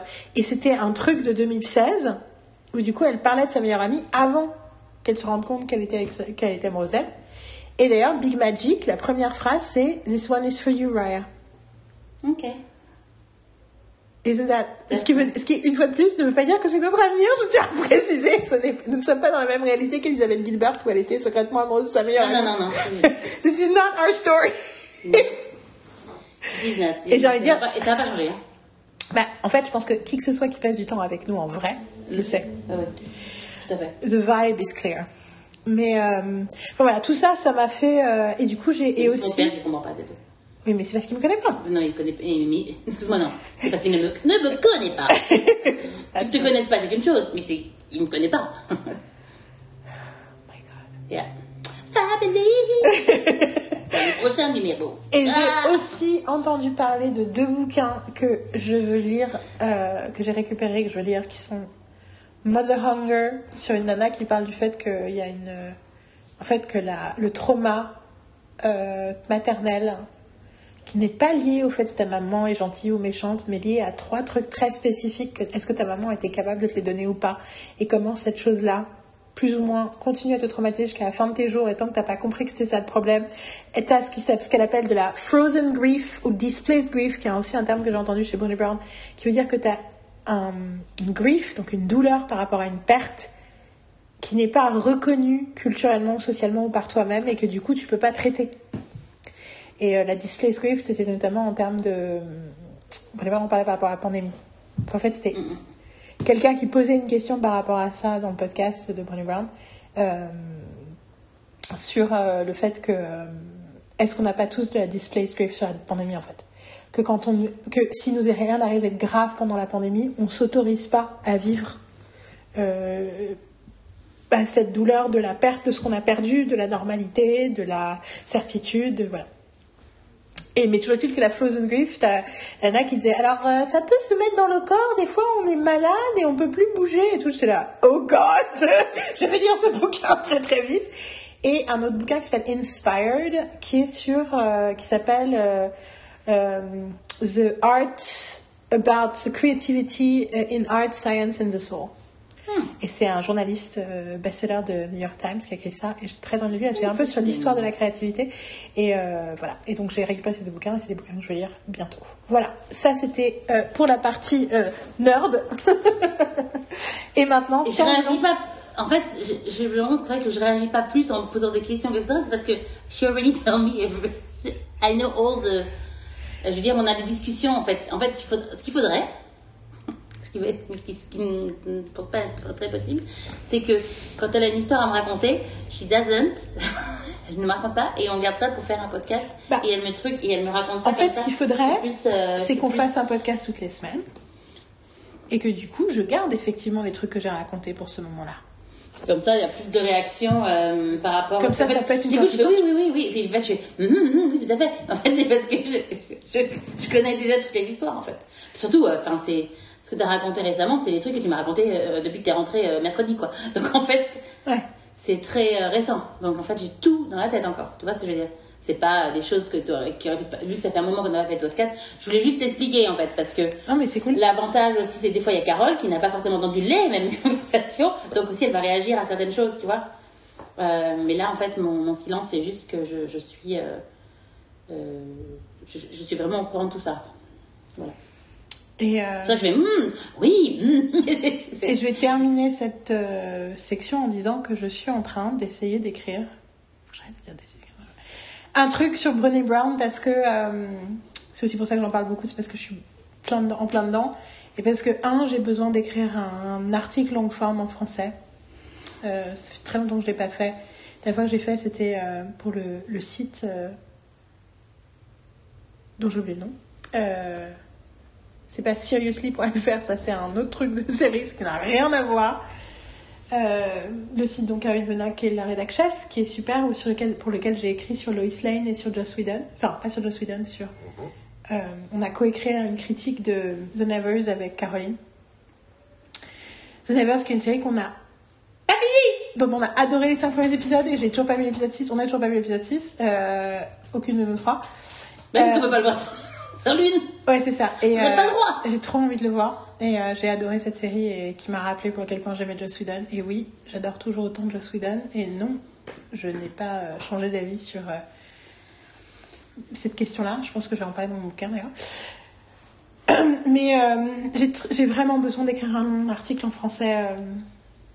j'ai besoin de, dé- de délier ma plume. Mhm. C'est peut-être pas le mot, mais j'ai l'impression que le dernier gros truc que j'ai écrit, c'était Logan. Mhm, mhm. Et euh, qui était un papier tellement important pour moi que j'ai écrit pour les écrans terribles et euh, je pense que j'ai besoin d'écrire un, un long papier. J'ai envie d'écrire un papier euh, sur les notions les notions qui que j'ai décou- enfin qui font maintenant partie de ma vie à, à cause du travail de Brené mais voilà. We'll see what happens mais en tout cas c'est mon but ces jours-ci d'écrire ça. Et on finit sur Magnum. Mhm. Donc Donc, euh, dans le dernier podcast, elles m'ont annoncé euh, la triste nouvelle. Non, on te l'avait annoncé avant. Oui, va, euh, mais je veux dire, on, a, on vous a raconté que euh, ma réaction quand elles m'ont annoncé que Magnum était annulé et que j'ai pleuré parce que j'étais désemparée. J'étais oh my god, no, everything but not that. je m'y attendais, mais pas du tout, quoi. C'est genre, ils m'ont, elles m'ont, elles m'ont, elles m'ont poignardé dans le dos, quoi. Genre, alors qu'elles y sont pour rien. hein. Et euh, c'est quand que tu t'es, envoyé le message Là, c'était un matin? Putain, je sais plus quand c'était, mais c'était. Je pense que c'était encore en juin. C'était encore en juin, mais en, c'est quand t'étais encore là? T'étais en... Non, non, non, Non, j'étais à, à Paris, j'étais à Paris. Oui, t'étais à Paris. Attends, je suis en train de vérifier sur mon téléphone en espérant que ça va pas couper l'enregistrement. Tam tam tam. Alors oui, donc elle, elle, euh, C'est qui Eve Lindley? Regarde, tu me poses des questions. Je pense que c'est non, mais je pense que c'est une actrice de série, c'est pour ça que je te pose la question. Je te pose une question. Tu es la personne de, de tout Eve mon entourage. Lindley, non, mais- Attends, Des excuse-moi. trucs français? Can we Mais non, pas. euh, Eve Lindley, tu m'as dit. Lindley. Ah, j'ai compris. Et juste, excuse-moi. euh, dans la série, Eve Lindley, Dans la série, quand. Marine me dit je ne sais pas, je ne lui fais pas confiance, c'est parce que tu es la personne que je Lindley, connais. c'est Lindley, c'est euh, c'est le nom de de de Turning Red. Ça s'appelle pas Lindley? Non, elle s'appelle bah, c'est- excuse-moi, c'est pas loin. Non, mais c'est Eve Lindley. Merde, je l'ai pas écrit sur euh, Et t'as vu ça où? WhatsApp. Non, c'est quelqu'un qui vient m'envoyer un, un, un- un texto avec euh, que cette personne est son nouveau crush et du coup je me demande qui c'est. Du coup, ça va être une référence par rapport à une série. Voilà. Ah, 2 juillet. 2 juillet. Oh my god! Why NBC save Magnum PI? Du coup, je regardais qui est Eve Lindley. Quoi? Bah en fait, je, je voulais je voulais le dire. Ah, bah, je croyais que tu l'avais dit déjà. Mais. Excuse-moi, ma chérie. Eh, I'm sorry. Je- tu veux qu'on. re- Non non, mais c'est- c'était juste la- c'est- dit- Non, en fait, j'ai lu. Non, mais j'ai lu la, la- la headline que je que vous ai envoyée. Donc oui, et donc elle, en juillet, elle m'envoie euh, envoie un message pour de, euh, très heureuse de me dire qu'en fait Magnum a été sauvé euh, pour euh, deux saisons, a été repris par NBC et que ça va être deux saisons, euh, bon de 10 épisodes, mais deux saisons, donc en fait une saison quoi.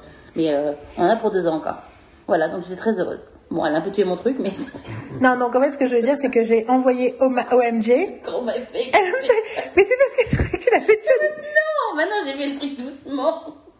J'étais genre. Et genre, et moi je suis genre, non, me! C'est ok. Donc, Comme en ça, she make me sad. Donc en fait, j'ai envoyé, effectivement, j'ai écrit OMG avec trois points d'exclamation et j'ai envoyé une capture d'écran de l'article qui disait que NBC avait sauvé Magnum P.I. Et j'ai cried. Et j'ai vraiment, et j'ai pleuré quoi. C'est vrai? Ouais, j'ai pleuré, ouais. J'ai fait genre, ah, c'est génial! Et l'autre, elle dormait! Et moi, je suis dans ma chambre et euh, je fais vu? Il fait oui, oui. And? oh, c'est génial! Je- Moi, j'aurais t'aurais pu arriver en- avec genre, genre, t'as lu?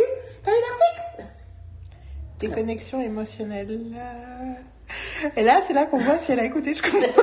Jusqu'au bout. Donc en fait, Eve Lindley, c'est euh, quelqu'un euh, que quelqu'un dont j'ai confiance dans les trucs et je je, je me doutais que cette personne m'envoyait un texto en me disant Eve Lindley est mon nouveau crush, que c'était c'était une façon de me dire ça y est, j'ai enfin regardé le truc dont tu m'as parlé 250 fois. C'est l'héroïne de Dispatches from Elsewhere. Ok. Ah, nice. J'essaie de te dire. sans le dire, euh, Ah oui. parce que je- je- j'essaie de ne pas Oui, les gens. Non, je- Donc euh, j'essaie de te dire qui c'est euh, Oui, qui vient de m'envoyer ce texto sans aucun contexte. Et ça me fait très plaisir parce qu'effectivement j'ai un peu j'ai un peu dit tu n'as pas encore vu cette série? Dont je n'ai toujours pas vu les deux derniers épisodes. Alors que et Alix et Carole me tannent pour le regarder. Je, je pilote. Eh franchement si tu veux Non, mais je. voit, je, je, je Amine. En, franchement, moi j'ai tout vu Je- sur le grand écran. Je. C'est je- tellement mieux Yeah. sur le grand écran. Non, Je comprends, je comprends. On a tellement de trucs à regarder ensemble en fait. Non, non, je- mais c'est juste que que si je- un soir t'as t'as envie, Oui, t'en es oui, là. Oui, oui, oui, we'll, see. Je, je, veux- je veux pas me. Oui, me mais projeter. I'm just, I'm expressing openness, not Et je obligation. Elle est- est honnête, dit, je, moi, je ne veux pas me projeter. J'ai entendu, but let's not go there. Mais du coup, tu as vu le premier épisode, donc tu as vu, tu vois, Oui, oui, tout à fait. tu vois, qui est le Tout Et j'y pense à chaque fois. Et en fait, à chaque fois, je, je- en fait, en fait, j'ai pas envie de, I want to go there. Et voilà. En fait, je veux qu'on, je veux qu'on parte de McDom, en fait. Mais en fait, je pense qu'il y a un truc aussi sur le fait que c'est des- c'est une série Dispatch from Elsewhere, pour ceux qui l'ont pas vu, c'est une série euh, géniale, mais qui demande de l'attention, quoi. Donc, faut être dans le bon état d'esprit, quoi. Anyway, Non, C'est que j'ai mal, en fait. J'ai mal à la jambe. Je commence à avoir mal à la jambe. en fait. C'est pour ça qu'on va terminer. Donc, je suis, je, je, je- I got annoyed, euh, beaucoup plus facilement. J'ai plus de patience, en fait. C'est, I get it. c'est le truc, euh, du, parce que je suis pas, je, pour, pour préciser, j'ai- j'ai- je suis assise par terre, ce qui n'est pas un problème, mais c'est que ma jambe n'étant, n'est pas en hauteur pour mon genou. Donc, en fait, à un moment, là, je commence à sentir euh, des fourmis dans, la- dans le pied, dans les machins. Donc, euh, donc c'est inconfortable. Voilà. Et donc, cette annonce du renouvellement de Magnum, sauvé pour Deux saisons, donc. sur NBC, Ouais, ouais. trop bien. Et euh, donc deux saisons de 10 épisodes. Je, je dis toujours à chaque fois pour pas que je me fasse trop de. Donc ça fait que. Voilà.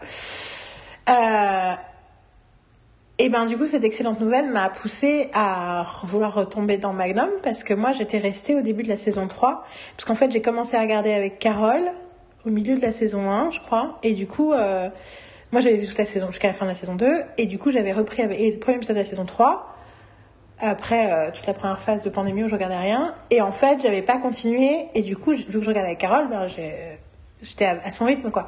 Puis en fait, plusieurs fois, elle avait proposé qu'on regarde Magnum, mais je me sentais pas. C'était des soirs où j'avais pas envie de regarder un truc violent. Et j'adore Magnum, mais il y a quand même plein de guns et tout, machin et tout. Donc euh, voilà.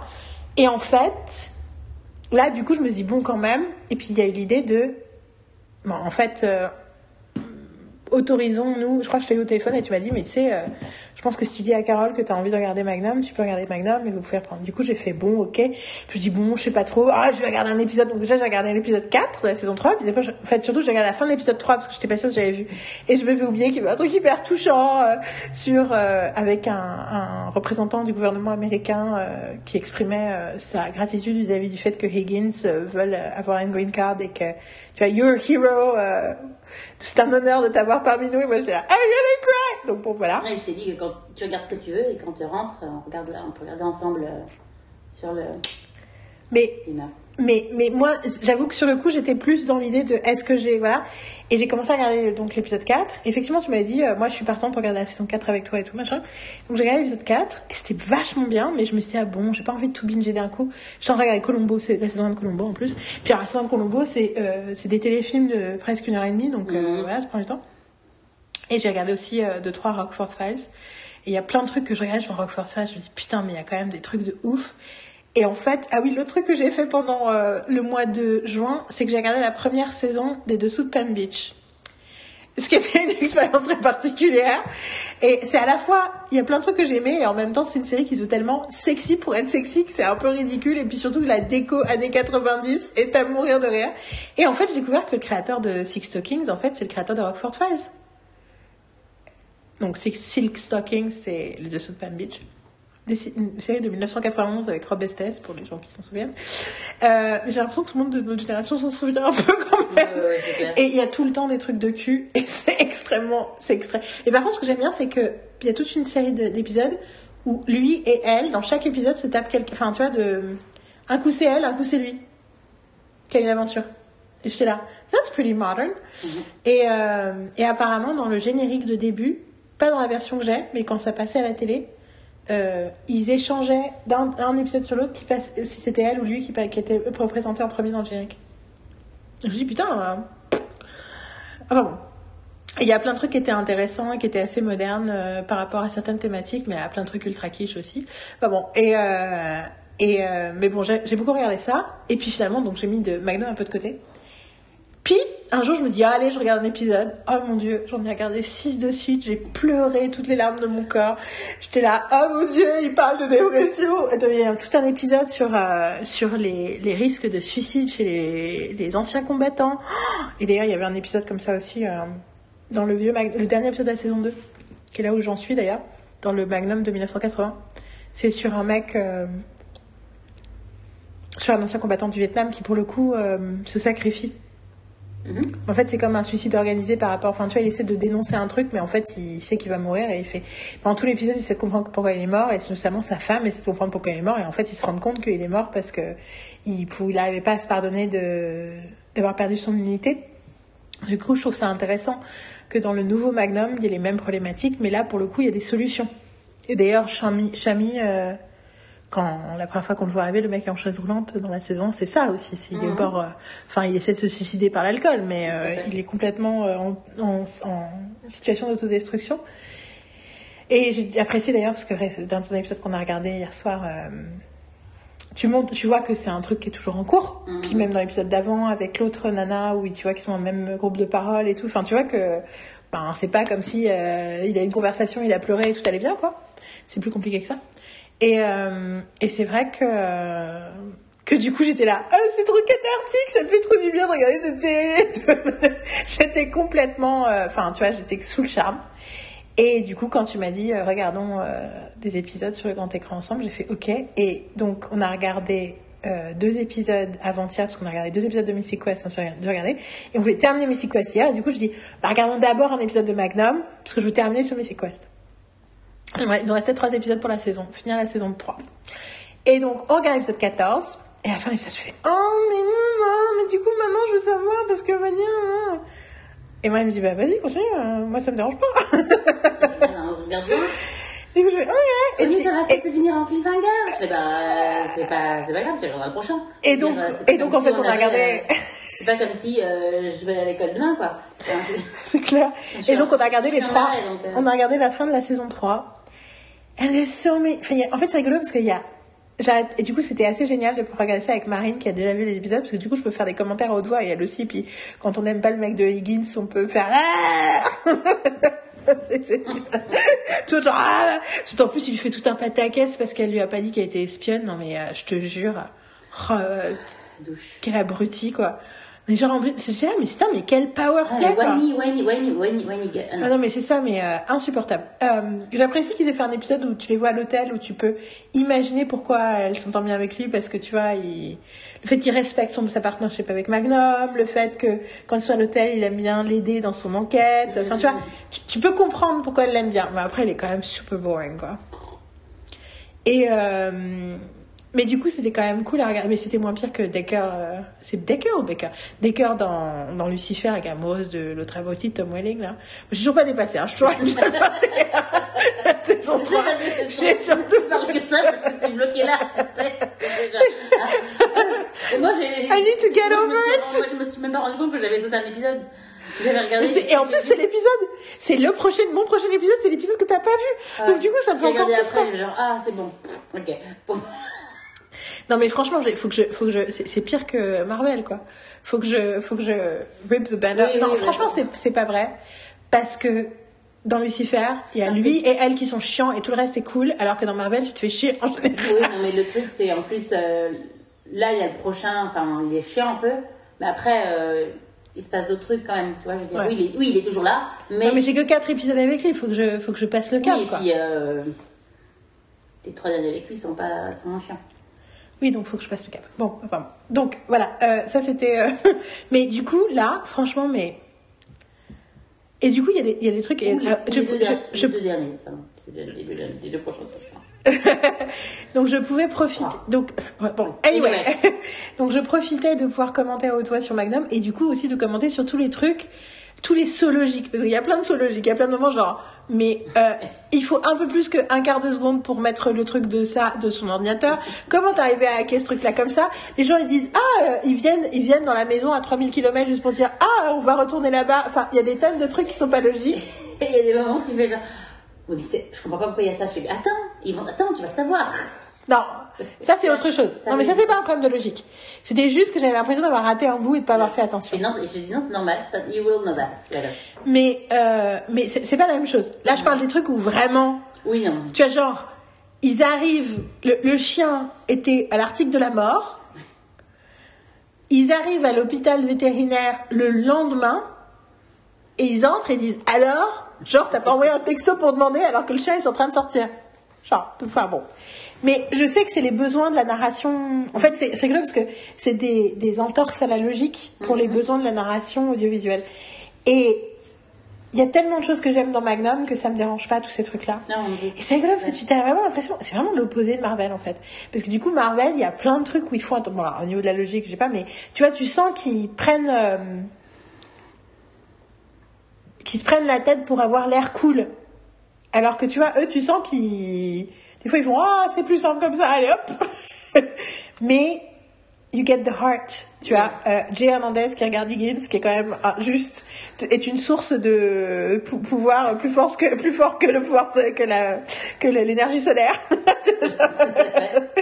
Regarde et elle aussi, hein, percevoir, là, c'est bon. Oui, oui, non, et, et- les, et les best friends, enfin, qui sont genre, euh, qui, qui fait genre, bon, c'est bon maintenant, allez hop, elle est single, hein et alors en single même temps et en même temps qui respectent entièrement Higgins en tant que personne et qui sont pas tout pushy justement au moment où ils disent attends on en parle on en parle pour de vrai qui sont pas pushy ils sont pas chiants ils se pas de sa gueule Euh, le fait que quand ils ont euh, une- un problème une prise de tête et ben ils en parlent Putain, mais en fait, c'était rigolo parce qu'après avoir écouté toute la journée euh, Brené Brown qui parlait des outils de l'empathie, machin, je regarde, je fais, c'est bien ce que je pensais.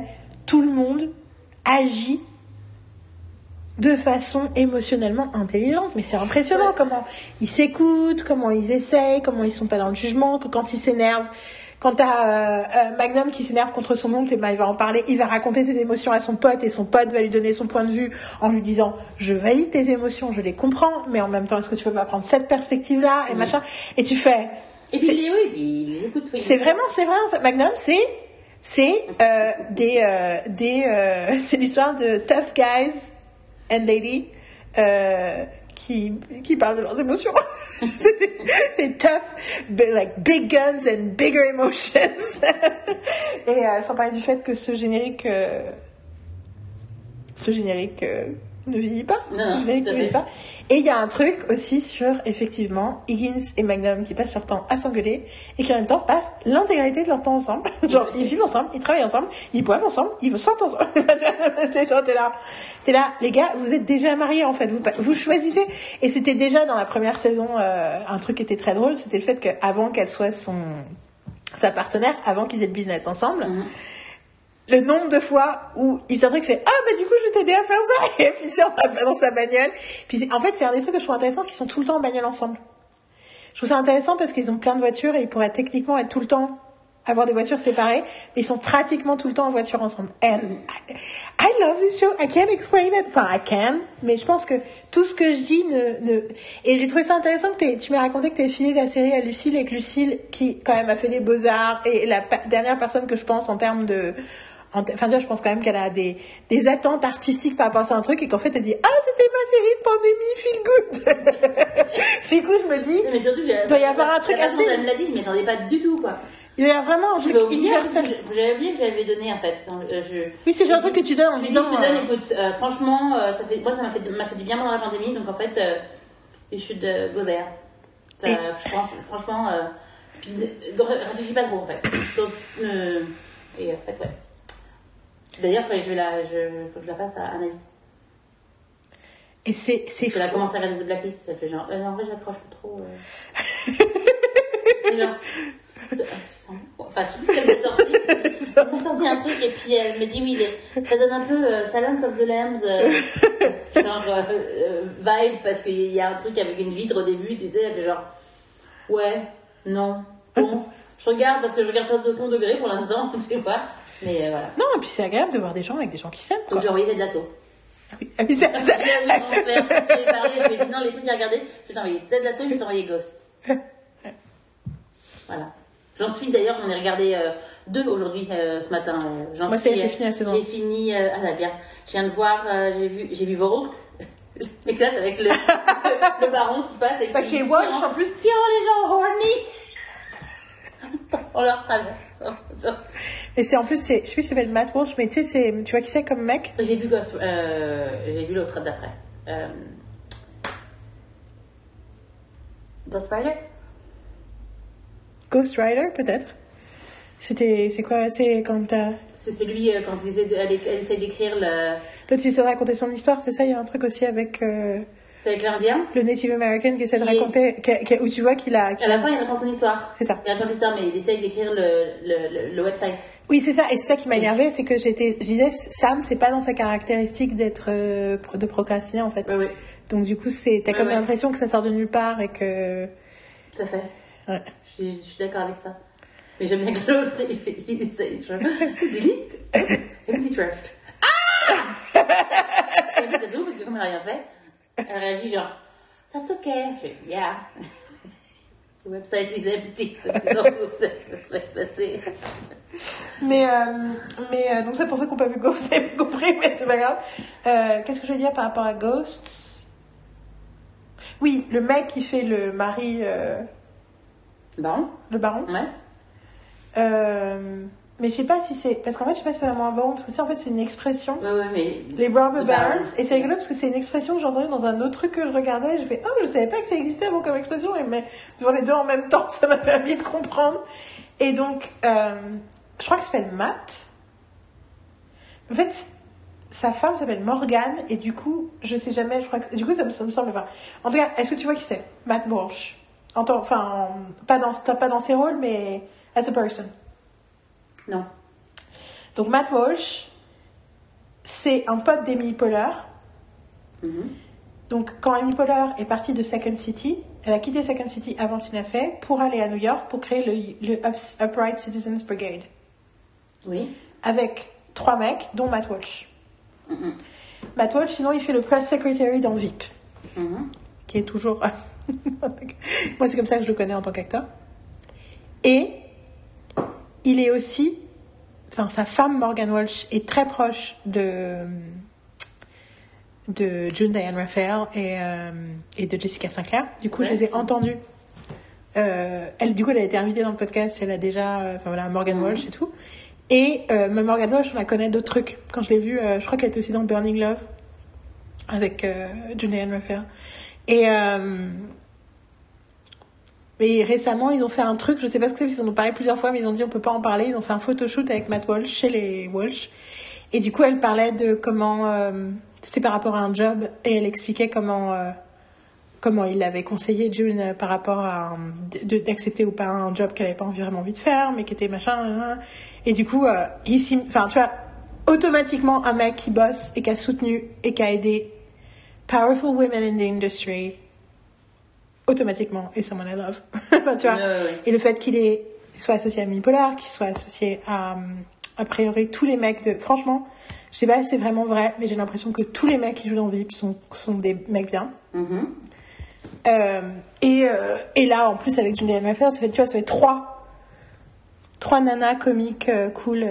voilà. Et donc, c'est le mec qui fait le salaud dans. c'est le mec qui fait le salaud dans, dans Ghost, dans l'épisode de Ghost. Ouais. Volt. Oh, C'est génial, ils apprennent. Où il, est, il, repent, il se repentit pas. Ah oui, c'est ça. Parce que j'étais là, mais he gets sucked off. Non, et puis, Yeah. non, non, he goes down. J'en ai pas, je ah, we need to go to hell! Oh! My power! Maybe because he said it, he didn't. said he didn't regret anything, and he's like.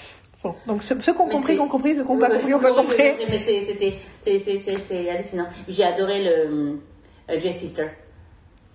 Parce que c'est, c'est genre, waouh! Quand il quand elle se montre la Oh my god! Creepy! c'est creepy et c'est en même temps, euh, en même temps, c'est hallucinant parce que comme il montre, donc j'ai étudié pendant des mois et des mois. Hey, Explique-moi en détail comment tu fais ça? Et là, cling, genre, Donc on parle de Trevor quand il a que Trevor réussi, réussi à, à, à online date avec la sorte de chef. Ghost. Ah, Ghost, Ghost, Ghost. yeah, Eh, j'ai vu que euh, Mystic Quest, ils étaient à, ils étaient à Comic Con. Ok, ben, c'est c'est bien parce que j'ai pas, j'ai pas, moi j'ai pas tout regardé. C'est bien, c'est bien que t'aies pas regardé parce que vu qu'il y avait plein de trucs par rapport à, à Thor et, et donc c'était très bien que t'aies pas regardé. Bah, en fait, c'est pour ça que je me suis retrouvée à regarder Loki. C'est que j'ai vu passer la bande-annonce de Black Panther 2. Donc j'ai regardé la bande-annonce de Black Panther, j'ai fait Ah c'est. Et du coup, je me suis dit, ah, Kevin Feige, il a tout présenté. Et j'ai commencé à regarder, j'ai fait, oui, mais Yael, t'es pas à jour sur le MCU. J'ai fait, fuck. J'ai dit, bon, allez, je regarde Loki. C'est comme ça que ça s'est passé. Et j'ai regardé Loki, j'ai fait, ah Et euh, ouais, donc tout ça pour dire que Magnum, c'est juste. Et en fait, c'est. Enfin, ouais, il y a, y a tellement de raisons. Il y a tellement de raisons. Et en même temps. euh, Oui, y a- en fait, il y, y, y a des défauts évidents, je trouve, quand tu regardes, et on s'en fout. Parce que tu as tellement de plaisir et de bonheur que tu dis, je m'en tape. Parce qu'il y a tellement de moments où tu es là, ah, c'est une belle version de l'humanité. C'est une version de l'humanité que j'ai envie de voir, que d'expliquer que euh, adopter des chiens, que des- que des- que des- d'expliquer qu'adopter des chiens, c'est bon pour la santé mentale. Que... Enfin, tu vois, ils, ils, ils utilisent leur série pour dire des trucs importants. Et c'est trop bien. Et tu vois, they choose love. They choose love. Voilà. Choose love. C'est pas choose, choose life, c'est choose love. Yeah. That's exactly, actually, c'est intéressant parce que c'est exactement pour la problématique de transpotting. C'est que he thinks he has to choose life. No, he's supposed to choose love. Love. And that's why life seems boring. I chose something else. Euh, bon, allez, j'ai besoin d'une pause, j'ai faim, euh, il est tard, euh, let's go to sleep. On, on, revient une mais. euh, Ah non, reviens pas, reviens pas, reviens voilà. pas. Après, tu, peux, tu, tu pourras lire. Faut que tu lises. Oui, je vais dire le. Tu Je vais, je vais enregistrer. euh, Oui. Je vais enregistrer euh, la- l'intro, enfin le premier petit segment de Untamed de Glennon Doyle pour vous donner envie de le lire. Voilà.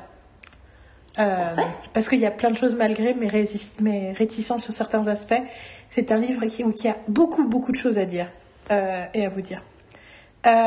This was fun. Si on faisait une fois par semaine, ce serait mon nom. That's Oui, my theory. oui.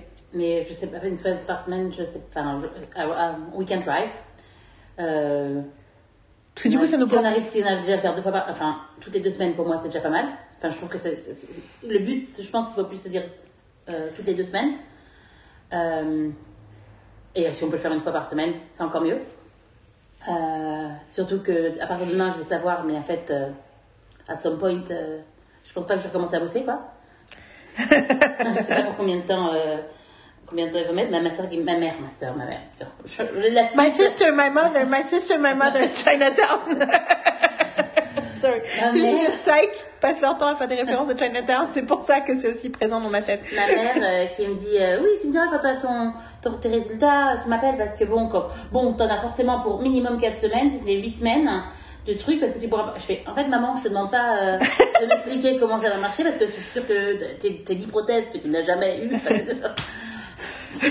qu'ils me et, et genre euh, j'ai- en fait, je me dis, est-ce qu'elle essaye de me faire peur en disant, genre, enfin, tu sais, genre, genre, en me disant, genre, tu vas être bloqué pendant 8 semaines, tu sais, enfin, tu vas pas bouger. Enfin, quand ça me raconte des trucs, je fais, mais en fait, je t'ai rien demandé, quoi. Pourquoi tu me racontes des trucs? Je fais, de toute façon, je dis à chaque fois, j'attends, je, te- je te dirai, elle, dit, elle me dit, oui, ça parce que tu me diras, tu me diras quand est la date, etc. Je fais, en fait, maman, je t'appelle le 28 et je te dis ce qui s'est passé. Mais après, j'en sais rien de ce qui va se passer pour l'instant. Je vais le voir et on le verra après.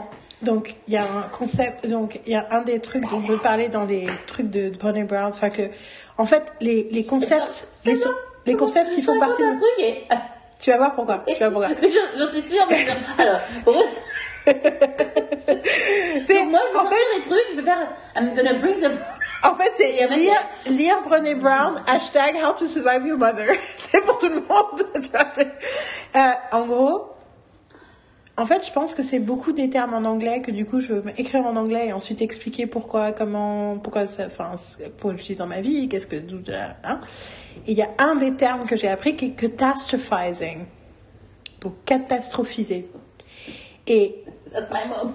c'est catastrophizing, c'est une forme d'un phénomène qu'on appelle foreboding joy. Donc, en fait, s'empêcher, et la façon dont elle le décrit, c'est vous regardez votre enfant, bon, on n'a pas d'enfant, mais c'est pareil. Vous regardez votre enfant et vous dites, je j'arrive pas à croire que j'ai, je puisse aimer quelqu'un autant que j'aime cet être, et l'instant d'après, vous imaginez quelque chose d'horrible qui peut lui arriver.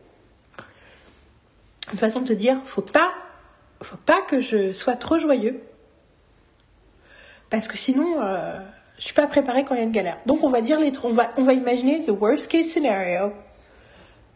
Comme ça, on va moins souffrir. Mhm. Et euh, c'est catastrophizing. Ouais. Et on a l'impression que c'est smart. Et en fait, non.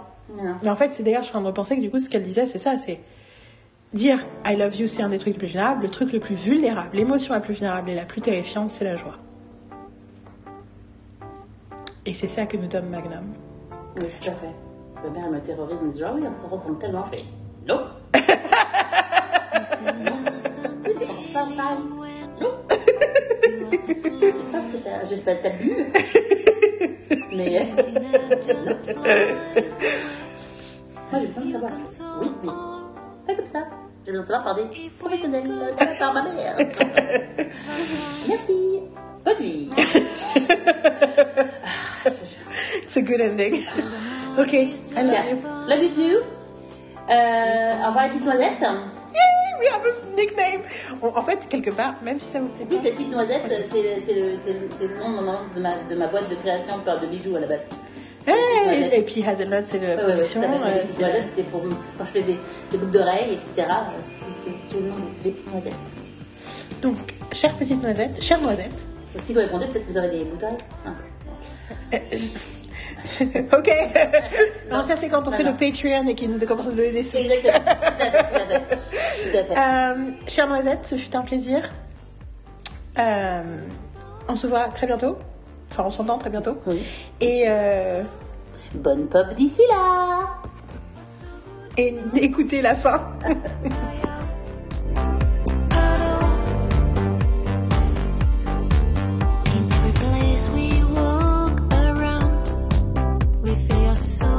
Bienvenue dans le bonus de la semaine berlinoise, saison 4, épisode 7. Je vais vous lire le prologue de Untamed de Glennon Doyle qui s'appelle Cheetah. Cheetah, c'est un guépard. Et hum, information importante du monde animalier dont euh, que je n'avais pas en tête quand j'ai commencé à lire ce truc. Le guépard est censé être l'animal le plus rapide de, sur Terre. Ça va être important pour le passage. Donc voilà, Cheetah. Le livre est paru en 2020. Two summers ago, my wife and I took our daughters to the zoo.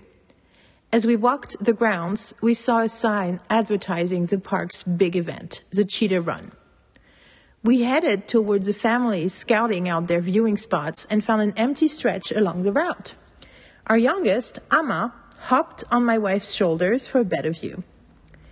A peppy blonde zookeeper in a khaki vest appeared. She held a megaphone and the leash, leash of a yellow Labrador retriever. I was confused. I don't know much about animals, but if she tried to convince my kid that this dog was a cheetah, I was g- getting a cheetah run refund. She began, Welcome, everybody. You're about to meet our resident cheetah, Tabitha. Do you think this is Tabitha? No, the kids yelled. This sweet, sweet Labrador is Minnie, Tabitha's best friend. We introduced them when Tabitha was a baby cheetah, and we raised Minnie alongside Tabitha to help tame her. Whatever Minnie does, Tabitha wants to do. The zookeeper motioned toward a parked jeep behind her. A pink stuffed bunny was tied to the tailgate with a fraying rope. She asked, Who has a Labrador at home? Little hands shot into the air. Whose lab loves to chase? Mine, the kids shouted. Well, Minnie loves to chase this bunny. So first, Minnie will do the cheetah run while Tabitha watches to remember how it's done.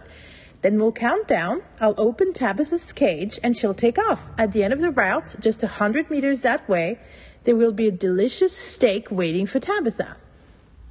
The zookeeper uncovered Tabitha's cage and walked Minnie, eager and pa- panting, to the starting line. She signaled to the jeep and it took off. She released Minnie's leash and we all watched a yellow lab joyfully chase a dirty pink bunny. The kids applauded earnestly. The adults wiped sweat from their foreheads. Finally, it was time for Tabitha's big moment. We counted down in unison five, four, three, two, one. The zookeeper slid open the cage door and the bunny took off once again. Tabitha bolted out, laser focused on the bunny, a spotted blur. She crossed the finish line within seconds. The zookeeper whistled and threw her a steak. Tabitha pinned it to the ground with her oven mitt paws, hunkered down in the dirt, and chewed while the crowd clapped. I didn't clap. I felt queasy. The taming of Tabitha felt familiar. I watched Tabitha gnawing that steak in the zoo dirt and thought, day after day, this wild animal chases dirty pink bunnies down the well worn, narrow path they cleared for her, never looking left or right, never catching that damn bunny, settling instead for a store bought steak and the distracted approval of sweaty strangers.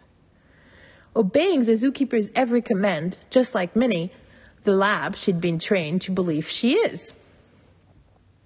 Unaware that if she remembered her wildness, wildness just for a moment, she could tear those zookeepers to shreds. When Tabitha finished her steak, the zookeeper opened a gate that led to a small fenced field. Tabitha walked through and the gate closed behind her. The zookeeper picked up her megaphone again and asked for questions. A young girl, maybe nine years old, raised her hand and asked, Isn't Tabitha sad? Doesn't she miss the wild? I'm sorry, I can't hear you, the zookeeper said. Can you ask that again? The child's mother said louder, She wants to know if Tabitha misses the wild. The zookeeper smiled and said, No, Tabitha was born here. She doesn't know any different.